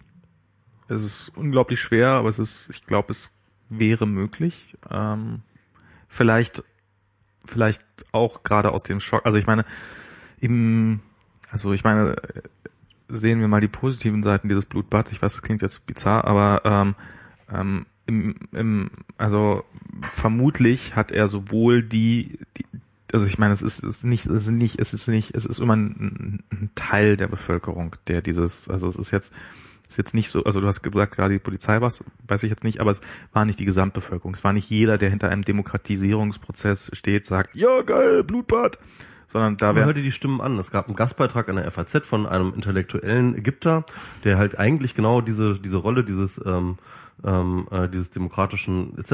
Ja. westlich orientiert etc. Ähm, der das halt total ge gerechtfertigt hat so. Er hat dann halt gesagt so ja was was was bildet ihr euch eigentlich ein ihr im Westen das überhaupt so, urteilen ja, zu können ja, und ähm, was äh, und ja aber auch der, waren das ja aber sowieso wenn, nur Terroristen in dem Moment in dem man äh, anfängt so eine Rechtfertigung zu schreiben also äh, also ich ich, ich weiß es nicht. Es kann natürlich sein, dass es, dass, dass es, äh, dass, dass es ganz, also dass, dass es nicht, dass es nicht anders geht. Aber ich, also ich meine, die, die, es besteht die Hoffnung, dass, dass den Leuten da klar ist, dass das, äh, dass, dass, äh, also oder dass, dass es sich zumindest so durchzieht, dass das ein Massaker war, dass und dass das vielleicht dazu führt, dass man irgendwann wieder aufeinander zugehen kann. Ich weiß es nicht. Also ich, ich habe auch keine große Hoffnung da, aber es ist, ähm, also ich, ich, ich verstehe, ich verstehe total. Es ist total, es ist komplett gegen die Wand gefahren alles. Also äh, ich habe halt, äh, es ist, also Ägypten ist unglaublich deprimierend gerade. Das ist aber, das, das ist nun mal das, das, das, äh, ich, ich finde das ja, ich meine, wenn man sich so den Irak anguckt oder ähm, so, so dieses, wo die Amerikaner jetzt ja, ja, okay, wir gehen jetzt ja mal rein und dann nehmen wir den Saddam Hussein da weg und dann ist da Demokratie, weil, also so dieses, dieser, dieser Gedanke, dass automatisch in dem Moment, in dem äh, sozusagen man muss nur den bösen Diktator wegnehmen und schon wird automatisch Demokratie herrschen, ähm, das das ist offensichtlich ein, ein, ein Trugschluss, der, der, der so nicht zutrifft. Und das ist. Das, so einfach habe ich mir das natürlich nie vorgestellt, aber dass man das, äh, aber dass es so ekelhaft wird. Also das, ich meine, so, so Armeen, das, das ist ja, das ist ja auch hier bei ähm, in, in der Türkei zum Beispiel mit, äh, wie heißt der jetzt gleich, äh, der, der, der, ähm, der türkische äh, Minister Erdogan. Erdogan. Also eine, eine, eine man kann über Erdogan ja sehr, sehr viel Negatives sagen, aber er hat zum Beispiel auch die Armee massiv geschwächt und das ist äh, und und hat dadurch dafür gesorgt, dass ähm, dass die Armee nicht bei jedem äh, Regierungschef, der ihnen oder bei jeder Regierung, die nicht in, in Kram passt, einen, einen Putsch durchführt. Also es ist ja nicht so, dass du das beseitige da oben den einen Diktator und du hast automatisch Demokratie. Und also ja, das hast du nicht behauptet, aber ähm, das ist ein ich, ich, ich, weil es braucht doch auf jeden Fall Leute ähm, in einem Land, wenn, du eine Demokratie aufbauen willst, dann braucht es Leute, ähm, die dieses, die Demokratie glaubhaft vertreten können. Und ähm, die Klasse, die sich jedenfalls auf die Demokratie auf die Fahnen geschrieben hat, hat darin in Ägypten grandios versagt. Du brauchst auch eine Bevölkerung, die Demokratie will. Ich meine, guck nee, musst du nicht haben. Doch, das muss auch. Die Deutschen wollten auch keine Demokratie. Ja, darum haben wir sie auch nie bekommen. Nein, aber vielleicht, vielleicht braucht es, äh, vielleicht braucht es äh, eine Besatzungsmacht tatsächlich, ja. Ich weiß, also guck dir Russland an. Ich meine, Russland, die hätten und ich glaube nicht, dass Putin immer wieder gewinnt, weil er die Wahlen so obskur, äh, so, so rasant, so grandios fälscht. Also natürlich ist da auch ein bisschen Wahlfälschung im Spiel, aber man muss auch einfach, ich glaube, da, da wieder. Die finden den schon geil. Die finden Putin alle geil. Es gibt ja auch so geile gaye Bilder von ihm. und ähm, und, und ja, ja, das ist äh, homosexuelle Propaganda. Frag mich, es kann nur noch eine Frage der Zeit sein, bis Putin eingesperrt wird. ich glaube auch. Ja. ähm, und wobei, ich, ich habe ja neulich, so, also mir ist der Gedanke tatsächlich von alleine nie gekommen, aber ich habe ja neulich mal gehört, der hat sich ja jetzt auch, Putin hat sich ja jetzt gerade von seiner Frau getrennt. Ich habe keine Ahnung. Äh, und äh, Also das ist, also es gibt ja wohl Gerüchte über Putin, aber wahrscheinlich gibt es die über jeden. Dass, dass, dass Putin äh, schwul sei. Okay. Aber keine Ahnung. Also, ja, nee, ähm, also äh, Nee, ver ich vergesst das. es wäre nicht das erste Mal, dass, ähm, dass latent homosexuelle ähm, beziehungsweise heimlich sexu äh, homosexuelle äh, äh, gegen gegen schwule äh, Partei, äh, äh, äh, ähm, äh, Stimmung machen. Ne? Also das ist ja ja klar, das, das wäre, das, also, das, das, das gibt's häufig interessanterweise. ähm, aber, aber das heißt trotzdem nicht, dass automatisch jeder, der, äh, also das heißt trotzdem nicht, dass Putin deswegen schwul ist. Also ich, ich aber es, Nö, das so so rum würde man. aber er lässt sich gerne mal mit genau. freiem Oberkörper und äh, Knarre in der Hand in der Zeitung ablichten. Genau. Das ist, äh, Da gibt's auch unglaublich viele tolle Tumblers, also äh, irgendwie äh, 16 most homoerotic äh, Photos of Putin oder irgendwelche Tätowierungen, die sie ihm dann halt auf den Oberarm mit irgendwelchen so, so Regenbogenfarben und ne, das, das kann man irgendwie sich alles mal ergoogeln. Ähm, leider hat mein Aufruf äh, zur Shownoterei leider nicht äh, gefruchtet, insofern Oh. wird es wahrscheinlich einfach keine Shownotes geben. Naja. Ihr Podcast-Hörer, die jetzt reinhört, äh, weil keine Shownotes da sind und euch deswegen ärgert, äh, seid beim nächsten Mal beim Live-Podcasten dabei Genau. und flattert uns. Sollte man immer mal wieder darauf hinweisen. Bitte das wäre flattern. ganz gut, ja. Bitte flattern. Gleich. Wel- Welcher ist dein, dein Flatter-Button? Das ist der, das ist der allgemeine ähm, da oben. Genau. Äh, Klickt auch mal rechts. gern mal ein bisschen mehr auch auf den Allgemeinen, damit Michi auch wieder was davon hat. Ich, Genau. Ich, Ich bin, ich, ich gehe, ich gehe sonst pleite, echt jetzt, Leute. Also ich brauche das, ich brauche die Kohle. Äh, flattert mal bitte. weißt du mal mein Kickstarter für? Äh, Ja, ja. wir machen mal ein ja. echtes Kickstarter und zwar, wenn wenn 10.000 Euro zusammenkommen, dann Michi getreten. Oh, dann darf jeder einmal, äh, Genau. jeder, jeder Dann Eintritt. kriegt man kriegt so einen, man kriegt so einen kleinen, weißt du, wenn man wenn man mehr als 10 Euro äh, äh, sponsert, dann kriegt man so einen kleinen Gummischuh, den man sich so an den an den äh, an, an den Schlüsselbund hängen kann. Nee, keine Ahnung. Das war also war Ich habe heute Morgen eine E- E-Mail gekriegt. Und zwar habe ich jetzt meine 23andMe-Ergebnisse. ah Ja. Also, ähm, und wann? Ich, äh, wie lange hast du Um noch? das kurz äh, zu erzählen, ich ähm, habe äh, von um, unter anderem Max, aber nicht nur von Max, sondern auch von Ralf Stockmann und von äh, wer war noch alles dabei? Ja, gute Frage. Äh, also Äh, auf jeden Fall hier. Ähm, ach, scheiße, wer ist Ähm, Leitmedium. Light Medium, genau. Der hat der hat das Ganze organisiert. ich habe Leitmedium den ich das habe den Gutschein organisiert. gebastelt. Äh, Tante ähm, und und andere Wortkomplex. Wortkomplex. Also Claudia, Genau, Claudia. natürlich. Und äh, wer war da noch dabei? Ist egal. Auf jeden Fall auf einige Leute, ähm, die haben mir zusammengelegt und haben mir einen ähm, Gentest äh, bei 23andMe äh, gekauft. Und äh, den habe ich natürlich auch sofort ähm, hingeschickt. Also ich musste dort in ein Röhrchen spucken mehrmals ähm, und das Röhrchen musste ich dann nach in die USA schicken. Und jetzt sind auf amerikanischen Servern meine komplette Gendatenbank. Also die NSA kann ich schon mal klonen. Genau, die NSA kann mich klonen. Ob, ob, sie, ob, sie, ob sie den Datensatz auch abgefangen haben? Oder das sind ausländische Datensätze? Okay, nehmen wir mit. Genau, Jetzt bist du jetzt bist du für immer im Archiv der der NSA abgespeichert. Genau. Und äh, vor allem, ich habe mir dann wirklich Gedanken gemacht, weil ähm, ich habe äh, heute die Ergebnisse wie gekriegt, wie Ja. gesagt, gekriegt und habe die so durchgeklickt. Ist übrigens nichts Schlimmes. Also man hat ja mal so ein bisschen Angst, so oh Gott, bin ich jetzt irgendwie extrem Alzheimer gefährdet oder so. Ich habe eine ziemlich hohe, ähm, also eine dreimal so hohe ähm, Gefahr für äh, Thrombose ähm, war dabei. Ähm, ansonsten war jetzt ähm, nichts wesentlich krasses so. Also nicht mehr so viel fliegen, ne? Ja, ja, also ich muss echt aufpassen. Also ich, aber, aber was dort steht als Tipps, was man, was man machen soll, äh, habe ich, äh, mache ich alles. Also man soll Sport treiben, man soll irgendwie, äh, keine Ahnung. Also so, so ein paar Tipps irgendwie. ja, und, Machst mal, mach ich alles. Ke- nicht zwei, rauchen, ach so. auf keinen Fall rauchen und solche Sachen. Also mache ich, mache ich alles, äh, halte ich mich alles dran, ohne dass ich es je gewusst habe, dass ich so, so ein hohes Risiko dafür habe. Also da stehen so die allgemeinen Sachen, leben Sie gesund und rauchen Sie nicht so viel. Und, Genau. Und So nicht bisschen- ganz so viel saufen. Ja, genau. Und früh schlafen gehen. Ähm, jedenfalls äh, 23andMe ähm, habe ich dann ähm, mich so durchgeklickt und eine, ähm, da gibt's halt auch so ganz viele Eigenschaften, die dann halt irgendwie so belegt sind. Also man muss Ja. halt sagen, sagen, es gibt so Listen mit ähm, mit so Eigenschaften für Health oder für ähm, äh, inher, in, inherent, äh, condi inherent Conditions oder ähm, anderen Späßen oder einfach ähm, bestimmte Eigenschaften wie zum Beispiel Haarfarbe oder so etwas, ja, obwohl ich dann natürlich auch einfach in den Spiegel gucken kann. Ähm, und eine dieser Eigenschaften ist aber, dass ich besonders schmerzempfindlich bin.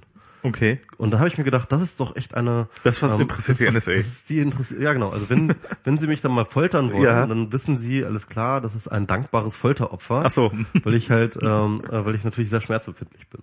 Bist du tatsächlich sehr schmerzempfindlich? Ja, also schon. Ich, ich glaube schon. Also Okay. ich, ähm, ich, ich bin ich bin auch schon so so so, so ein bisschen so ein ähm, Weichei. in- in Also so meinst du, wenn die NSA dich foltern will? Normalerweise, womit kann man den foltern?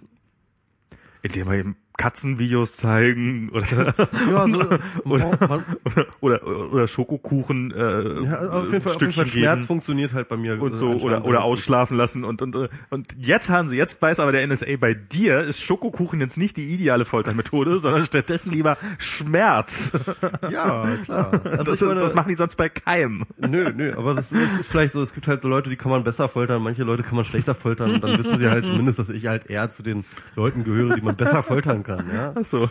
Also, das Und wenn jetzt die halt Islamisten, so wenn du irgendwann mit so einem Flugzeug drin sitzt und dann so, so wird das Flugzeug entführt und einer wird, äh, du, du bist dann die erste Geisel oder was, oder? genau. Oh je. Ähm, was ich eigentlich auch nochmal erzählen könnte, weil die Gesch- Geschichte ist ja natürlich einfach total Ja. äh, super. Ich weiß nicht, ob die hast du vielleicht bestimmt auch gelesen. Ähm, äh, die habe ich, also Lukas, Lukas Hartmann al- alias äh, Minuteman, M-N-T-N-M, ähm, den kennst du wahrscheinlich. Ja, auch. Der hat ich. ja damals irgendwie äh, das AKAKI gegründet und und und so. Ähm, Ach, gegründet sogar, ja, okay. er war einer der Gründer. Ähm, und ähm, gründet immer noch, ist halt immer noch irgendwie so ein Start-up-Typ. Gründet immer noch vor sich hin. Gründet immer noch vor sich hin. Der war halt auch auf meinem Geburtstag, wo ihr mir das geschenkt habt. Ja. Dann habe ich mich mit ihm unterhalten, habe so ihm erzählt, so ja hier geil irgendwie äh, 23andMe und so. Und er meint so ja ja, da bin ich ja irgendwie schon seit ähm, sechs sieben Jahren Kunde irgendwie. Damals, als es noch richtig teuer war. Da war es noch richtig teuer, hat's noch 1000 Euro gekostet. Also mittlerweile ist das ja, kostet das ja irgendwie relativ entspanntes 100 Geld. 100 irgendwas ne Euro, Dollar. Ja, ich glaube, sowas in dem Dreh. Also ich weiß gar nicht mehr die Gesamtsumme, aber Genau. Nee, auf jeden Fall erzählte er so, ja, voll krass. Und dann habe ich jetzt vor drei Wochen, habe ich jetzt so ein Update gekriegt. Ähm, also man kann halt dort so ein Abonnement abschließen bei 23andMe, dann wird man halt immer über alle neuesten Erkenntnisse, ähm, die sie halt, äh, die die Wissenschaft über äh, die Gen, Gen-Zusammenhänge halt haben, äh, wird das dann auch mal geupdatet in seinem eigenen Profil. Und dann war halt dann eben ein neues Update bei Inherited äh, Conditions. Ja. Und ähm, und äh, das war dann halt so eins von diesen Updates, ähm, die, äh, das muss man sagen, bei, bei 23andMe äh, kriegst du manche Sachen einfach sofort angezeigt und manche Sachen... kannst du die, deine Gene da, also deinen deinen Datensatz auch runterladen? Ja, klar. Also kannst du ja auch ein Backup machen. Genau, kannst auch ein Backup machen. Kannst übrigens auch auf eine freie Datenbank äh, hochladen. Das wollte ich auch nochmal machen. Also, Ja. ähm, dass so, man halt okay. sozusagen das auch nochmal irgendwie der Allgemeinheit zur Verfügung Ah, stellt. cool, ja. Also Wie, wie, wie groß ist die Datei? Ich habe es nicht runtergeladen bisher. Ah. Das mache ich noch. Ähm, egal. Auf jeden Fall, ähm, das sind auch nicht übrigens äh, die komplette Gensequenz, sondern das sind die sogenannten SNPs. Ah, okay. SNPs sind halt ähm, Abweichungen vom ähm, Standardgenom. Ach so, der Diff quasi. Der Diff, genau. Ah. Das sind praktisch die Diffs, ja. Ähm, also dort, wo du halt irgendwie ähm, äh, dann halt ein A A statt ein C hast, ja, in Okay, der mhm. Kombination oder so etwas. Ähm, das sind halt, ähm, das sind die relevanten Daten. Ne? Mhm. Sonst äh, ähm, zu, keine Ahnung, 98 Prozent sind ja alle, sind wir genetisch alle gleich. Ja. Ich glaube zu mehr als 98 Prozent sogar. Oder- Ich glaube 98 Prozent ist äh, der Unterschied, äh, ist, ist eine Fliege zu uns identisch. Eine Fliege, ja, nee, weiß ich nicht, keine Ahnung. Also doch, auf jeden das, Fall, doch, doch sowas in dem Dreh. Also das ist wir sind auf jeden Fall ziemlich identisch, ja. ja, ja. Und ähm, alles in so. Genau, und das heißt mit anderen Worten, ähm, es macht keinen Sinn, halt die komplette Gensequenz ist halt Okay. ähm, ähm, eine ganze Menge, ist halt einfach ziemlich viel Rauschen. Ne? Wer ist denn der, wer ist denn die, die Standard-Gensequenz? Ist das irgendwie, haben sie da Also okay, ich habe sie auch auswendig gelernt. Ich dachte mir, okay, ja. Nein, A, C, also ich mein- G, G, C, D, C. Es wird jetzt ein bisschen länger, aber ähm, Nein, äh, ni- nicht, nicht wie die lautet, sondern wer ist die? Also ist das irgendwie so ein Durchschnitt aus allen möglichen Menschen, die sie gefunden haben? Oder ist das einfach mal irgendwie so, so, Joe, du bist jetzt der Standardgensatz? und ja, also man muss ja sagen, dass diese DNA ist ja natürlich eine extrem hat eine extrem lange Geschichte. Ja. Oh, komm. Nee, ja, ja, ja, ohne Scheiß. Die Geschichte der DNA ist eine Geschichte voller Missverständnisse. Im Endeffekt ist die gesamte Evolution des, äh, ähm, von, von, von, von Anfang bis zum Ende des Menschen ist ja in dieser scheiß DNA mit drin kodiert. Ja? Ja. Also das heißt, alle Wesen, die wir vorher mal waren, ja, war, können wir auch immer noch sein, haben wir die Daten für. ist das so? Ja, ist alles drin. Sicher? Wenn du mal Okay. äh, guckst, wie äh, be- beispielsweise Kinder ähm, sich entwickeln in der ähm, so, das ähm, meinst du, als, ja. als Embryos, ja, dann siehst du auch, dass sie verschiedene evolutionäre Stadien durchmachen. Und mal so ein bisschen Fisch und Frosch und Genau, so. also sie in der in der Entwicklung des Kindes machen sie tatsächlich irgendwie, ähm, äh, das ist alles noch drin und wir sind das alles auch noch. Das ist ganz interessant. Also und das wir schleppen all das halt noch mit uns rum. Ja, Und bei manchen in der Entwicklung bleiben wir dann auch irgendwann mal mittendrin hängen. genau. Nein. Ja, irgendwie sowas. Auf jeden Fall ähm, So wie viel Prozent bist du denn ein Neandertaler? Äh, 2,7 wie jeder, glaube ich, so standardmäßig. ist das so standardmäßig? Ja, Oh, schade. Also äh, es gibt da unterschiedliche, äh, glaube ich, ähm, unterschiedliche äh, Varianten, aber ich bin zu 2,7 und das ist, glaube ich, standardmäßig. Okay. Ja. Weißt, weißt du irgendwie vom Standard großartig ab? Ähm, das weiß ich nicht. Ähm, das steht da ja nicht, ob ich vom Standard groß abweiche. Ähm, da gibt's so, so ein bisschen so dieses, ähm, wo, welche Region man halt herstammt. Ah, ne, okay. irgendwie. Ja. So, ich habe ich hab wohl einen relativ, äh, einen relativ hohen asiatischen Teil. Also irgendeiner meiner Vorfahren muss wohl aus dem asiatischen Raum gekommen sein. Stimmt, du hast auch so ein bisschen, so ein bisschen schmalere Augen, wenn ich das so. Ja, das kommt Das- durch die Brille, glaube ich. Oder, oder durch die Uhrzeit, aber egal. Ähm, ja, also, also solche Sachen. Wir, ich habe jetzt halt, ähm, wir, wir, wir haben jetzt so, so ein bisschen geshared. Also ich habe mit so Matthew und mit ähm, mit ähm, Lukas, also Minuteman, Ja. und mit äh, wer war noch dabei? Rin. Ähm, Ja. hattet ihr doch letztens beim Podcast. Ja, ne? bei Nerds FM. Genau, bei Nerds FM. Ähm, War ein sehr unterhaltsamer Podcast. ja, fand ich auch. Ähm, und ähm, wen hatten wir denn noch? Äh, ja, also mit, mit, mit so Leuten halt irgendwie das jetzt so geshared und dann kann man das so miteinander vergleichen und wir sind aber alle irgendwie zu irgendwie über 70 Prozent alle identisch und voneinander äh, abweichen tun wir dann. Das ist ja egal. Auf jeden Fall ähm, interessantes Ding. Ähm, jedenfalls Lukas, ich wollte die Geschichte erzählen. Ja. Lukas kriegt halt eine Mail irgendwie. Es gibt neue ähm, Informationen zu Inherent. Ich habe die bei dir gelesen. Inherent, Ich, jetzt mache ich das mal mit dir, was du. Inherited Conditions. Und äh, da gibt es eben spezielle äh, Dinge, die man sich erst freischalten muss. Also mein, die meisten Sachen werden einfach so angezeigt auf der Webseite und manche Sachen werden dann halt erst ähm, nach einer extra Bestätigung, wo man halt erstmal durchlesen muss, okay, hier, das heißt, äh, äh, vorsichtig mit diesen Daten. Das sind natürlich spezielle, ähm, spezielle Informationen, die dann doch auch durchaus das Leben verändern können. Also beispielsweise, wenn man ein extrem hohes Alt, äh, Alzheimer-Risiko hat oder so, das kriegt man das, ne? Dann ähm, ähm, muss man erstmal schlucken, bevor man dann einmal auf OK klickt. Ich habe verstanden, dass ähm, ähm, was diese statistische äh, Auswertung jetzt besagt und dass ich mir jetzt nicht so viel Sorgen machen soll, sondern erst mit meinem Arzt reden soll, etc. pp. Auf jeden Fall hat er das geklickt und ähm, dann stand dort, dass er ähm, zwei Gene habe, die darauf hinweisen, dass er eine bestimmte Krankheit hat. Oh, scheiße, jetzt muss ich erstmal raussuchen, wie die hieß. Ähm, eine bestimmte Krankheit hat, die ähm, eine äh, Erbkrankheit ist. Und zwar ähm, hat er ähm, das ist so eine, eine Muskelerlähmungskrankheit. Limb Grindle Muscular Dystrophy ähm, heißt es äh, irgendwie. Und das ist so eine Muskelschwund-Krankheit, äh, Krankheit, die irgendwie am Rücken ähm, etc. irgendwelche Muskeln schwinden lässt und ähm, oder, oder oder oder so etwas ähnliches und und und wo man dann äh, die teilweise auch tödlich enden kann. Also das heißt, ähm, er hätte dadurch wirklich auch eine Lebensverkürzung erfahren und jedenfalls hat er ähm, diese äh, Sache dann halt gelesen und hat natürlich einen Schock gehabt und hat natürlich gedacht, so scheiße, was ist denn hier los und drückt so an sich rum, ob da jetzt alles okay ist.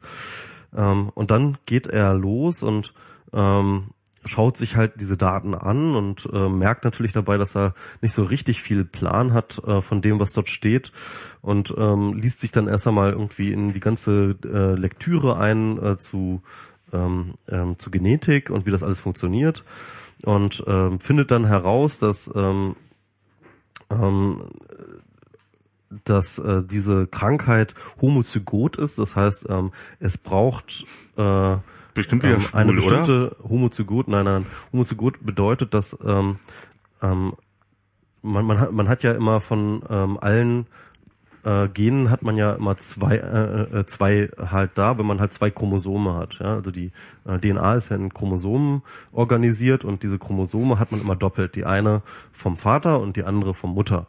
Aber eigentlich sind sie genetisch identisch. Und ähm, aber es kann natürlich immer zu Abweichungen kommen und ähm, äh, zu Mutationen kommen und ähm, er, äh, und oft ist es so, dass halt wenn ähm, die Mutation nur auf dem einen ähm, Chromosom liegt, das dann halt nicht so schlimm ist, weil ähm, dann wird halt einfach sozusagen ähm, die ähm, äh, dann, dann, dann verwendet der Körper bei der Entwicklung eben die Information aus dem heilen Chromosom. Ähm, man hat halt sozusagen immer dieses Backup, ja. Und ähm, viele Erbkrankheiten treten erst dann auf, wenn beide Chromosompaare dieselbe ähm, dieselbe Mutation aufweisen. Und äh, das nennt man dann Homozygot, ja. Und Heterozygot ist halt, wenn nur eine ähm, ein Chromosom diese ähm, äh, diese Anomalie hat. Jedenfalls ähm, hat er dann herausgefunden, dass ähm, eben diese Homo, dass halt eine homozygote äh, Chromosom an einem bestimmten Gen passieren sein muss und hat dann aber nochmal seine eigenen Gene halt in so ein Programm reingeworfen und hat das nochmal selber durchgecheckt und hat festgestellt, nein, äh, das betreffende Gen bei ihm ist nur heterozygot betroffen, also das heißt nur auf einem Chromosompaar und nicht auf beidem. Allerdings gibt es zwei Gene, die diese äh, zwei unterschiedliche Gene, Ja, die stimmt, diese äh, Krankheit betreffen und ähm, und er hat auf beiden Genen eine Mutation, aber beide heterozygot, ja. Also beide so, dass, dass, dass Genau. er keinen Pech hat. Genau, und das heißt mit anderen Worten, bei ihm ist diese Krankheit tritt nicht auf. Und der Witz ist halt, dass der Algorithmus, der ähm, diese Auswertung da macht, hat dann halt einfach das übersehen und hat halt die beiden Gene, die dafür unterschiedlich sind, als eins behandelt und hat die beiden aufaddiert und hat damit geschlossen, alles klar, wir haben hier zwei Mutationen, also ho- homozygot, also bist du betroffen.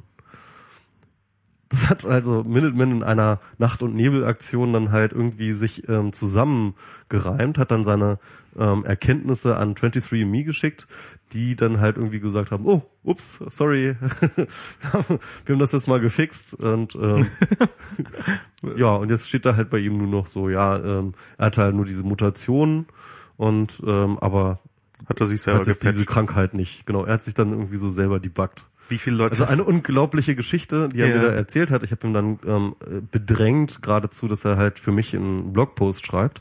Den hat er dann auch veröffentlicht auf, äh, auf äh, Kontrollverlust.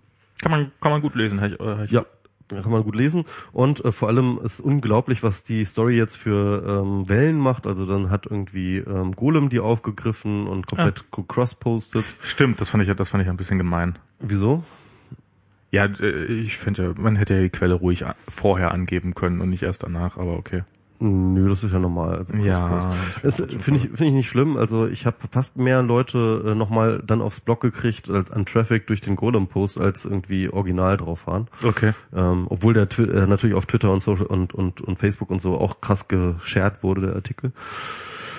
Jedenfalls, ähm, und jetzt ist das noch im Fokus, ist noch was erschienen und äh, noch ein richtig mit einem Porträtfoto von ihm und allem und so und äh, ja, ich glaube, es gibt jetzt so ein paar englischsprachigen Medien, die sind da hinterher auf, hinter der Story, weil das auch einfach eine unglaubliche Story ist.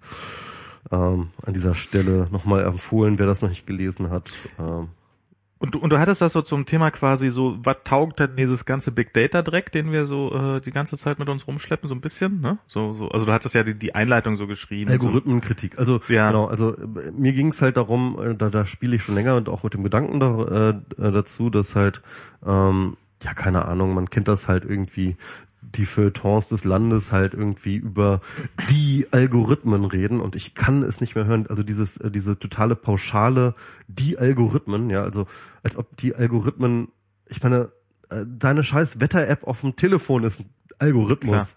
So, und die- diese völlig undifferenzierte und, und, und völlig, ähm, und, und, und völlig banane Debatte äh, in den Feuilletons über all die Algorithmen, die geht mir sowas von dermaßen auf den Sack. Ähm, wobei ich das halt tatsächlich grundsätzlich wichtig finde, und das ist der Punkt gewesen, ich finde es eigentlich total grundsätzlich wichtig, dass wir über Algorithmen reden, ja, dass wir aber dann bitte über nicht die Algorithmen, sondern über spezielle Algorithmen reden und dass wir dann auch eine Kritik üben, dass, dass wir das eine Algorithmenkritik gibt, die aber sich dann entsprechend auskennt und die eine konkrete Kritik form, äh, formuliert ähm, an einem speziellen Algorithmus und sagt, okay, das und das geht schief und das ist das ist scheiße, wir müssen das anders machen, wir könnten das so und so anders machen und so weiter und so fort. Und das findet einfach nicht statt und ich Ja. hätte mir gedacht, ähm, dafür würde ich gerne ein Forum bieten. In dem Fall ist es ja tatsächlich mal relativ einfach nachweisbar. Also ich, äh, so, so von wegen Algorithmenkritik, Ja, danke. ähm, von wegen mal so äh, so diese Algorithmenkritik. Ich habe das ja irgendwann mal erlebt ähm, in also die Macht der Zahlen. Das, das ist, ist garantiert schon hundertmal ein Spiegeltitel gewesen. Die Macht der Zahlen. Aber so so so es gibt ein sehr sehr hohes Vertrauen in Zahlen und wenn du irgendwie und wenn du irgendwie äh, so in ich weiß das ist in in Firmenumfeld kann ich gleich eine kleine Anekdote zu erzählen oder ich erzähle ja ich erzähle eine kleine Anekdote zu und zwar war das so ich habe einmal erlebt da war ähm, also Marketing ich, ich mag Marketingabteilung nicht ich glaube es gibt so ziemlich niemand der Marketingabteilung mag äh, Doch, Marketingabteilung. Ich weiß nicht, ob die das mögen. Ähm, Die mögen sich auch nicht.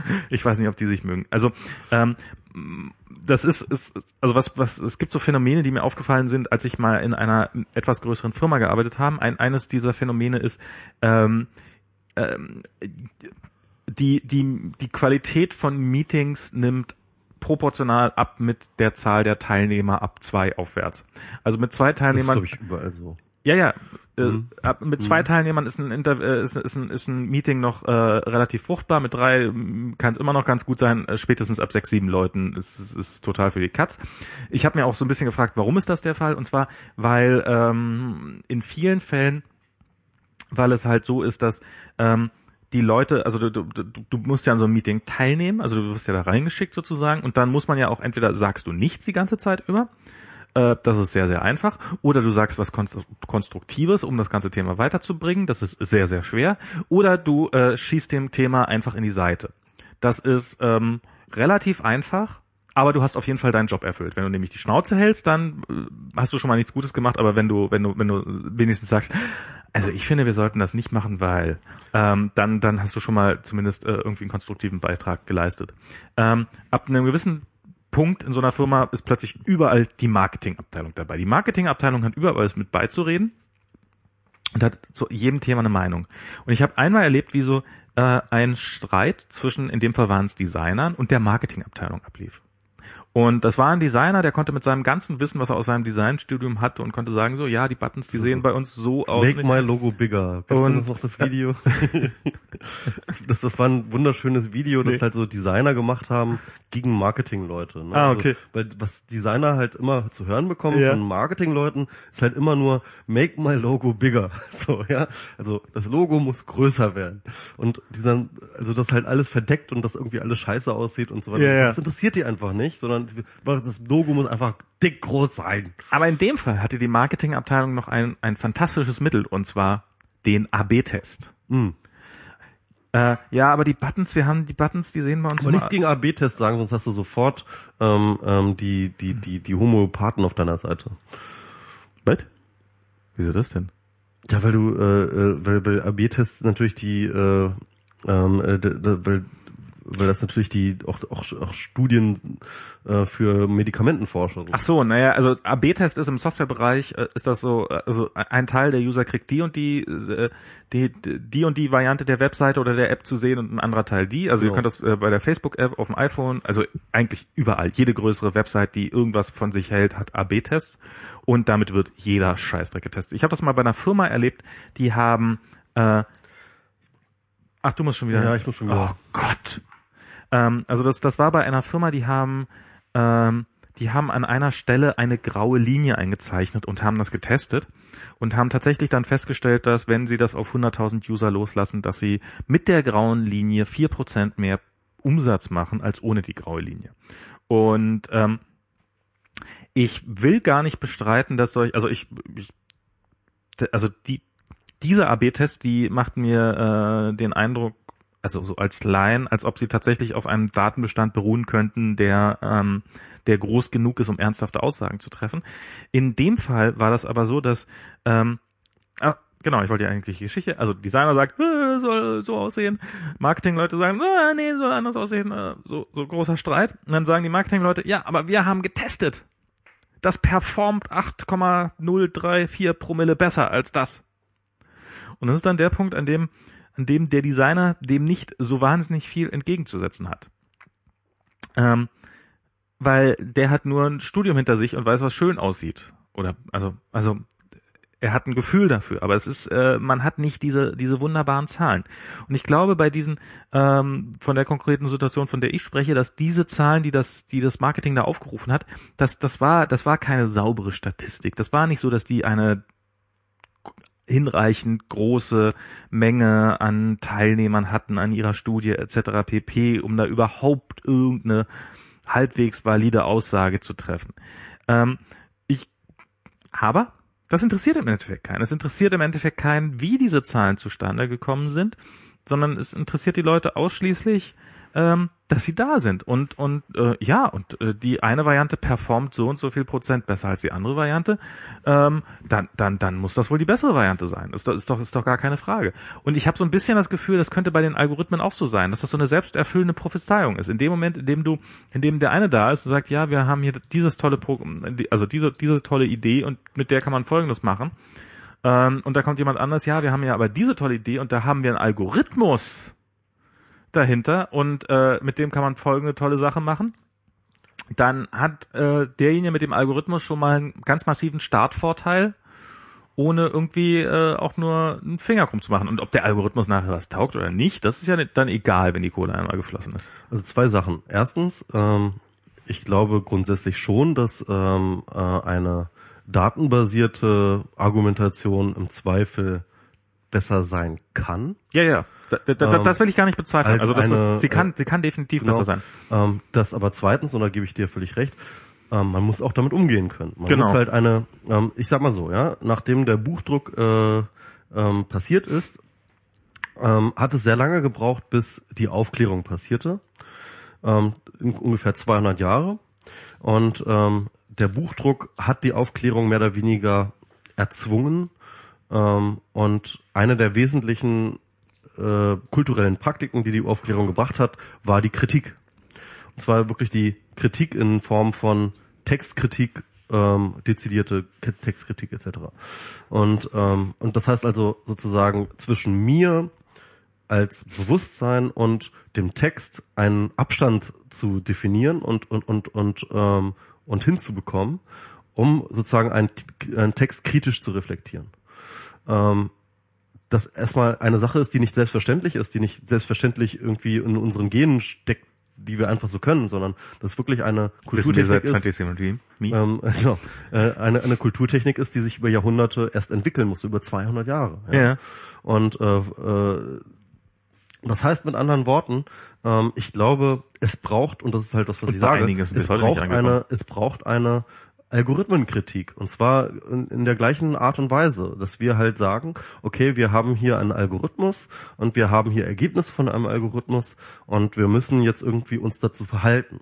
Und dieses Verhalten ist ganz oft noch, glaube ich, ziemlich ähnlich dem, was halt am Anfang ähm, die Leute gegenüber der ähm, dem dem gedruckten Wort gehabt haben, bevor es äh, sich halt eine Kulturtechnik der Kritik entwickelt hat, nämlich einfach alles zu glauben, weil es einfach dort steht, schwarz auf weiß, ja sondern aber ganz im Ernst. Also und, und, das ist doch das ist doch so ein typisches Beispiel von äh, die Zukunft ist schon da oder die Gegenwart ist schon da aber sie ist noch nicht gleichmäßig verteilt. Genau. Ein Großteil ein Großteil der Menschen ist doch nach wie vor der festen Überzeugung dass alles was gedruckt ist die Wahrheit ist.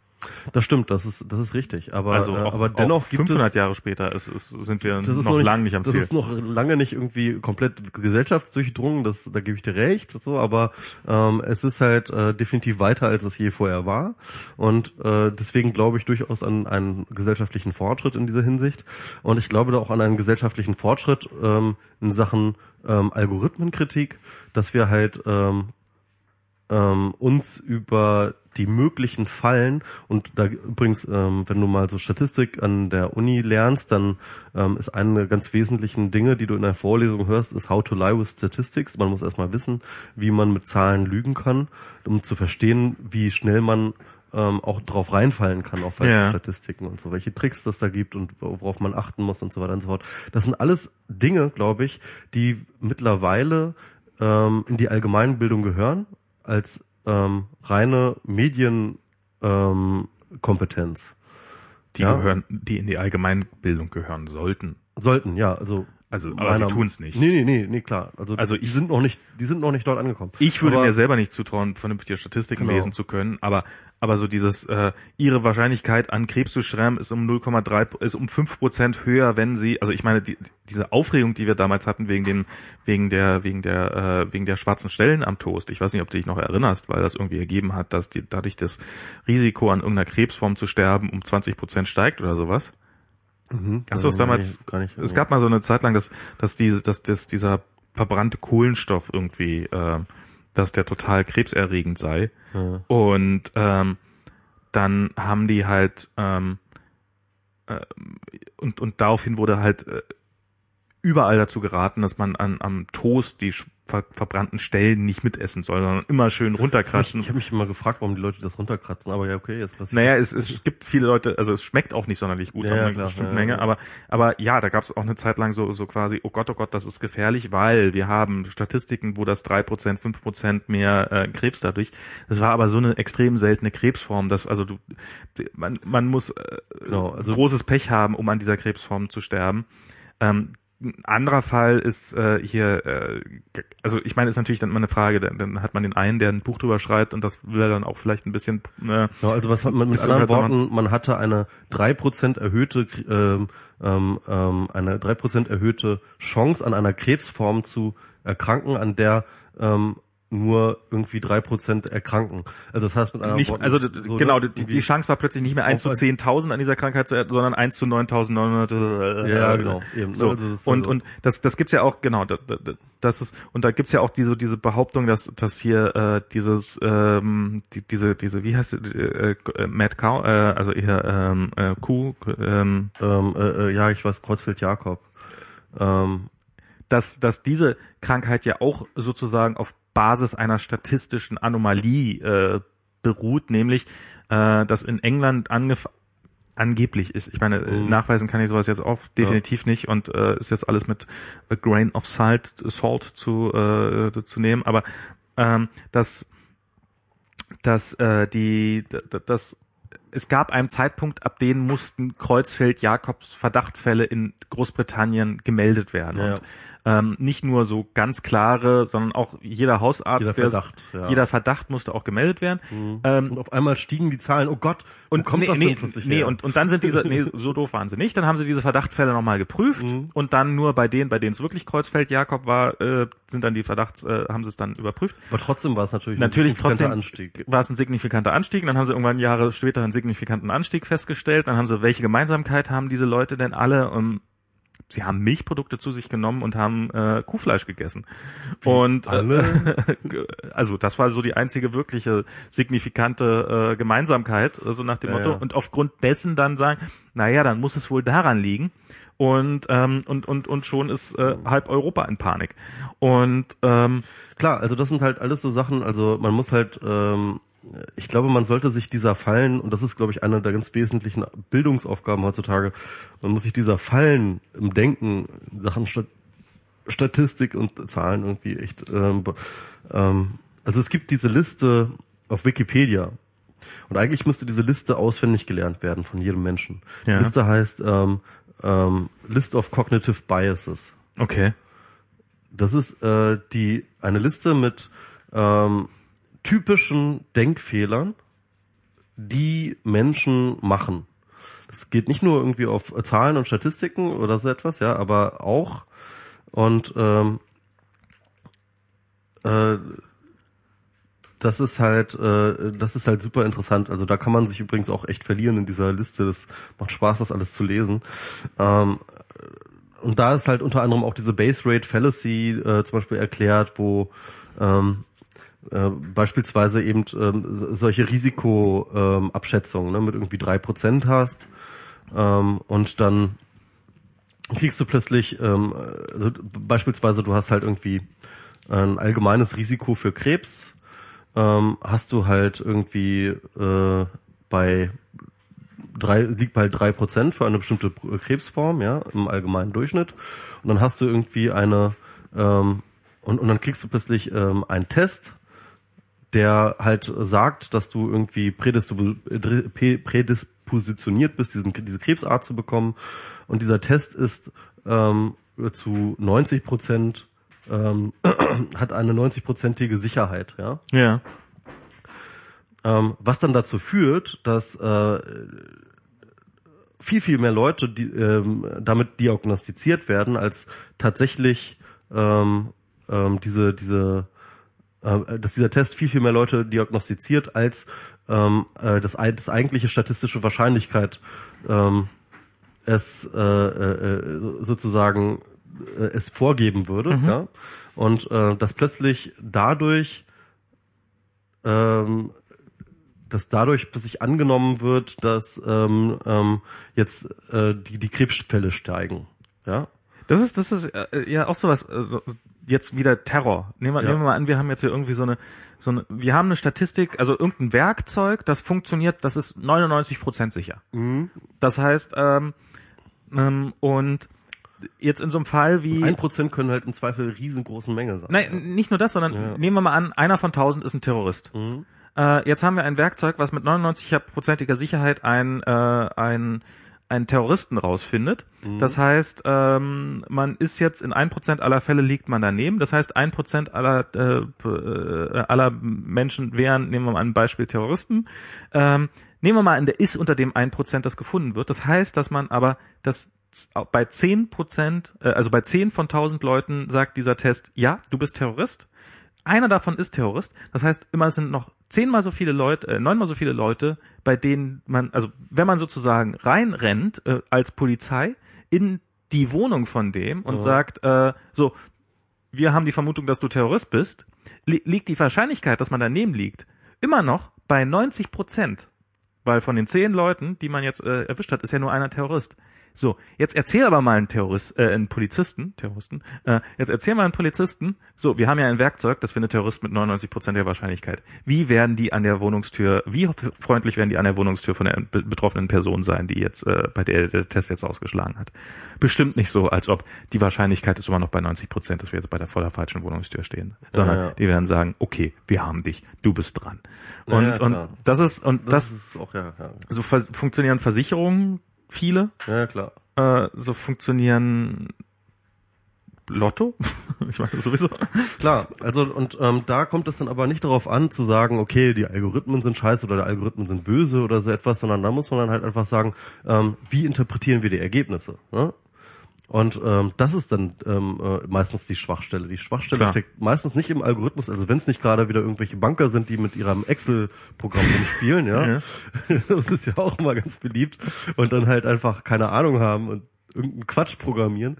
Ähm, ähm, Ja, die haben auch wirklich auf vielen, also das ist ja meine, meine starke Befürchtung mittlerweile, die haben einfach auf allen Ebenen keine Ahnung. Genau, also also da muss man dann halt auch wirklich Algorithmenkritik in Form von, ja, jetzt hier diese Algorithmen äh, sind halt wirklich schlimm. Aber ich, ich bin mir sehr sicher, dass die meisten Probleme, die wir äh, im Zuge der Einführung von Algorithmen in die Gesellschaft haben, sind eher auf ähm, der Unzureichendheit ähm, menschlicher Interpretationsvermögen, äh, was Daten angeht, an, äh, also äh, was Endergebnisse angeht. Naja, Äh, aber, aber, aber eben auch äh, der Tatsache geschuldet, eben, eben wie in dem Fall, wo der Algorithmus ja die Aussage, des, also es war ja nicht so, dass, dass, der, dass die Interpretation des Algorithmus falsch war bei Minuteman, nee, äh, da, da war es ja der Algorithmus. sondern es war ja wirklich, da- also genau. der Algorithmus selber Ja. ist ja ist ja auch einer gewissen Fehleranfälligkeit unterworfen. Das meine ich, also Ja. ähm, und das ist auch das, worüber ich mich jetzt interessiere. Also es ist halt wirklich dort, wo irgendwie die Algorithmen Quatsch sind oder wo die falsch sind oder wo sie vielleicht auch ganz einfach ethisch ähm, äh, ethisch nicht verste ver vertretbar sind oder so etwas. Das gibt's ja auch, ja. Ähm, ähm, all das, das interessiert mich, wo man halt wirklich an den Algorithmen kritisieren will. Ähm, die meisten, wobei natürlich das auch interessant ist, also ähm, wenn halt irgendwie, keine Ahnung, die NSA jetzt sagt, okay, wir haben jetzt hier mit 90-prozentiger Wahrscheinlichkeit eine Liste von 2000 Namen mit Leuten, die wir für Terroristen halten oder des Terrorismus verdächtig halten, ähm, da können wir, glaube ich, auch froh sein, dass die NSA nicht die Mittel hat, jetzt in jedem mit einem Sondereinsatzkommando reinzugehen, ja. ja. Ähm, oder, oder die mit einem schwarzen Lieferwagen abzuholen. Oder ja. nee, schwarze Hubschrauber sind ja in den USA. Und die haben noch Geld. ja, genau, die haben noch Geld. Die NSA hat noch Geld. Die NSA hat noch Geld und holt die schwarzen Hubschrauber. Aber, aber so viel Geld haben die gar nicht, dass sie sozusagen aus so einer, aus so einer Liste dann einfach die mal alle abarbeiten. Also das sind aber natürlich auch alles äh, Dinge, die die ähm, die die die damit reingehören in diese Algorithmen. Hast du apropos, apropos Hubschrauber, hast du die Geschichte von Merkels Flugzeug gelesen? Hm. Ach, da war so irgendwie so ein Spinner, der halt äh, beziehungsweise oh Gott, ja, ich, ich, ich mir ist total peinlich, also ich, mir war gar nicht bewusst, dass da äh, ich dachte, ich war halt, ich war halt noch voll in Partystimmung und und und, und habe halt gar nicht gemerkt, wie ich halt selber ähm,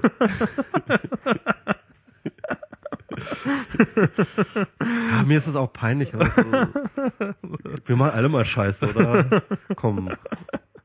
Aber es ist so, ist so ich meine so, so hey, wir leben hier in so einem super, also ich meine, es ist ja schön, dass sowas immer noch passieren kann, also irgendwie auf so eine Art. Ist ja ganz ruhig ein, ne? Ja, ja, so, so auch in Merkels, also falls ihr es nicht, das, die Geschichte ist erstaunlich untergegangen, muss ich sagen. Also durch die deutsche Presse ging es nur, oder war ich da gerade, war ich da gerade in Norwegen, als das drum ging vielleicht? Also auf jeden Fall kam da bei mir nicht so wahnsinnig viel von an. Ich habe es jetzt im Englischen äh, bei Spiegel Online, äh, also bei Spiegel Online International quasi gelesen.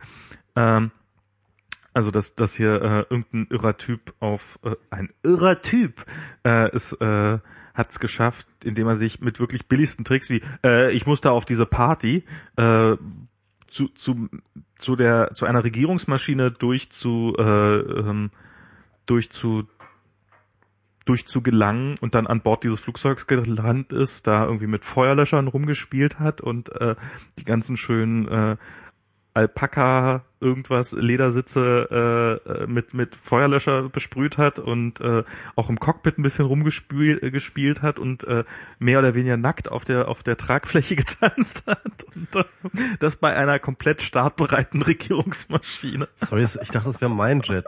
Ich habe echt gedacht, das wäre mein Jet. Hast du das schon wieder verwechselt? Ja. Dein Jet ist ist drei Zentimeter lang und aus Plastik. Das ist manchmal manchmal manchmal. Ach hier BSE sagt einer übrigens im Chat Chat, das war das, BSE, ja, BSE, stimmt. Kreuzfeld-Jakob ist aber dasselbe irgendwie, glaube ich, von der Krankheit her. Nee, nee, also Kreuzfeld-Jakob ist eine Krankheit, die es gibt. BSE war dann dieses, äh, dass das bei, bei das Syndrom, Rinde-Syndrom. Dass das, dass das von Kühen möglicherweise auf äh, Menschen übertragen werden könnte oder dergleichen mehr. Genau, und genau, stimmt. Und äh, äh, Kreuzfeld-Jakob war die Krankheit, die das dann gewesen wäre, wenn es übertragbar gewesen wäre oder sowas. Nee, also Kreuzfeld-Jakob gibt's unabhängig davon. Äh, wo, wo im Kreuzfeld-Jakob war die Krankheit, die im Verdacht stand, ausgelöst zu werden, eventuell. Durch, durch BSE, genau. Ah ja, genau, so rum war es. Gut, dann haben wir jetzt auch die biologischen Details wieder gerade. Ach, mit. Gott sei Dank. Wahrscheinlich kriegen wir aber sowieso einen Shitstorm, weil wir, weil ich bestimmt ganz viel Quatsch über DNA und sowas erzählt habe. Na, das ist ja gut. Das wäre auch ganz gut. Ne? Ja, dann, dann ist ja gut. Ähm, eine Sache wollte ich noch mal. No, noch, noch eine gute Nachricht, äh, ja. dass äh, in Fukushima, dass äh, die, die, die, der Reaktorunfall ist jetzt äh, hochgestuft worden von einer Anomalie, also die, die, die Einstufung von Fukushima war immer noch Anomalie. Ja, ja.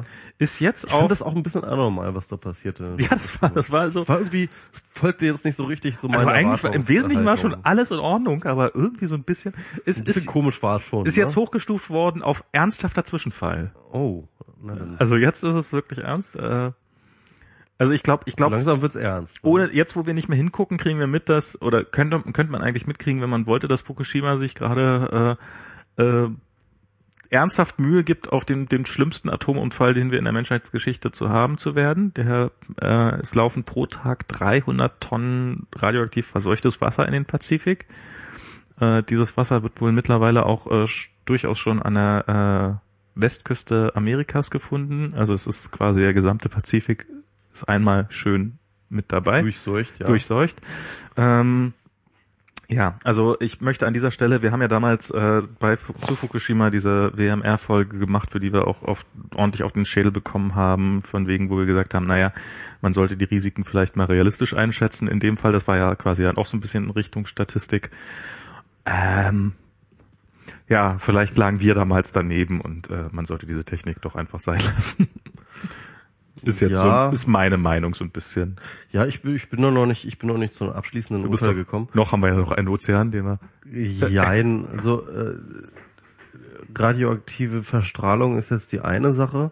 Ähm, ähm, und, und wo das jetzt überall ankommt, ähm, man muss jetzt halt irgendwie gucken, was jetzt da tatsächlich die, die, die, der, der echte Impact ist. Ähm, also auf, auf Leben, auf Lebewesen und so weiter und so fort. Also die, die Leukämierate in Fukushima, da Genau, ist, solche ist, schon, Sachen. ist schon massiv gestiegen. Genau, genau. Es sind, die, die mussten ja auch, also es ist ja, ist ja, das, das ist ja auch so, so, so, so die, was da jetzt so tröpfchenweise rauskommt, so ähm, diese, äh, wie, wie hieß diese Firma gleich, die das, dieses Kernkraft, Tepco. Tepco, die mussten jetzt ja, oh ja, äh, es sind ja doch äh, ein paar mehr Menschen, Mitarbeiter von uns verstrahlt worden, als wir ursprünglich angegeben haben, nämlich knapp zehnmal so viele, also etwas über 1000 Leute sind jetzt verstrahlt, äh, ist jetzt offiziell die Zahl und sowas, also ähm, Das war schon ein riesen Fuck-up, was da passiert, das ist keine Frage. Also- Fall, ähm, ich glaube, das ist ein bisschen untertrieben, riesen Fuck up. Also das ist ähm, ja, es wird nicht besser. Es wird nicht besser und wir werden an Fukushima noch einige Jahre unseren Spaß haben. Ja, irgendwann mal hoffen, dass sie das irgendwie in den Griff kriegen. Ne? Ich Das ist halt die Sache. Gibt's da was, gibt's da was in den Griff zu kriegen? Also ist das ja, also das, äh, die, die haben es ja noch nicht im Griff. Also das ist ja der, der Punkt, ne? Also das halt ähm, äh, dieses, äh, das, das was dort übrig geblieben ist, also diese Lachen, äh, die, die kannst du halt nicht wirklich bearbeiten. Du kriegst es nicht richtig dicht, du kriegst es nicht richtig versiegelt. Also Tschernobyl haben sie ja dann irgendwann halt tatsächlich diesen Sarkophag hingekriegt. Ähm, nach dem dritten Anlauf oder so etwas, sowas ist halt noch nicht zu denken an Fukushima, weil es einfach riesigere Mengen sind und so und das ist halt ähm, also das ist halt ja immer noch nicht unter Kontrolle, das ganze Ding. Offensichtlich nicht. Also Nee. das ist ja, Und das ist obwohl, halt echt, obwohl uns jahrelang der, also seit 2011 äh, ständig der Eindruck äh, gegenüber vermittelt wurde oder ja, und nee, wir haben ja alles im Griff und offensichtlich haben sie es nach wie vor nicht im Ansatz im Griff und ähm, das ist schon echt ganz schön krass auf jeden Fall. Ähm, das ist keine Frage. Naja, wollte ich nur auch nochmal so, so, weil auch, auch mal negative Sachen, nicht nur die ganze Zeit so positiv. Stimmt, wir haben ja die ganze Zeit nur positive Meldungen und sonst so, ne? Ja, ja, genau. Ähm, ja, keine Und- Ahnung. Äh, Wollen wir noch mal kurz über die zehn Thesen schrei äh, reden, die wir, äh, die ich. Mist, die wollte ich doch nochmal durchlesen. Ach, ich dachte, die hättest du das letzte Mal. ja, ich habe die das letzte Mal schnell durchgelesen, so überflogen, Überflogen, und okay, ja, und, Mm, und ja, okay. ich habe sie hier, hier ist der, ich habe ich hab den Tab auf Anhieb gefunden. Datenschutzbank. Hm, hm, hm. Ja, also ich habe eigentlich. Ähm, Ich kann ja die Thesen immer, ich, ich lese immer die Überschrift der Thesen vor und du sagst, was du damit Ich sage erstmal die Geschichte dazu. Ich habe Ja. nämlich für die Specs, ähm, und zwar die aktuelle Ausgabe, habe ich einen sehr, sehr langen Artikel geschrieben Mhm. ähm, über ähm, mein Thema eigentlich Kontrollverluste. Das Ganze so ein bisschen abgedatet auf die heutigen Entwicklungen. Das geht nicht nur um die NSA, sondern es geht auch um solche Entwicklungen wie ähm, ja Big Data, Google Glass und so weiter und so fort. Und all das ist aber bezogen auf ähm, die NSA-Enthüllungen ähm, ähm, jetzt im Specs-Artikel einmal aufgedröselt.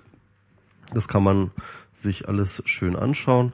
Ähm, am Ende komme ich zu einer Conclusio, wo ich ähm, so versuche, so ein bisschen aus den ähm, aus den vorherigen Analysen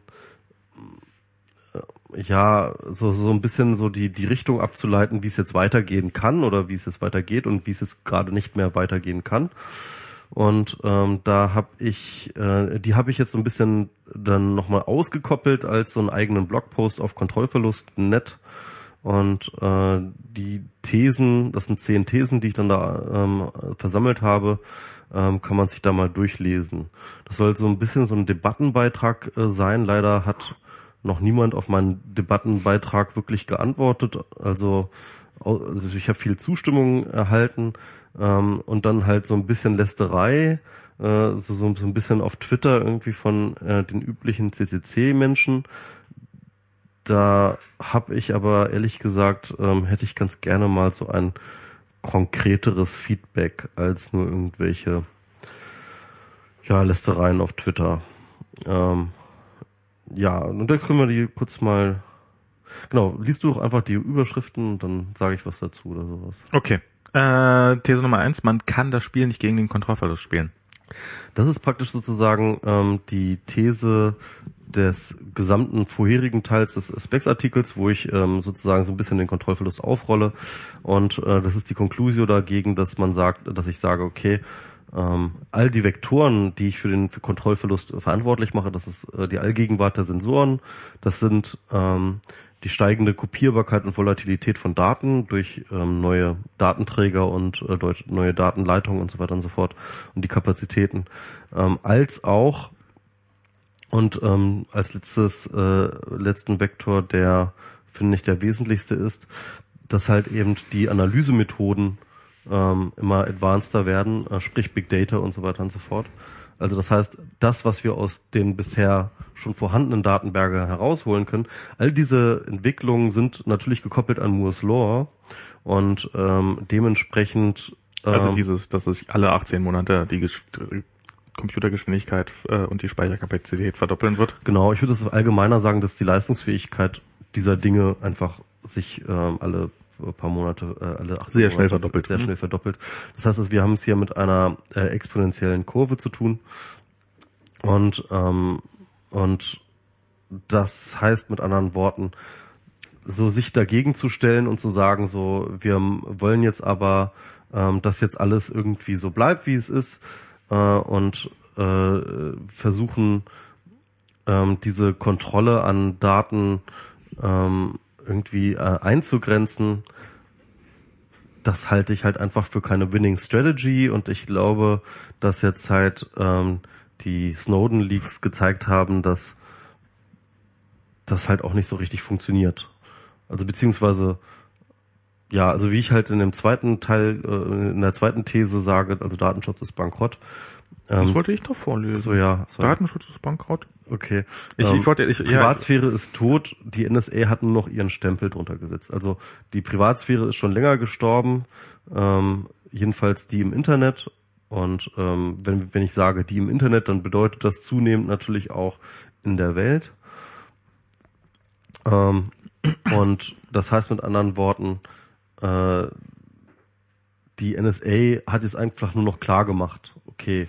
Aber war das nicht schon, also ich meine, es geht ja so ein bisschen darum, dass sozusagen Datenschutz ein gewährtes Recht ist, äh, was man in einem Staat hat, also sozusagen der Staat billigt einem diesen Datenschutz zu. Das war doch schon immer so. Das genau. ist, es ist doch auch nichts Besonderes. Also ich meine, ich habe doch, also das ist doch, in welchem Bereich trifft das nicht zu? In welchem Bereich, also ich meine, auch dass der, dass, dass die Armee jetzt nicht kommt und mich hier aus meiner Wohnung rausnimmt, ist mehr oder weniger ein gewährtes Recht. Also das ist ähm Das ist ein gewährtes Recht, aber ähm, ähm, Datenschutz wird halt ähm, ähm, die, die, die Asymmetrien, äh, die werden natürlich viel, viel größer mit äh, der Masse an Daten, die es gibt, ja.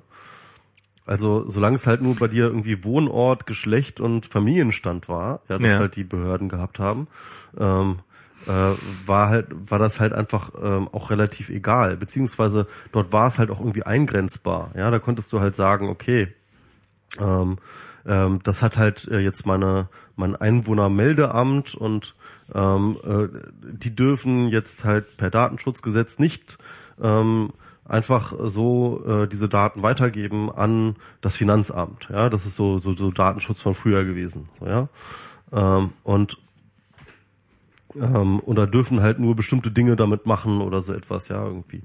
Und ähm, das sind halt äh, äh, Dinge, das hat auch noch funktioniert zu einer bestimmten Zeit, als ähm, die Daten, die erhoben wurden, halt noch sehr, sehr gering waren und damit halt auch relativ wenig anfangbar war damit. Ähm, jetzt halt haben wir äh, produziert jeder von uns irgendwie, keine Ahnung, pro Monat so und so viel Gigabyte an Daten. Und ähm, ich glaube, ganz so viel ist es noch nicht, aber ja, aber auf jeden Fall extrem viel, viel, mhm. viel mehr als, äh, als als es früher war. Und ähm, und diese Daten werden halt äh, über das Internet verschickt und äh, und äh, teilweise äh, produzieren wir auch Daten, ohne dass wir es merken und ähm, teilweise Ähm, und, und gleichzeitig werden, können diese Daten halt auf eine ganz neue Art und Weise ausgewertet werden, äh, was natürlich auch wieder Begehrlichkeiten weckt und so weiter und so fort. Das heißt mit anderen Worten, ähm, diese Gewährung ähm, von Datenschutz ähm, äh, funktioniert jetzt nicht mehr. Und äh, zwar, weil einerseits ähm, also natürlich war diese Gewährung schon immer, also wie wir ja auch gelernt haben jetzt irgendwie über die Snowden Leaks beziehungsweise die Debatte darum, dass halt ähm, Deutschland da schon seit äh, ewig Gedenken halt so ein Geheimdienstabkommen gehabt hat mit Amerika mhm. seit seit der Nachkriegszeit, ähm, wussten wir halt immer, dass halt eigentlich äh, sozusagen unsere Privatsphäre jederzeit mit Füßen getreten werden kann. Aber ähm, dadurch, dass äh, aber, aber, aber dadurch, dass jetzt plötzlich ähm, ja halt so viel alltägliche Daten sozusagen anfallen, ist das jetzt ähm, eine wirkliche Eingriff in die Privatsphäre. Ja? Vorher war es halt so, ja, keine Ahnung, der äh, CIA darf halt irgendwie herauskriegen, dass du Max Müller bist und in der so und so Straße wohnst. Naja, der CIA hat ja auch die durchaus Briefe mitgelesen. Genau, oder aber aber aber auch also, Briefe, was du so, du hast halt irgendwie keine Ahnung, du hast vielleicht irgendwie ähm, alle zwei Wochen einen Brief geschrieben, ja. Und naja, wie viel mehr Privatsphäre hat man denn? Also was? Und, und, und jetzt schreibst du aber jeden Tag zwölf E-Mails. Also das ist halt schon, das ist halt, das ist eine andere Hausnummer, von denen wir reden. Hm. Einfach. Also ähm, selbst irgendwie, als die Leute Briefe mitgelesen haben, war das halt noch, noch nicht wirklich ein tiefer Eingriff in die Privatsphäre. Das hängt davon ab, was in dem Brief drauf steht. Außerdem, äh, ja. äh, außerdem, nee, das, das hängt nicht nur ab, was in dem Brief drin steht, sondern das hängt davon ab auch, äh, wie viel, ähm, also äh, Privats, ein, ein Privatsphäre-Eingriff ist doch in erster Linie ein Gefühl. Ähm, also das ist doch in dem Moment, in dem ich davon ausgehe, dass nur diese Person diesen Brief liest und ich äh, packe dementsprechend viel rein, ist doch dieses Gefühl, in dem man erwischt wird, ist doch der, ähm, der, die, dieses, dieses, ähm, dass man plötzlich dieses, also mir ging das, also ich hatte vorhin, hatte ich, äh, ich habe mit Diana gechattet und ähm, und das war halt, äh, wir müssen noch ein paar Briefe verschicken und ähm, und ich habe ihr geschrieben, äh, ich habe die Briefumschläge hier zu Hause nicht gefunden. Und äh, dann hat sie irgendwie geschrieben, ja, dann klaue ich noch fünf Briefumschläge hier im Büro. Und dann habe ich so geschrieben, pass auf, der NSA liest mit. Und ähm, ganz kurz, ähm, das hast du jetzt schon mehrmals gesagt. Die NSA. Die NSA. Das ist die Agentur. Die Agent, äh, ja, okay. Die Agency. Ähm, gut, die, die, die NSA, die, die NSA liest mit. Äh, und, und das ist für mich, also das ist so dieses, ähm, das war für mich so der Moment, wo es, wo es so, so, so, so dieses Klack macht. Wir haben eine total harmlose Sache die in einem bestimmten Kontext, also ich glaube nicht, dass die NSA jemals, also dass jemals bei uns äh, irgendjemand vor der Tür steht und sagt, sie kommen jetzt mit in den Knast, weil die sie haben. Schläge klauen kann ein Kündigungsgrund sein. Das könnte im Zweifel ein Kündigungsgrund sein, genau. Das ist also, wenn der Arbeitgeber äh, Diana loswerden will, dann kann er sowas als Kündigungsgrund annehmen. Genau. Ähm, ich, äh, also, äh, ja, wenn man, wenn man, wenn man, wenn man es wollte. Also es ist, ähm, aber es ist, und, und das ist halt der Moment, wo es, wo es, wo es, wo ich merke, dass dieser total harmlose Akt, den ich jetzt sogar in einem Podcast erwähne, also offensichtlich habe ich keine Angst davor, dass Diana deswegen entlassen wird, weil ich mir absolut sicher bin, dass ihre Chefin damit absolut in Ordnung wäre und sagen würde, ja klar, nimm ruhig fünf Briefumschläge mit. Wie war das? Arbeitet Diana für die NSA? Oder nicht? Diana arbeitet, ja klar, für die NSA. Und nur als Zweitjob aber, ne? Also das heißt, das aber, ist, ja, ja. wenn sie den Job jetzt verliert, ist es kein Problem. Doch, doch, das ist der Kohlejob. Ach, das ist der Kohlejob. Ja, ja, sie kriegt ja, auch die ganzen Kontendaten von den und die PIN-Nummern und sowas. Um sie, nee, äh, das ist ja, aber ne, ne, ne, da ist aber jemand, da ist ein Geheimdienst, der, äh, also ich meine, diese Information wird dann irgendjemand vermittelt und das mhm. sind und und die sammeln sehr sehr viele sehr sehr harmlose Informationen. Das ist im Wesentlichen sammeln die total harmlose Informationen.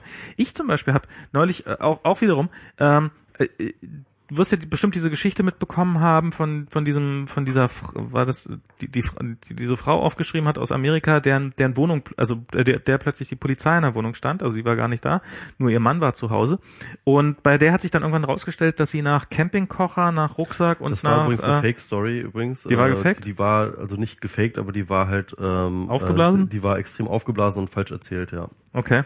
Was was war, war das? das, ich, ich weiß nicht mehr, wie die Auflösung war, aber es ging dann noch irgendwie äh, Artikel rum, die das Ganze aufgeklärt haben.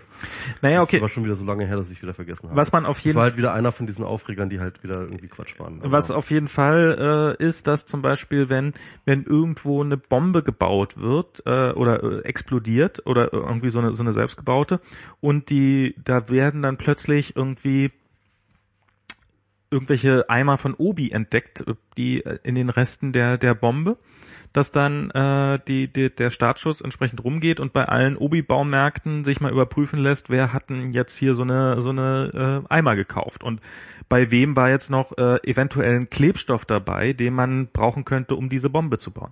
Das sind im Endeffekt sind diese diese diese Anhaltspunkte. Moment mal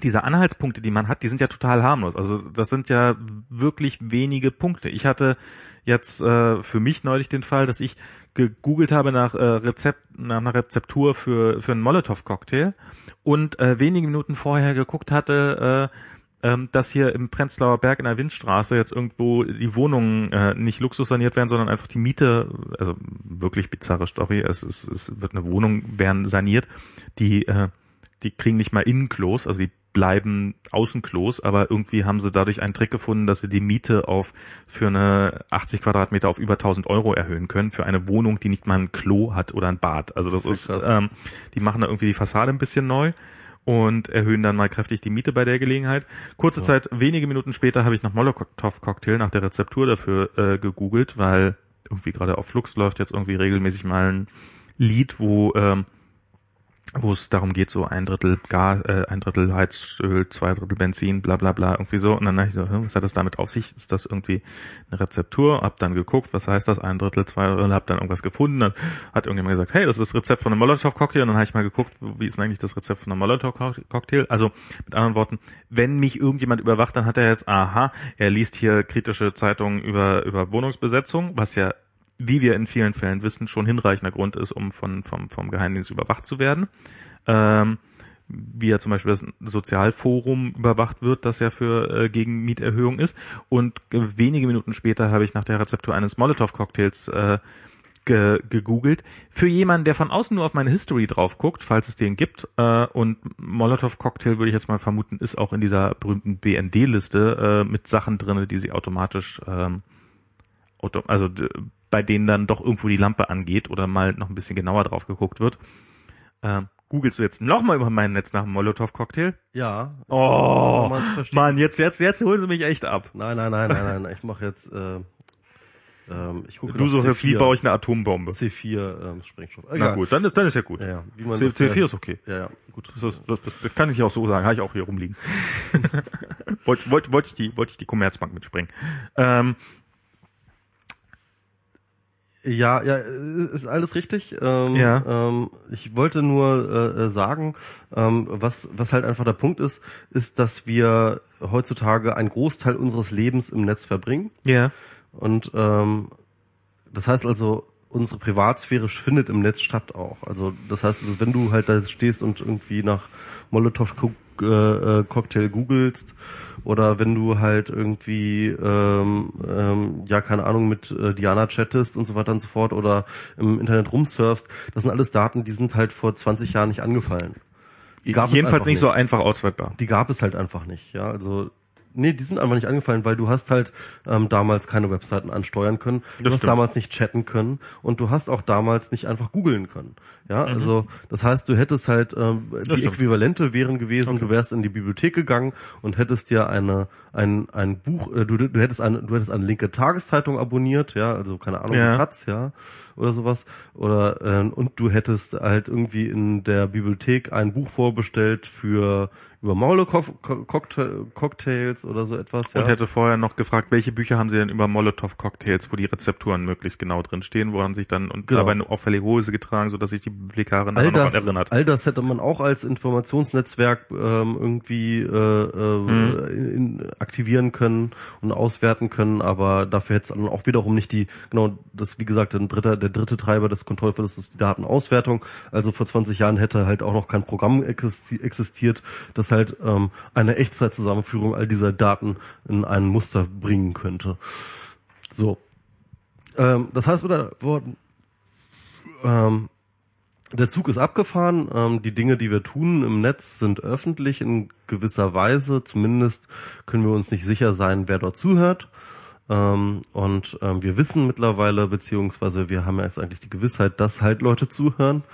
Ähm, das ist jetzt einfach äh, mal Fakt. Und äh, damit ähm, ist halt einer der ähm, wesentlichen Dinge, die sich gegen den Kontrollverlust stellen, der Datenschutz meine, also aus meiner Okay, lassen Sicht wir hier- schon lass- seit längerem Zeit halt einfach Lass uns hier mal. tot. So, So, Punkt drei sagst du, der Kampf gegen Überwachung muss weitergehen. genau. Das Das, ist- ist, glaube ich, unstrittig. Ähm, ich glaube, dass, äh, dass Überwachung etwas Böses ist. Also, äh, Überwachung ist etwas anderes als Post-Privacy. Ich kann das nochmal irgendwie wieder betonen, aber Post-Privacy ist halt der, die Streben nach Transparenz und Überwachung ist das Gegenteil von Transparenz. Überwachung passiert heimlich. Überwachung und die Ergebnisse von Überwachung bleiben halt einem engen Kreis von ähm, ähm, Leuten zugänglich, die ähm, äh, sich dadurch äh, eine Machtposition ergattern. Diese Machtposition ähm, kann man sehr schnell missbrauchen und da habe ich halt ähm, nochmal verwiesen auf den ersten FBI-Chef äh, J. Edgar Hoover.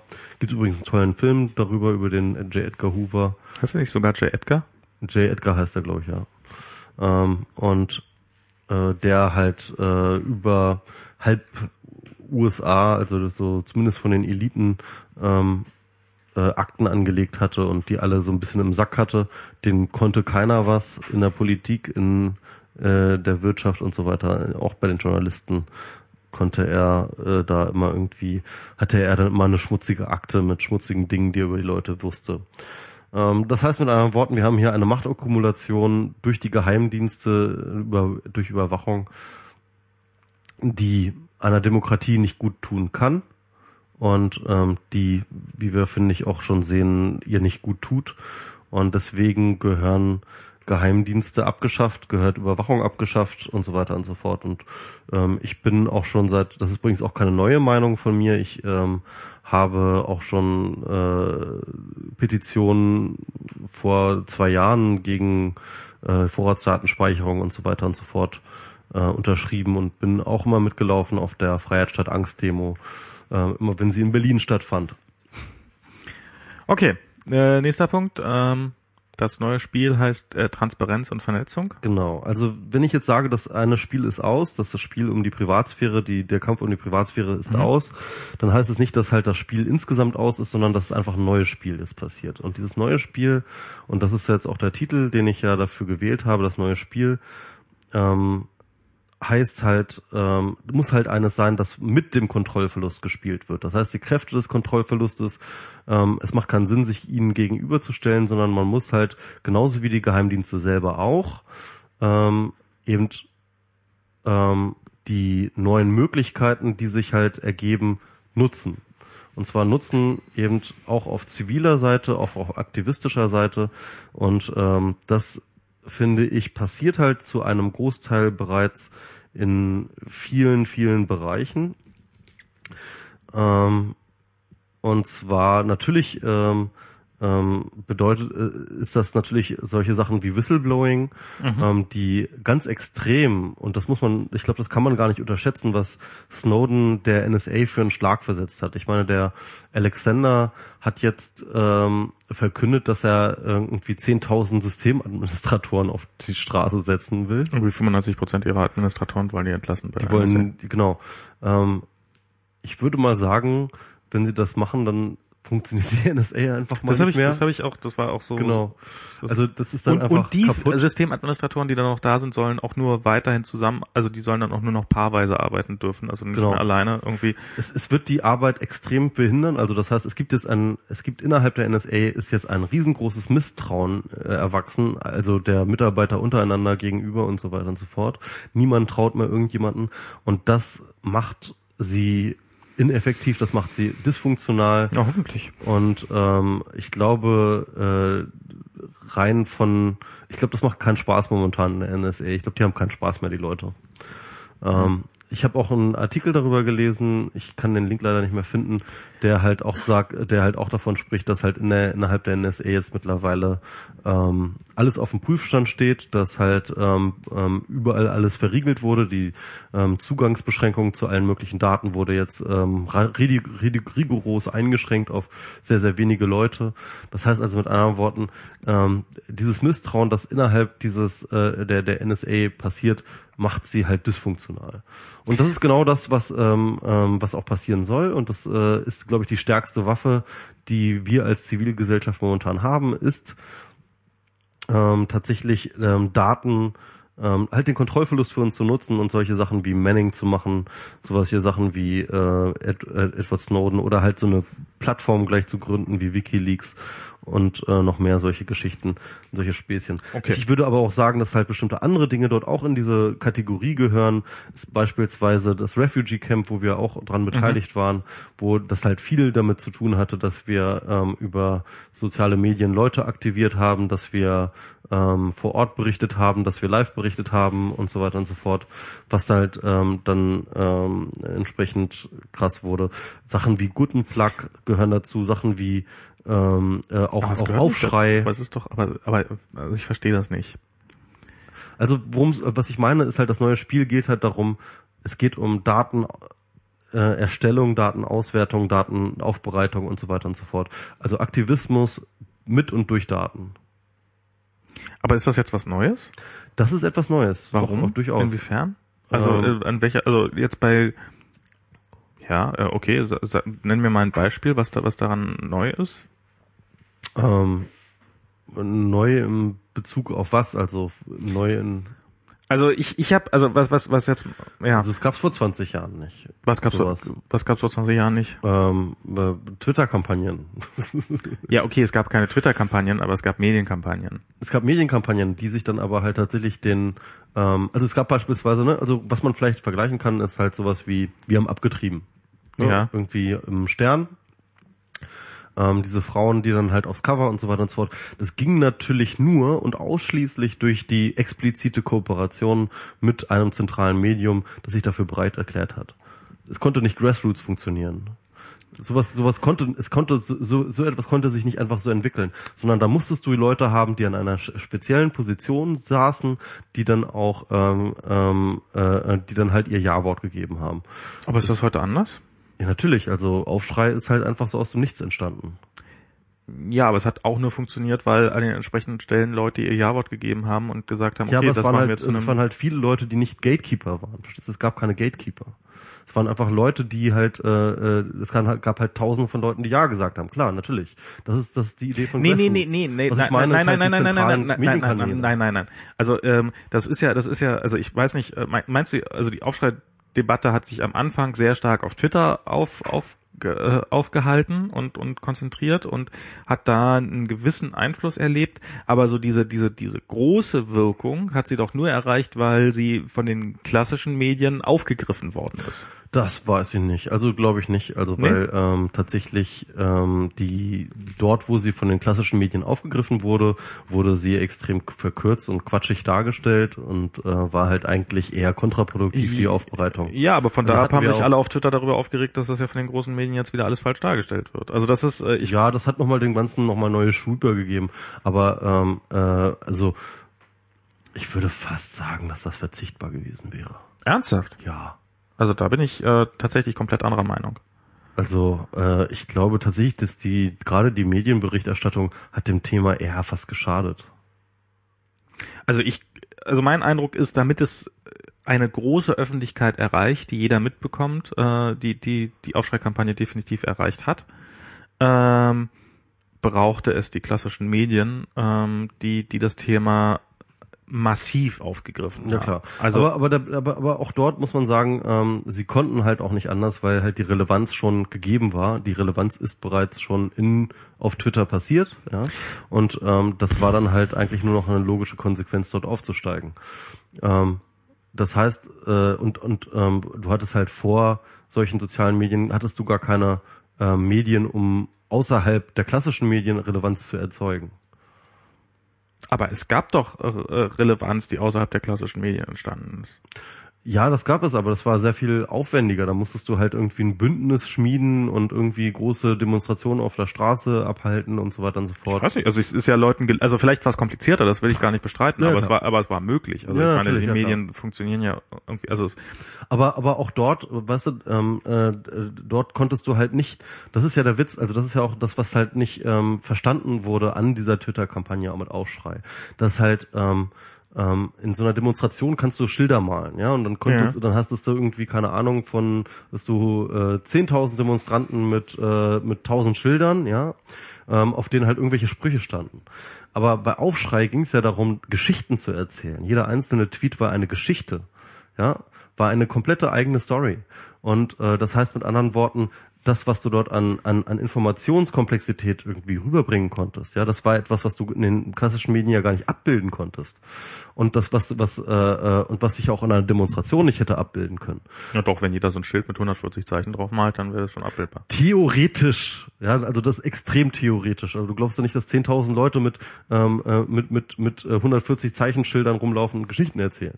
Also das ist nicht passiert Naja, das und das hätte auch nicht passiert und es wäre auch nicht passiert. Und es gäbe kein, und es gibt keine vernünftige, konstruierte Welt, in der das passiert Nee, wäre. nee, aber- Also egal. Auf Okay. jeden Fall, es ist, äh, es gab so etwas wie Aufschrei vorher nicht. Ja, können wir uns darauf einigen? Gab's nicht? Doch? Gab's Nein, gab es Aber ihr nicht. habt das doch gerade gesagt, mein Bauch, äh, die, die, ich habe abgetreten. Das ist aber was anderes. Wie gesagt, das ist etwas anderes, weil dort halt äh, eine Kooperation mit einem äh, mit mit einem Gatekeeper-Medium ähm, es zugelassen hat, ähm, plötzlich eine Öffentlichkeit zu erreichen. Ähm, ich weiß nicht, wie es wäre mal interessant, Meinst historisch Ich- ich zu, es wäre mal int- interessant, historisch herauszufinden, wie diese Kooperation zustande gekommen ist, wer dort ähm, was eingeleitet hat und welche Netzwerke dahinter standen. Ich weiß es nicht, aber es ist definitiv etwas, was halt ähm, genau deswegen auch herausgestrichen hat, weil dort ein ein ein, ein Gatekeeper-Medium, ein, ein Gatekeeper-Medium so einer äh, Kampagne halt. Ähm, Also ich würde sagen, äh, das war Raum bei. Aufschrei kein bisschen anders. Das hätte keiner Sau mitbekommen. Äh, Sternchen, keine Sau, niemand außerhalb von Twitter. Und Twitter ist nach wie vor winzig, äh, zumindest in Deutschland. Äh, egal, aber ähm, was ich eigentlich meine, was was habe ich, also du, du, du Und sowas wie Guttenplug wäre auch nicht möglich gewesen, Doch. weil nein, weil weil es gibt es gibt es gab doch keine Crowdsourcing Tools. Du kannst nicht hunderte von Leuten, wie, wie, wie konntest du, wie hättest du denn vorher hunderte von Leute in der ganzen Republik zusammenarbeiten Na, lassen nicht in der hätten können, können um, ähm, um, um also eine Doktorarbeit so, so detailliert auseinanderzubringen, äh, auseinanderzunehmen und, zu, und, und durchzurecherchieren. Das hätte einfach funktioniert, das hätte das, das hat, das hat's nicht gegeben, es hat es nicht gegeben, Punkt. Es hat es nicht gegeben, Nee, dass das Leute hätte es auch nicht gemeinsam an. Dokumenten Das gearbeitet haben. Aber das ist, aber das ist ja auch komplett egal. Ich meine, da, Natürlich, du hättest, nee, nee, nee, es, also, hätte eine, es hätte eine Universität geben können, die gesagt hätte, okay, Ja. wir haben dort Zweifel, wir setzen Aber- eine Kommission ein mit äh, Wissenschaftlern, die sich zusammensetzen und dort auch zusammen kollaborieren und so weiter. Ja. So. Aber das ist ein völlig anderer Prozess, Max. Das ist etwas ist völlig, völlig anderes. anders? Das ist etwas völlig anderes, weil weil ähm, so etwas wie Good and Plug aus dem Nichts entstehen konnte von völlig äh, nein, von, jemand hat das organisiert. ja, genau. Aber nicht, aber nicht, weil halt irgendwie ein ein ein ein äh, ein, ein Institut äh, und eine Institution wie eine Universität ähm, äh, plötzlich ihren Daumen drauf gehabt hat und, und gesagt hat, wir, muss wir doch machen das ganze jetzt. Universität sein. Das muss doch, es reicht doch, reicht doch, wenn da in der Uni jemand ist, der das, äh, der, der sagt, ich, ich stelle das jetzt mal auf die Beine. So. Das gl- glaubst du wohl selber nicht, dass so etwas passiert wäre. Das ist halt irgendwie. Doch, das ist kann nicht Wissenschaft. einfach. Es, äh, an einer Universität kann nicht einfach jemand sagen so, ich stelle jetzt hier irgendwie einfach so, weil ich jetzt gerade irgendwie an der Universität bin, irgendwie ein Team zusammen, das jetzt irgendwelche Dinge tut. Ich Nein, mit Leuten das, telefonieren. Nein, das, Das sind nein, das sind alles von oben herab äh, dikt, äh, äh, von von oben herab äh, ähm, ähm, eingesetzte Strukturen oder es passiert nicht. So funktioniert Wieso? Es können auch, es können auch, also ich meine, wir haben Leute in ihrer Freizeit ein Tool aufgesetzt und haben damit äh, dieses, dieses, Genau. das hätten sie damals per Fax machen können oder per Telefon. Nein, du kannst nicht per, äh, per Fax und Telefon Echtzeit an einem Dokument arbeiten. Nee, nee, du nimmst Seite 1 bis 10, ich nehme Seite 20 bis 30, du nimmst Seite 30 bis 40. Also ich sage, also ich meine, dass das jetzt ein bisschen einfacher das geworden ist durch die, die ganze Ein Digitalisierung. bisschen. Oder äh, ja, also dass das Ganze einfacher geworden ist durch die Digitalisierung sei mal hingestellt, aber du sagst, es wäre unmöglich gewesen Ja, vorher. ja, ich meine, es ist nicht technisch unmöglich, aber es ist halt, es ist halt so mit so vielen Transaktionskosten verbunden, dass halt niemand es Aber das ist auch, hätte. das ist auch gar nicht die Frage. Wel- Welch, also ich meine, das, das ist ja nun, das hat ja nun nichts mit Post-Privacy zu tun. Nö, das ist ja davon rede ich ja auch gerade gar nicht. Ja, aber aber äh, jetzt, äh, es geht ja um die Post-Privacy und deine erste These ist ja, äh, äh, die man Nö, es geht hier nicht um Post-Privacy. Das äh, das mit, Kon mit. Kontrollverlust. Man kann man Kontrollverlust, kann genau. man kann das Spiel nicht gegen den Kontrollverlust. Also es gibt Genau. also Kontrollver wo gibt's eigentlich einen Kontrollverlust? Der Kontrollverlust war ganz klar, dass halt äh, äh, die Institutionen über ähm, Wohl und Wehe äh, von Doktoranden entschieden hatten haben und ähm, äh, diesen Prozess der Kritik und der Gegenkritik und so weiter und so fort komplett in der Hand hatten und plötzlich kommen halt irgendwelche Spinner aus dem Internet und organisieren ein Tool, mit dem sie äh, plötzlich diese Kontrolle ihnen aus den Händen nehmen. Das ist das, was passiert ist bei Guten Plug. Und das ist vorher noch nie passiert, dass jemand oder gesagt hat, beispielsweise die die ähm, Kanäle, die halt äh, bisher nur die ähm, Medieninstitutionen bespielen konnten, kann jetzt plötzlich auch Amateure bespielen und Relevanz erzeugen jenseits von massenmedialen Aufmerksamkeiten. Das ist das, was bei Aufschrei passiert ist. Also, Oder das, also wie beispielsweise- gesagt, das, also das, das, das gilt es erstmal noch zu be beweisen, wie viele Leute es erreicht hat, bevor es in den Massenmedien, also gerade die Aufschreidebatte. Ähm, es würde und auf jeden Fall zweitens- schon mal Relevanz aber für wen ist, für wen, also ich meine, was ist daran, also ich verstehe nicht, was ist daran jetzt und wir können das auch Kontrollverlust? gerne weiter. Das, das ist ein Verlust von Kontrolle, wenn du halt plötzlich ähm, nicht mehr Herr deiner äh, de, äh, äh, deiner Prozesse bist. Also Kontrollverlust ist alles für dich sozusagen in dem Moment, in dem ähm, in dem Kontrollverlust ist in dem der Verlust jemand Macht einer, verliert. Genau, nee, das ist das ist zu allgemein ge- gesprochen. Ähm, das kannst du sehr viel mehr konkretisieren. Also ähm, Kontrollverlust ist dort, wo du halt einen äh, kontrollierten, kontrollierte Prozesse und kontrollierten Weg hattest, die ähm, sozusagen in deiner Kontrolle standen. Also Macht. Und du, das ist, das bedeutet auch Macht, ja. Ähm, ähm, äh, die plötzlich äh, äh, und, und, dir plötzlich da äh, und, und du plötzlich die Kontrolle dadurch da verlierst, dass halt andere Leute ähm, Relevanz und, äh, und und und und äh, dir die Prozesse außer Hand nehmen und das Heft außer Hand nehmen. Und das ist das, was passiert, ganz klar. Aber das ist doch ein Dauerzustand. Also ich meine, das ist doch nichts. Also ich meine, vorher war es vielleicht irgendwann mal, dass die die Printmedien, die haben den Kontrollverlust an das Fernsehen gehabt und teilweise. Ähm, jein, wobei halt dort halt immer noch zentralisierte Prozesse stattfanden. Also ähm, Fernsehen ist ja genauso wie Print auch ein Massenmedium in Form von äh, 1 zu N. Ja, du hast halt einen Sender und viele Empfänger und kein Rückkanal. Ne? Und ähm, damit hast du halt ähm, zwar durchaus ähm, einen Kontrollverlust in Form von ähm, du gibst halt ähm, aufmerksamkeitsökonomisch halt irgendwie ähm, äh, äh, Kanäle ab an, an neue Medien, ne, die dann kommen. Aber ähm, von der grundsätzlichen Struktur des massenmedialen Bespielens von Öffentlichkeit hat sich nichts geändert. Ja, das heißt, es, Ja. hatte, es haben sich nur Player verändert. Es haben sich nur kam nur Player. Jetzt hat sich was daran geändert? Jetzt hat sich etwas daran geändert, weil ähm, plötzlich es nicht mehr zentrale Player gibt, sondern halt jeder ein Medium ist. Naja, ich meine, das ist Potenziell zumindest. Also ähm, ähm, doch, das ist das, was wir sehen. Also äh, da bin ich jetzt, äh, da sehe ich Okay. jetzt auch nicht ein, dass ich da irgendwie irgend- irgendwas äh, von einschränken muss. Das ist, kann man so absolut so, so sagen, ja. Wir sind alle Medien geworden. Also. Also das, das, das ist, also ja, wir waren schon immer irgendwie Medien und wir sind nicht mehr Medien, als wir es vor 10 oder 20 Jahren Ja, waren. du konntest, besonders wenn du so eine laute Stimme hattest, konntest du schon heute über die Straße rufen, das ist richtig. Aber das ist schon etwas anderes, Max. Musst du schon zugeben. als, als was? Als, nee, ich meine, wie, wie viel, wie viel Medieneinfluss hat man heute?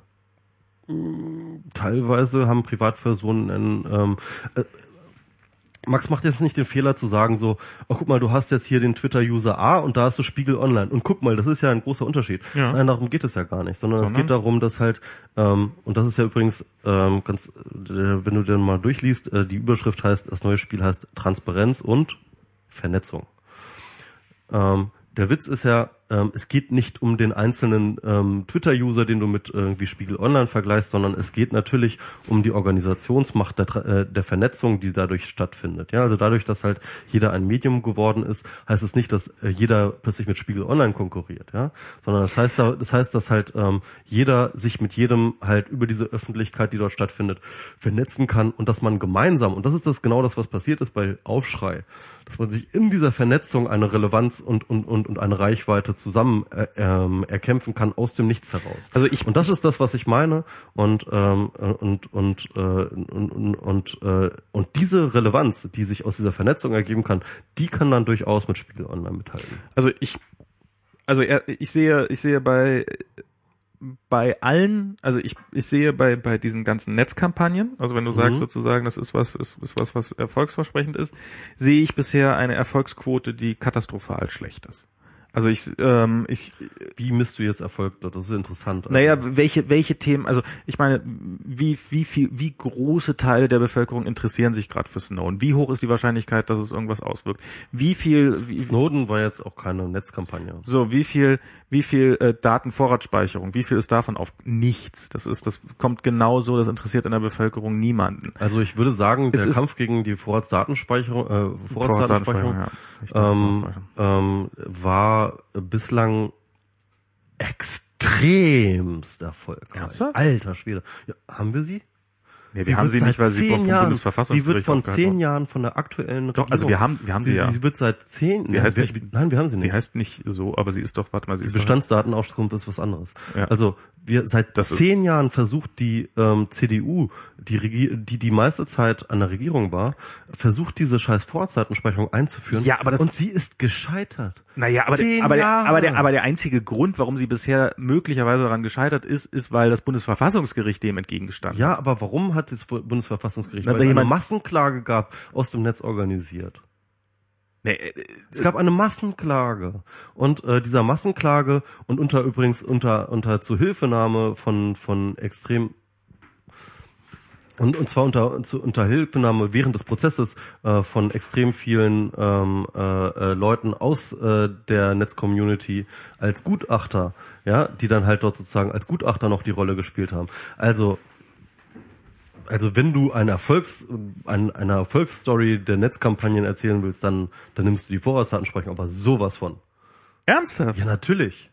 Also ich meine, die ist nach wie vor nicht vom Tisch. Sie wird nach wie vor. Ja, natürlich, weil sie in Europa noch irgendwie äh, Sie- sie äh, wird- am Start ist. Aber aber selbst dort, aber selbst dort ist sie gerade extremst unter Beschuss. Beschuss hast du das mitgekriegt, dass halt äh, dort eine Klage ähm, läuft am Europäischen Gerichtshof und die Richter also die, das ist noch kein Urteil gefallen, aber die Richter halt dort äh, aber genau die richtigen hat, Fragen aber was hat das Fragen mit, was hat das mit Vernetzung zu tun oder irgendwas? Das ist doch Das, das ist Lobbyarbeit. Was meinst du, was EDRI da macht in, in, in Europa? Das sind genau die Leute, die gehört werden. Das sind genau die Leute, die halt nichts anderes machen als Gutachtens schreiben, mit Parlamentariern reden, mit äh, äh, und aber und, auf die Parlamentarier hat so offensichtlich keinen Einfluss, wenn die wenn erst die Gerichte es stoppen. Es hat schon auf jeden Fall genug Einfluss, dass, äh, äh, äh, dass es halt bestimmte Mehrheiten ähm, bisher nicht organisiert werden konnten. Die Mehrheiten wurden organisiert Die wurden organisiert äh, in Deutschland, das ist richtig, aber und auf europäischer Ebene. Es ist ja auch, es gibt ja auch Also- eine Verpflichtung zur. also Ma- Max, äh, wir können da jetzt ewig drum re- reden, aber gibt es eine Vorratsdatenspeicherung oder gibt es sie nicht? es gibt sie auf seit zehn Jahren europäischer Ebene, es gibt auf europäischer Ebene Gibt es in Deutschland eine Vorratsdatenspeicherung oder nicht? Sag es mir einfach.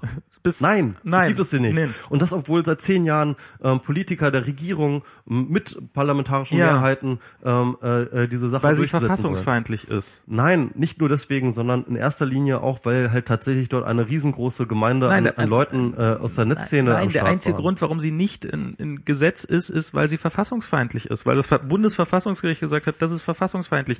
Äh, macht da mal das Häkchen an einer Stelle, dann ist es okay. Das mag richtig sein, dass das eins der äh, eins der wesentlichen äh, Geschichten ist, aber die Verfassungsfeindlichkeit nachzuweisen und ähm, darauf hinzuwirken, dass ähm, diese Verfassungsfeindlichkeit macht, macht sowohl bei der Initiation der Klage als auch bei der bei dem Verlauf des äh, äh des Prozesses war eben äh, der der Netzaktivismus absolut ähm, federführend und das kannst du nicht abstreiten, Max.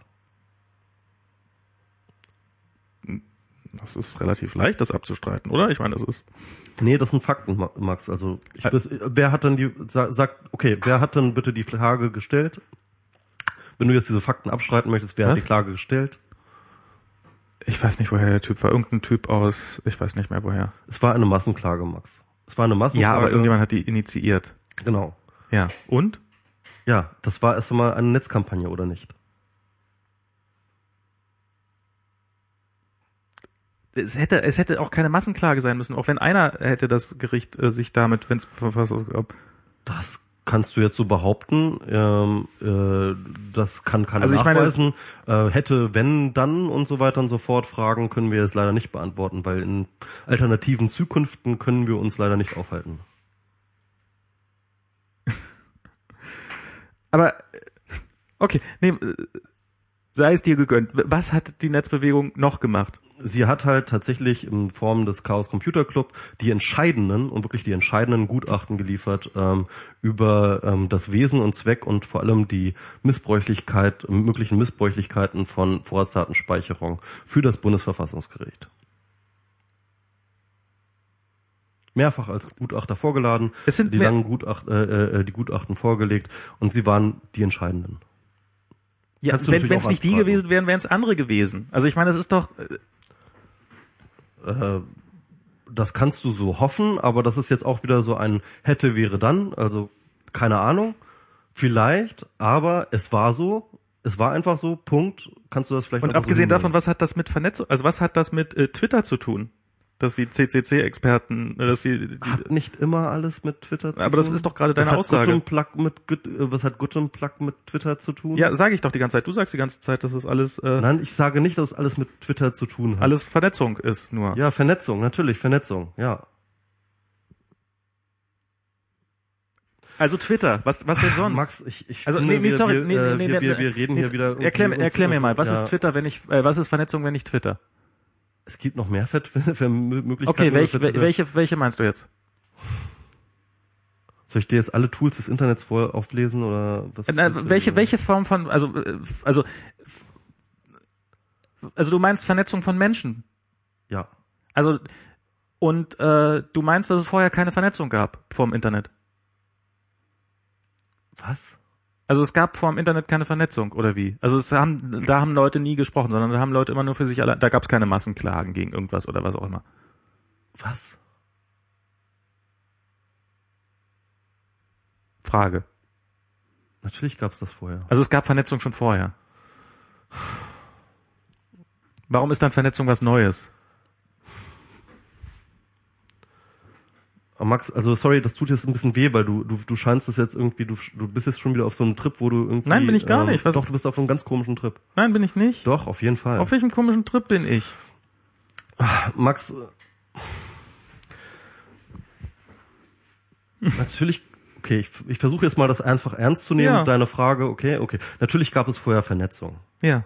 Natürlich haben Leute vorher miteinander geredet. Ja. Natürlich haben sich Leute vorher auch organisiert in ja. Vereinen, in, äh, in Sachen und so mhm. weiter und so fort. Das gab es alles schon vorher. Ähm, das ist keine Frage. Mhm. Ähm, dass aber Vernetzung heutzutage erstens viel, viel einfacher geworden ist, viel, viel schneller geworden ist, viel, viel umfangreicher geworden ist, sehr viel und vor allem vielfältiger geworden ist und in, einfach extrem zugenommen hat durch ähm, die Möglichkeiten von äh, des Internets, sollte jetzt aber an dir nicht vorbeigegangen sein. Also ich ich bin tatsächlich, ich glaube nicht, dass die Leute ernsthaft vor 20 Jahren merklich weniger vernetzt waren. Gut, dann brauchen wir jetzt hier nicht weiterreden, können wir zum nächsten Punkt kommen. Ähm, Aber hast du denn irgend, also hast du denn irgendwelche Belege dafür, dass die Vernetzung gestiegen ist? Also gibt es gibt es Studien, die belegen, dass durch die durch das durch das Internet, also ich meine, du bist der mit den mit den mit den äh, steilen Thesen. Äh, Nee, okay, also wenn du wenn du diese These nicht teilst, ich habe da keine Studien und so weiter und so fort zu, ich dachte, das wäre so Common Sense und wenn du dem nicht folgst, dann habe ich jetzt auch ehrlich gesagt keine Lust darüber zu reden. Also äh, echt Okay. nicht. Also das ist jetzt äh, das ist jetzt irgendwie das da habe ich keine Lust. Also wer Belege für deine These will, ist äh, schon mal außen vor. genau. Okay. Das kann man jetzt so sagen. Ähm, äh, akzeptiere ich jetzt, äh, ist ja völlig ab angreifbar. Vielleicht sind wir gar nicht mehr vernetzt durch das Internet. Das kann alles sein. Okay. Privacy-Einstellungen sind böse. Ja. Ähm, das war jetzt so ein bisschen der Punkt, wo ich jetzt gesagt habe, ähm, ähm, dass, äh, dass halt eben äh, diese gewährte Privatsphäre, die ich jetzt schon beim Datenschutz gehabt habe, halt bei Social Networks auch der Fall sind, dass halt äh, Social Networks äh, äh, dass Social Networks halt dir eine Privatsphäre ähm, äh, Einstellung äh, bereithalten, die ähm, dir suggeriert, dass du halt ja private Kommunikation dort äh, äh, machen kannst, obwohl das natürlich keine private Kommunikation ist. Und wie wir jetzt spätestens jetzt erfahren haben, bei Facebook äh, halt äh, beispielsweise die NSA mitliest. Und ähm, dass sich halt jeder, der sich auf diese Privatsphäre-Einstellung ähm, einlässt, äh, trotzdem halt sozusagen der NSA und äh, ihrem äh, Machtapparat äh, äh, ähm, zuarbeitet, denn natürlich er dort äh, Daten produziert, auf die sonst keiner Zugriff hat, außer eben die NSA. Aber das ist doch äh, genau, was den meisten Leuten absolut recht ist. Offensichtlich. Ja, genau. Und das ist halt, das, das, das, das wäre das, äh, das, das wäre das Schlimme, wenn das tatsächlich so wäre.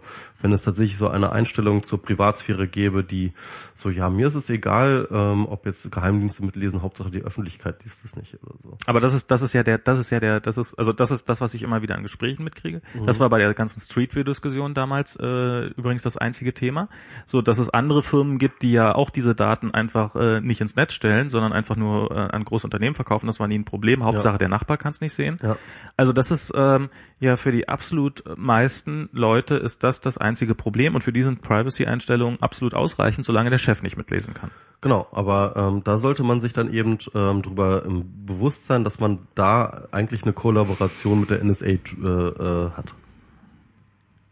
Also dass daraus halt eine Kollaboration der NSA.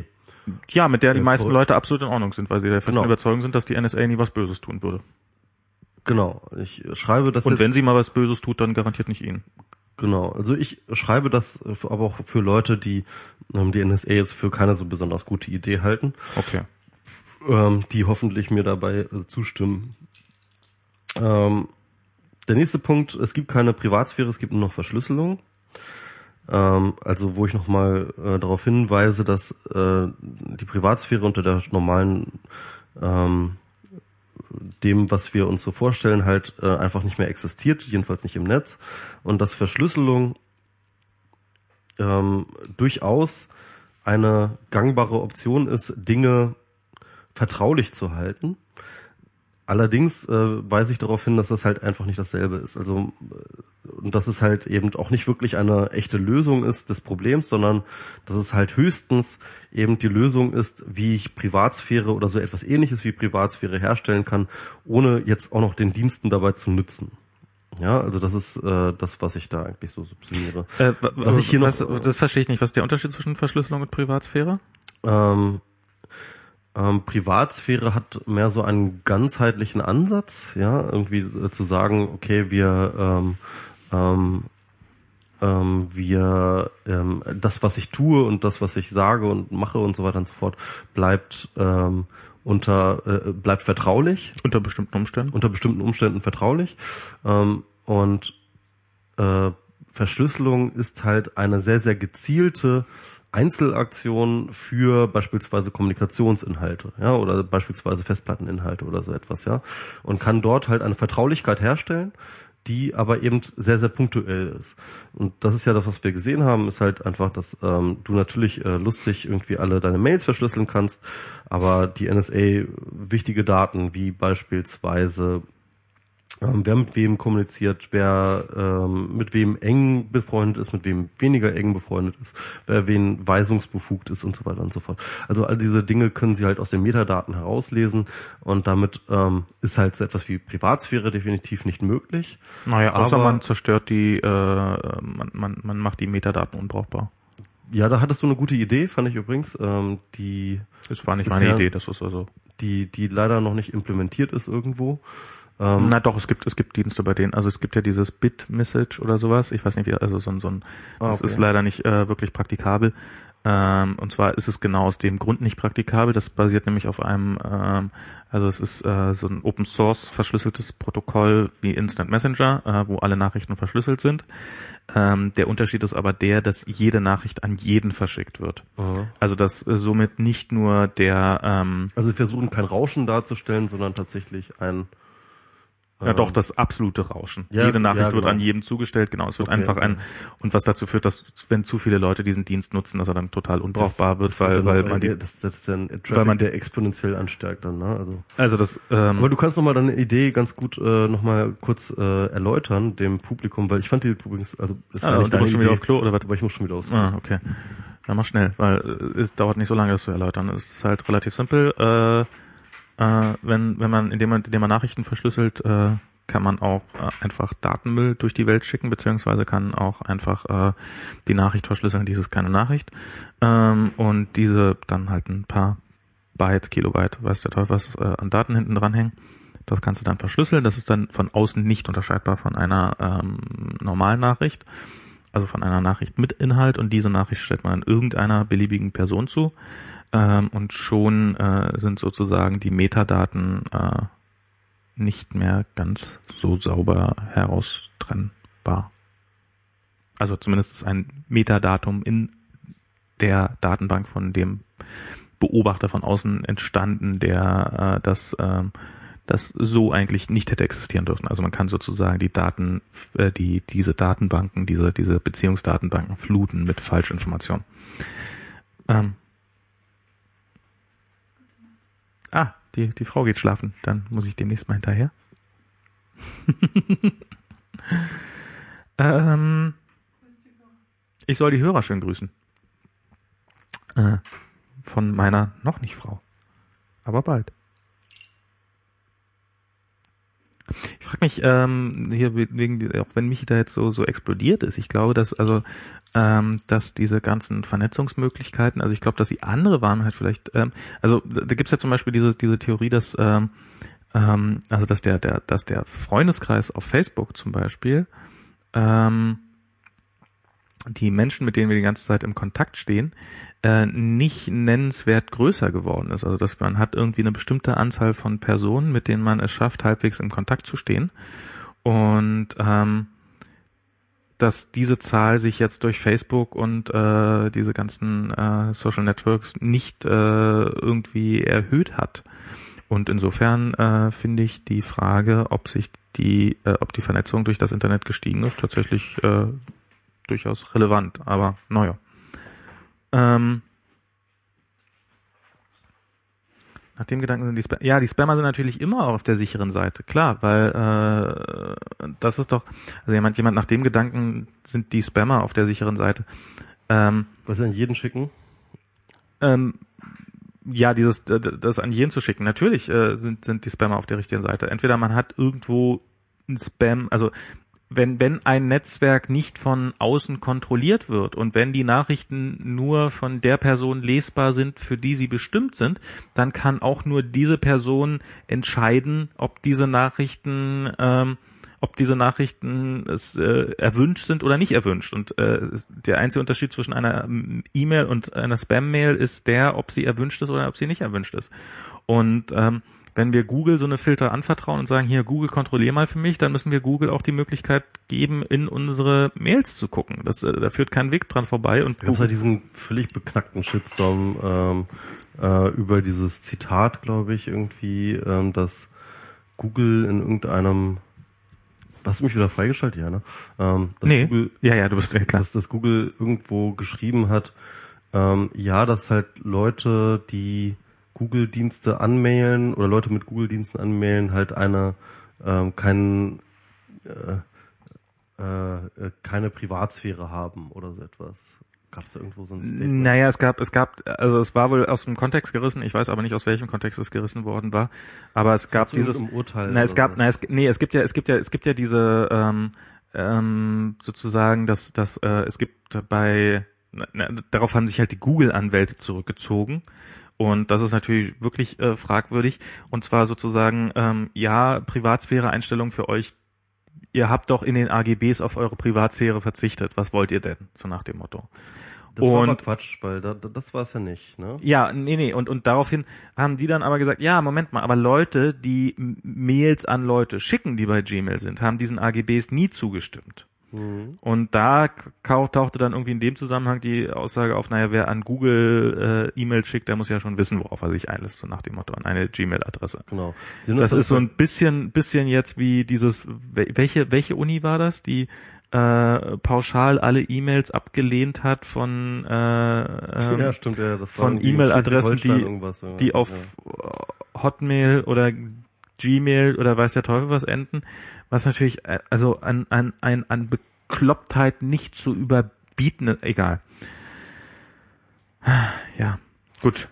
Ja, also äh, das, das war das war irgendwie ziemlich bescheuert und es ging natürlich darum, dass äh, Google halt eben eine entsprechende Auswertung fährt auf also sowohl für die Werbung als auch für Spam als auch für ähm, Priority Inbox äh, dieses äh, Ding, was sie auch irgendwie für die Gmail-Nutzer haben. Ähm, das sind alles natürlich Algorithmen, die auf die Mails angewandt werden.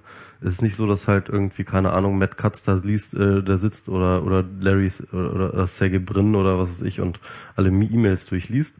Aber ähm, das sind natürlich Algorithmen, die darauf angewiesen, äh, angewendet werden, die natürlich auch eine Inhaltsanalyse machen. Und sie sind lesbar für jeden. Also das ist ja sowieso ganz Genau. klar. Ähm, aber ähm, also Funktionieren übrigens aber auch nicht mehr natürlich, ähm, wenn du verschlüsselst. Naja, äh, wa- was dann immer noch funktioniert, ist der Mail-Client, der bei dir auf dem Gerät ist. Also du könntest natürlich auf deinem Computer immer noch einen Spam-Filter laufen lassen und Das der da ja.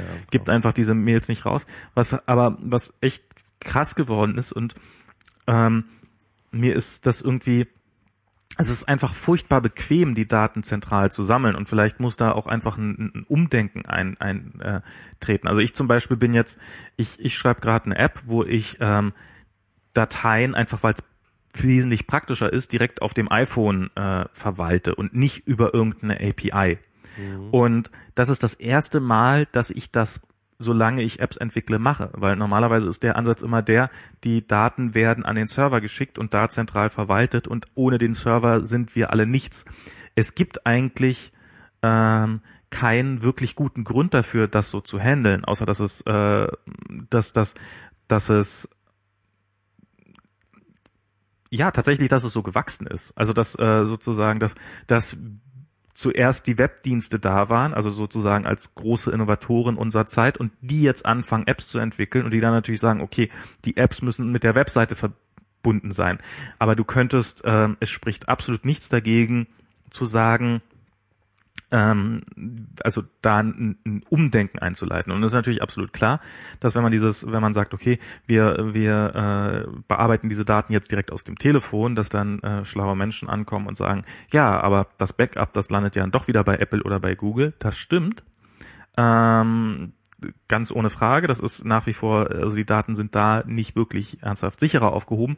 Aber man hat bei ein, ein, einem Teil der Entwickler dann wenigstens mal so ein kleines Umdenken eingeleitet, nämlich äh, ihr müsst nicht alle Daten über den Server laufen lassen. Und bei Gmail ist es genau das gleiche. Die Leute sagen jetzt, ja, aber wenn Google nicht an die Daten rankommt, wer soll denn dann meine meinen Spamfilter steuern? Ja, man könnte den gleichen Spamfilter, der bei Google auf den Servern läuft, den könnte man auch bei euch auf dem Computer zu Hause installieren. Also der das ist, ähm, das wäre vielleicht erstmal nicht ganz so bequem für Google oder wie auch immer, und aber aber es wäre im Endeffekt genauso gut machbar. Also das Internet ist natürlich designt dafür, dass es halt Ende zu Ende funktioniert und äh, deswegen ähm, sind eigentlich auch die natürlichsten Lösungen ähm, die Lösungen, die sich an den Enden pass äh, also an den Enden sollen die Applikationen laufen, ja? Direkte Wege, ja, das Genau. das wäre eigentlich und, das. und, Also und, äh, und und alles was sozusagen in diesem Zwischenstadium in dieser Cloud passiert, ist eigentlich etwas, äh, was gar nicht nötig ist vom, Ein Inter- bequemer vom Defekt. Design her. Ja. Wobei ähm, man da auch fair sein muss und sagen muss, dass natürlich zentrale Datenhaltung einen extremen Vorteil hat. Also mehrere extreme Vorteile. Ja. Äh, Du kannst natürlich äh, beispielsweise, wenn äh, du Daten auf dem Server machst, kannst du eine leichte Durchsuchbarkeit aller Daten. Du kannst äh, die dort äh, ähm, leichter, Geht lokal im Zweifelsfall genauso gut. Nicht wenn du äh, userübergreifend ähm, suchen willst halt, ne? Das ist Ach so, halt, ja, na, ja klar. Aber aber Also- also- wenn ich nur also- an meine Daten ran will, also Das ist sozusagen, halt so der Unterschied zwischen BitTorrent und Napster halt, ne? Also äh, wobei Napster ja auch nicht die Daten äh, gehalten hat, sondern nur nur die Metadaten. na, na, na Moment mal, also äh, ja, zentral. Äh. aber aber sagen wir mal, also ich meine, das ist natürlich ein Unterschied, ob man jetzt sagt, also man könnte ja immer noch sagen, ein Teil der Daten, also will ich gerne wieder veröffentlichen und mit Mhm. mit also man man könnte ja eine Zwischenlösung machen. Man könnte gezielt sagen, ein Teil der Daten bleibt nur auf meinen Geräten und wirklich Mhm. nur da und wenn wir alle brav IPv6 hätten und eine echte IP-Adresse, dann könnte sich äh, unser iPhone auch problemlos mit äh, mit irgendeinem mit unserem eigenen Backup-Computer ja- verbinden und da das Backup hinschieben. Das das wäre ja alles machbar. Das ist ja auch eine der Hoffnungen irgendwie, dass halt mit IPv6 wirklich das Internet wieder dezentraler wird. Ne? Das also, ist äh, also das ist das ist echt ein großer Defekt, wie ich finde. Ich finde auch, dass es sowas wie BitTorrent für Webseiten nicht gibt. Also sozusagen, dass ich irgendwie eine Webseite hoste und nicht auf einen zentralen Anbieter. Das ist auch irgendwie so eine kaputte Stelle im Netz. Ähm, dass wir immer, also wenn wir eine Webseite haben wollen, die die äh, auch einem großen Benutzeransturm äh, halbwegs gewappnet ist, dann müssen wir zu einem großen Anbieter gehen. Egal was, also Genau. Und das hat natürlich auch eben, und das ist noch ein zweiterer Vorteil für zentrale Haltung natürlich, dass du ähm, dort ähm, ähm, Hardware und Kompetenzen und alles Mögliche zentralisieren kannst. Kannst du sagen, okay, wir haben hier ein Rechenzentrum, das ist halt mit einem dicken Glasfaserkabel angebunden und dort haben wir halt irgendwie unsere Techniker, die 24/7 am Start sind und die Server überwachen und so weiter und so fort. Das ist alles, das sind alles Dinge, die kannst du halt als Privatperson bei dir zu Hause nicht nicht an den Start bringen. Aber es ist auch eine ausfallfällige, ähm, anfällige Monokultur. Also ich meine, erlebt man ja gelegentlich mal, es passiert zum Glück Aber die so. ist wahrscheinlich, wenn man ganz ehrlich ist, ist sie nicht so Ausfall ähm, wahrscheinlich wie dein Rechner zu Hause. Wie mein einzelner Rechner zu Hause nicht, Ja. aber wie alle anderen Rechner zusammen, ist, also jeder Das BitTorrent, ja klar. Ja, ist, okay. ist wesentlich stabiler als, als, als jegliche Infrastruktur. Klar, also da, da bin ich auch gespannt, ob da, da nochmal irgendwie geile Entwicklungen passieren. Das wäre interessant zu wissen. Aber wir sind komplett abgekommen, glaube ich. Ja. Ja, ich, äh, ich bin jetzt ehrlich gesagt auch ähm, ein bisschen dafür, dass wir langsam, dass wir, dass wir die restlichen Themen dann beim nächsten, die restlichen fünf Punkte dann beim nächsten Mal durchgehen. ja Oder das willst du jetzt- machen, oder? Ich meine, das sind jetzt nur noch drei Punkte eigentlich. Sieben, acht, neun, zehn, vier. Vier, na gut. Na gut, mach schnell. Genau, also was ich eigentlich auch schon angedeutet habe beim vorherigen. Soll ich nochmal lesen? Der Cyberpunk ist tot, der Hacker nackt. Nicht der Cyberpunk, sondern der Cypherpunk. Ach, Cypherpunk. Du musst genau, du musst genau lesen. Oh, Nicht der Cyberpunk. Cyberpunk ist ja, was ist der Unterschied zwischen Diese- Cypherpunk und Cyberpunk? also Cyberpunk ist ja diese äh, William Gibson-mäßige Romanfigur, die ähm, ähm, die halt so so so der, der Hacker äh, gegen Kultur in einer dystopischen Welt unterwegs ist. Ähm, also so eher so eine literarische Figur. Der Cypherpunk ist daran angelehnt, ist aber ähm, tatsächlich ein Kind ähm, der Kryptographie. Also Cypher heißt ja ähm, chiffrieren und ähm, äh, und ist halt ganz klar auf äh, äh, dieses äh, es gibt ein Cypherpunk Manifesto, also ein äh, Manifest, das ähm, so ein bisschen äh, behauptet, dass mit Kryptographie und den neuen, ähm, also man muss dazu sagen, Kryptographie gibt's ja auch noch nicht so lange, das ist ja irgendwie seit den 80ern. Äh, in den 80ern kam das ja irgendwie auf. Und ähm, da gab's dann halt tatsächlich irgendwie so so ähm, ja, utopische Ideen, dass halt mit Kryptographie plötzlich äh, der totale Kontrollverlust äh, der Staaten stattfindet und dass halt jetzt irgendwie so die ähm, auch gar nichts mehr gegen uns machen können, weil wir haben jetzt starke Kryptographie und damit können wir uns gegen ähm, jeglichen Zugriff und jegliche äh, Begehrlichkeiten des Staates halt irgendwie äh, schützen. Das ist übrigens eine äh, Ideologie, die immer noch teilweise in der Hackerkultur sehr verbreitet ist. Ich meine, das Buch von Julian Assange, äh, Jacob Applebaum, Jeremy Zimmer- Zimmermann und Andy Müller-Magun hieß ja Cypherpunks. Ja.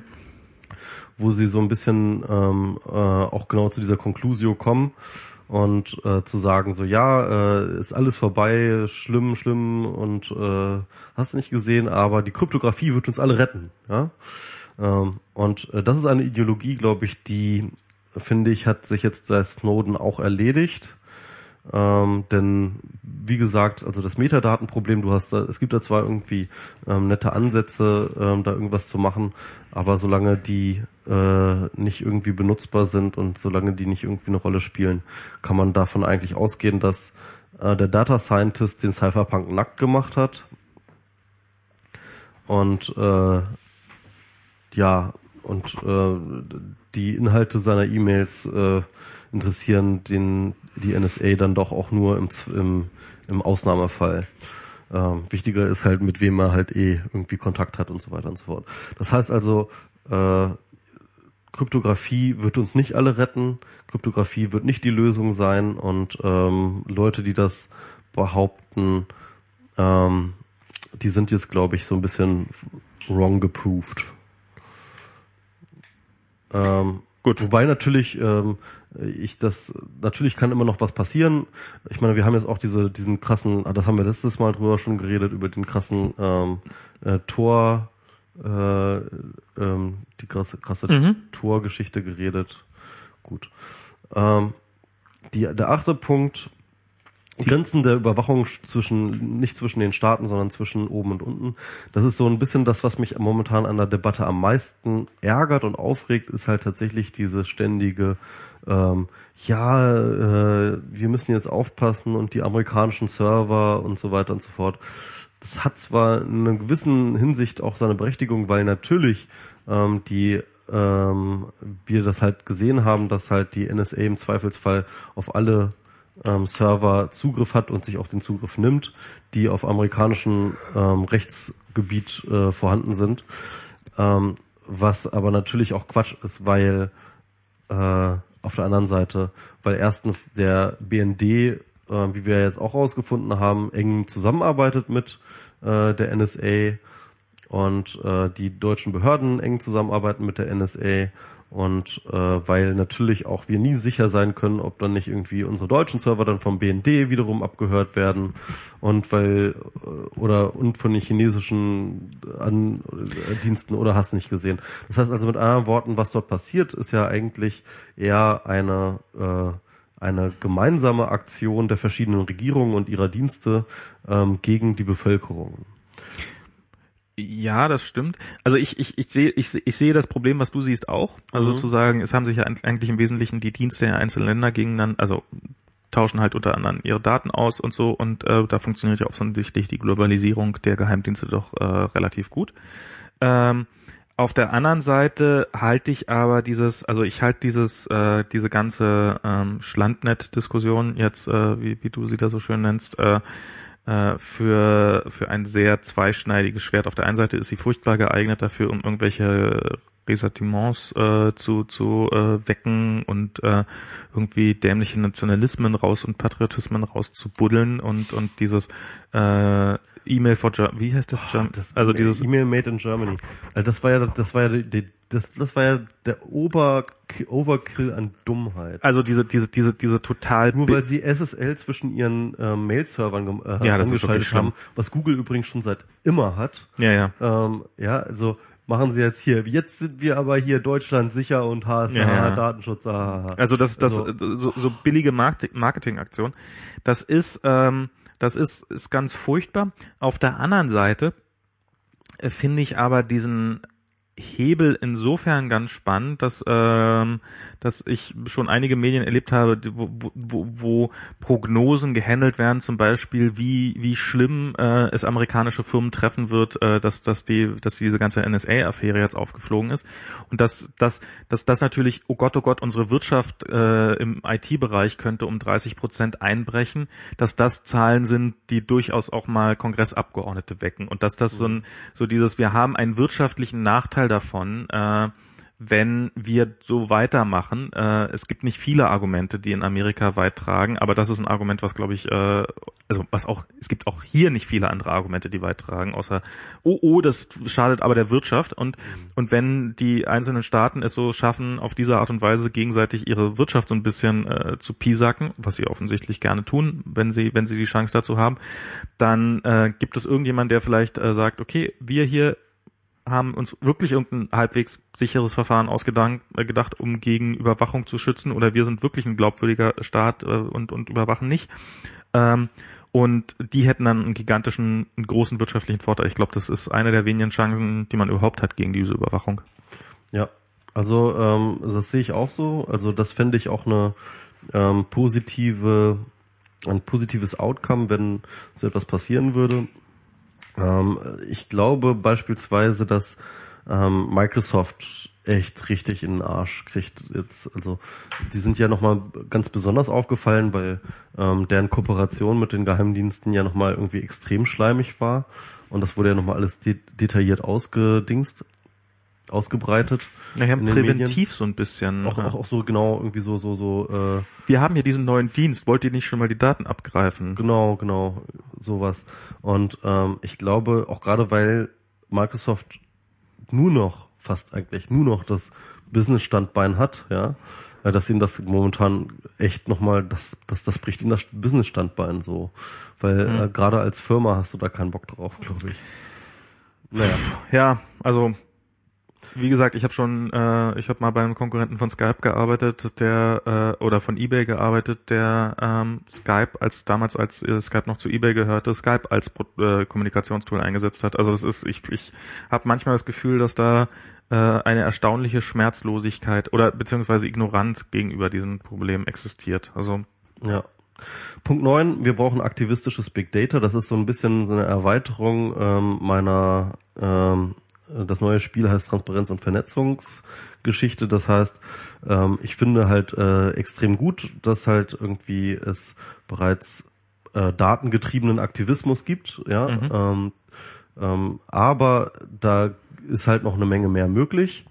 Und äh, so, so die Richtung zeige ich so ein bisschen auf. Also beispielsweise die Sachen, die Open Data City macht, die bisher eigentlich nur was heißt in Anführungsstrichen nur Visualisierungen sind, ähm, was ja auch schon äh, aber trotzdem eine extreme Wirkung entfalten kann, wenn man bestimmte Prozesse und bestimmte Dinge einfach visuell mal darstellt, dann kann das ein extrem guter politischer Hebel sein. Und in diese Richtung ähm, und noch weiter sollte man gehen.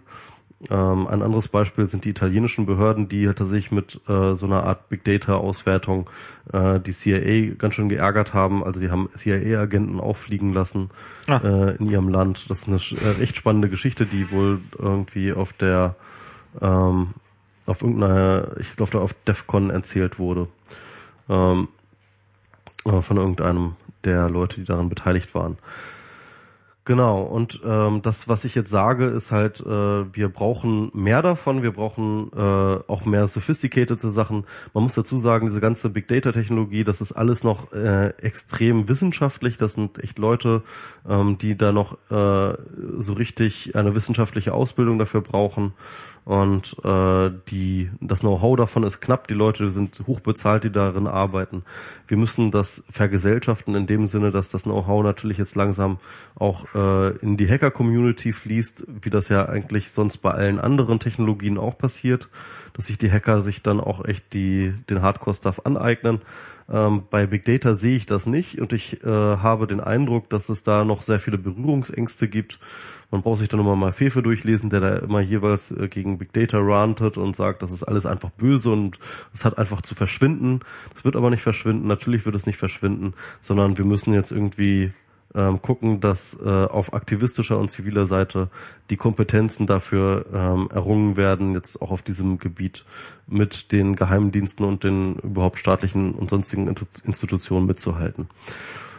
So, und als zehntes habe ich noch mal so ein bisschen als letztes nochmal so ein bisschen die, versuche jetzt nochmal klar zu machen, dass es halt äh, alles ganz schlimm aussieht, aber dass ich glaube, dass das neue Spiel besser wird. Und zwar insofern, dass ähm, wenn dass die Karten jetzt neu verteilt sind, dass wir ähm, um neue Dinge streiten und dass im Endeffekt ähm, die Macht der Zivilgesellschaft äh, durch die neuen Technologien ähm, nicht zu unterschätzen ist, dass wir äh, mehr Budget haben, dass wir mehr Prozessorzeit haben, dass wir mehr ähm, Köpfe haben als äh, die Geheimdienste und dass äh, wenn wir und dass wir auch die entsprechenden Tools haben, all diese Dinge zu organisieren und dass wir äh, da durchaus als Zivilgesellschaft ähm, ein neues Selbstbewusstsein haben könnten oder haben sollten, ähm, um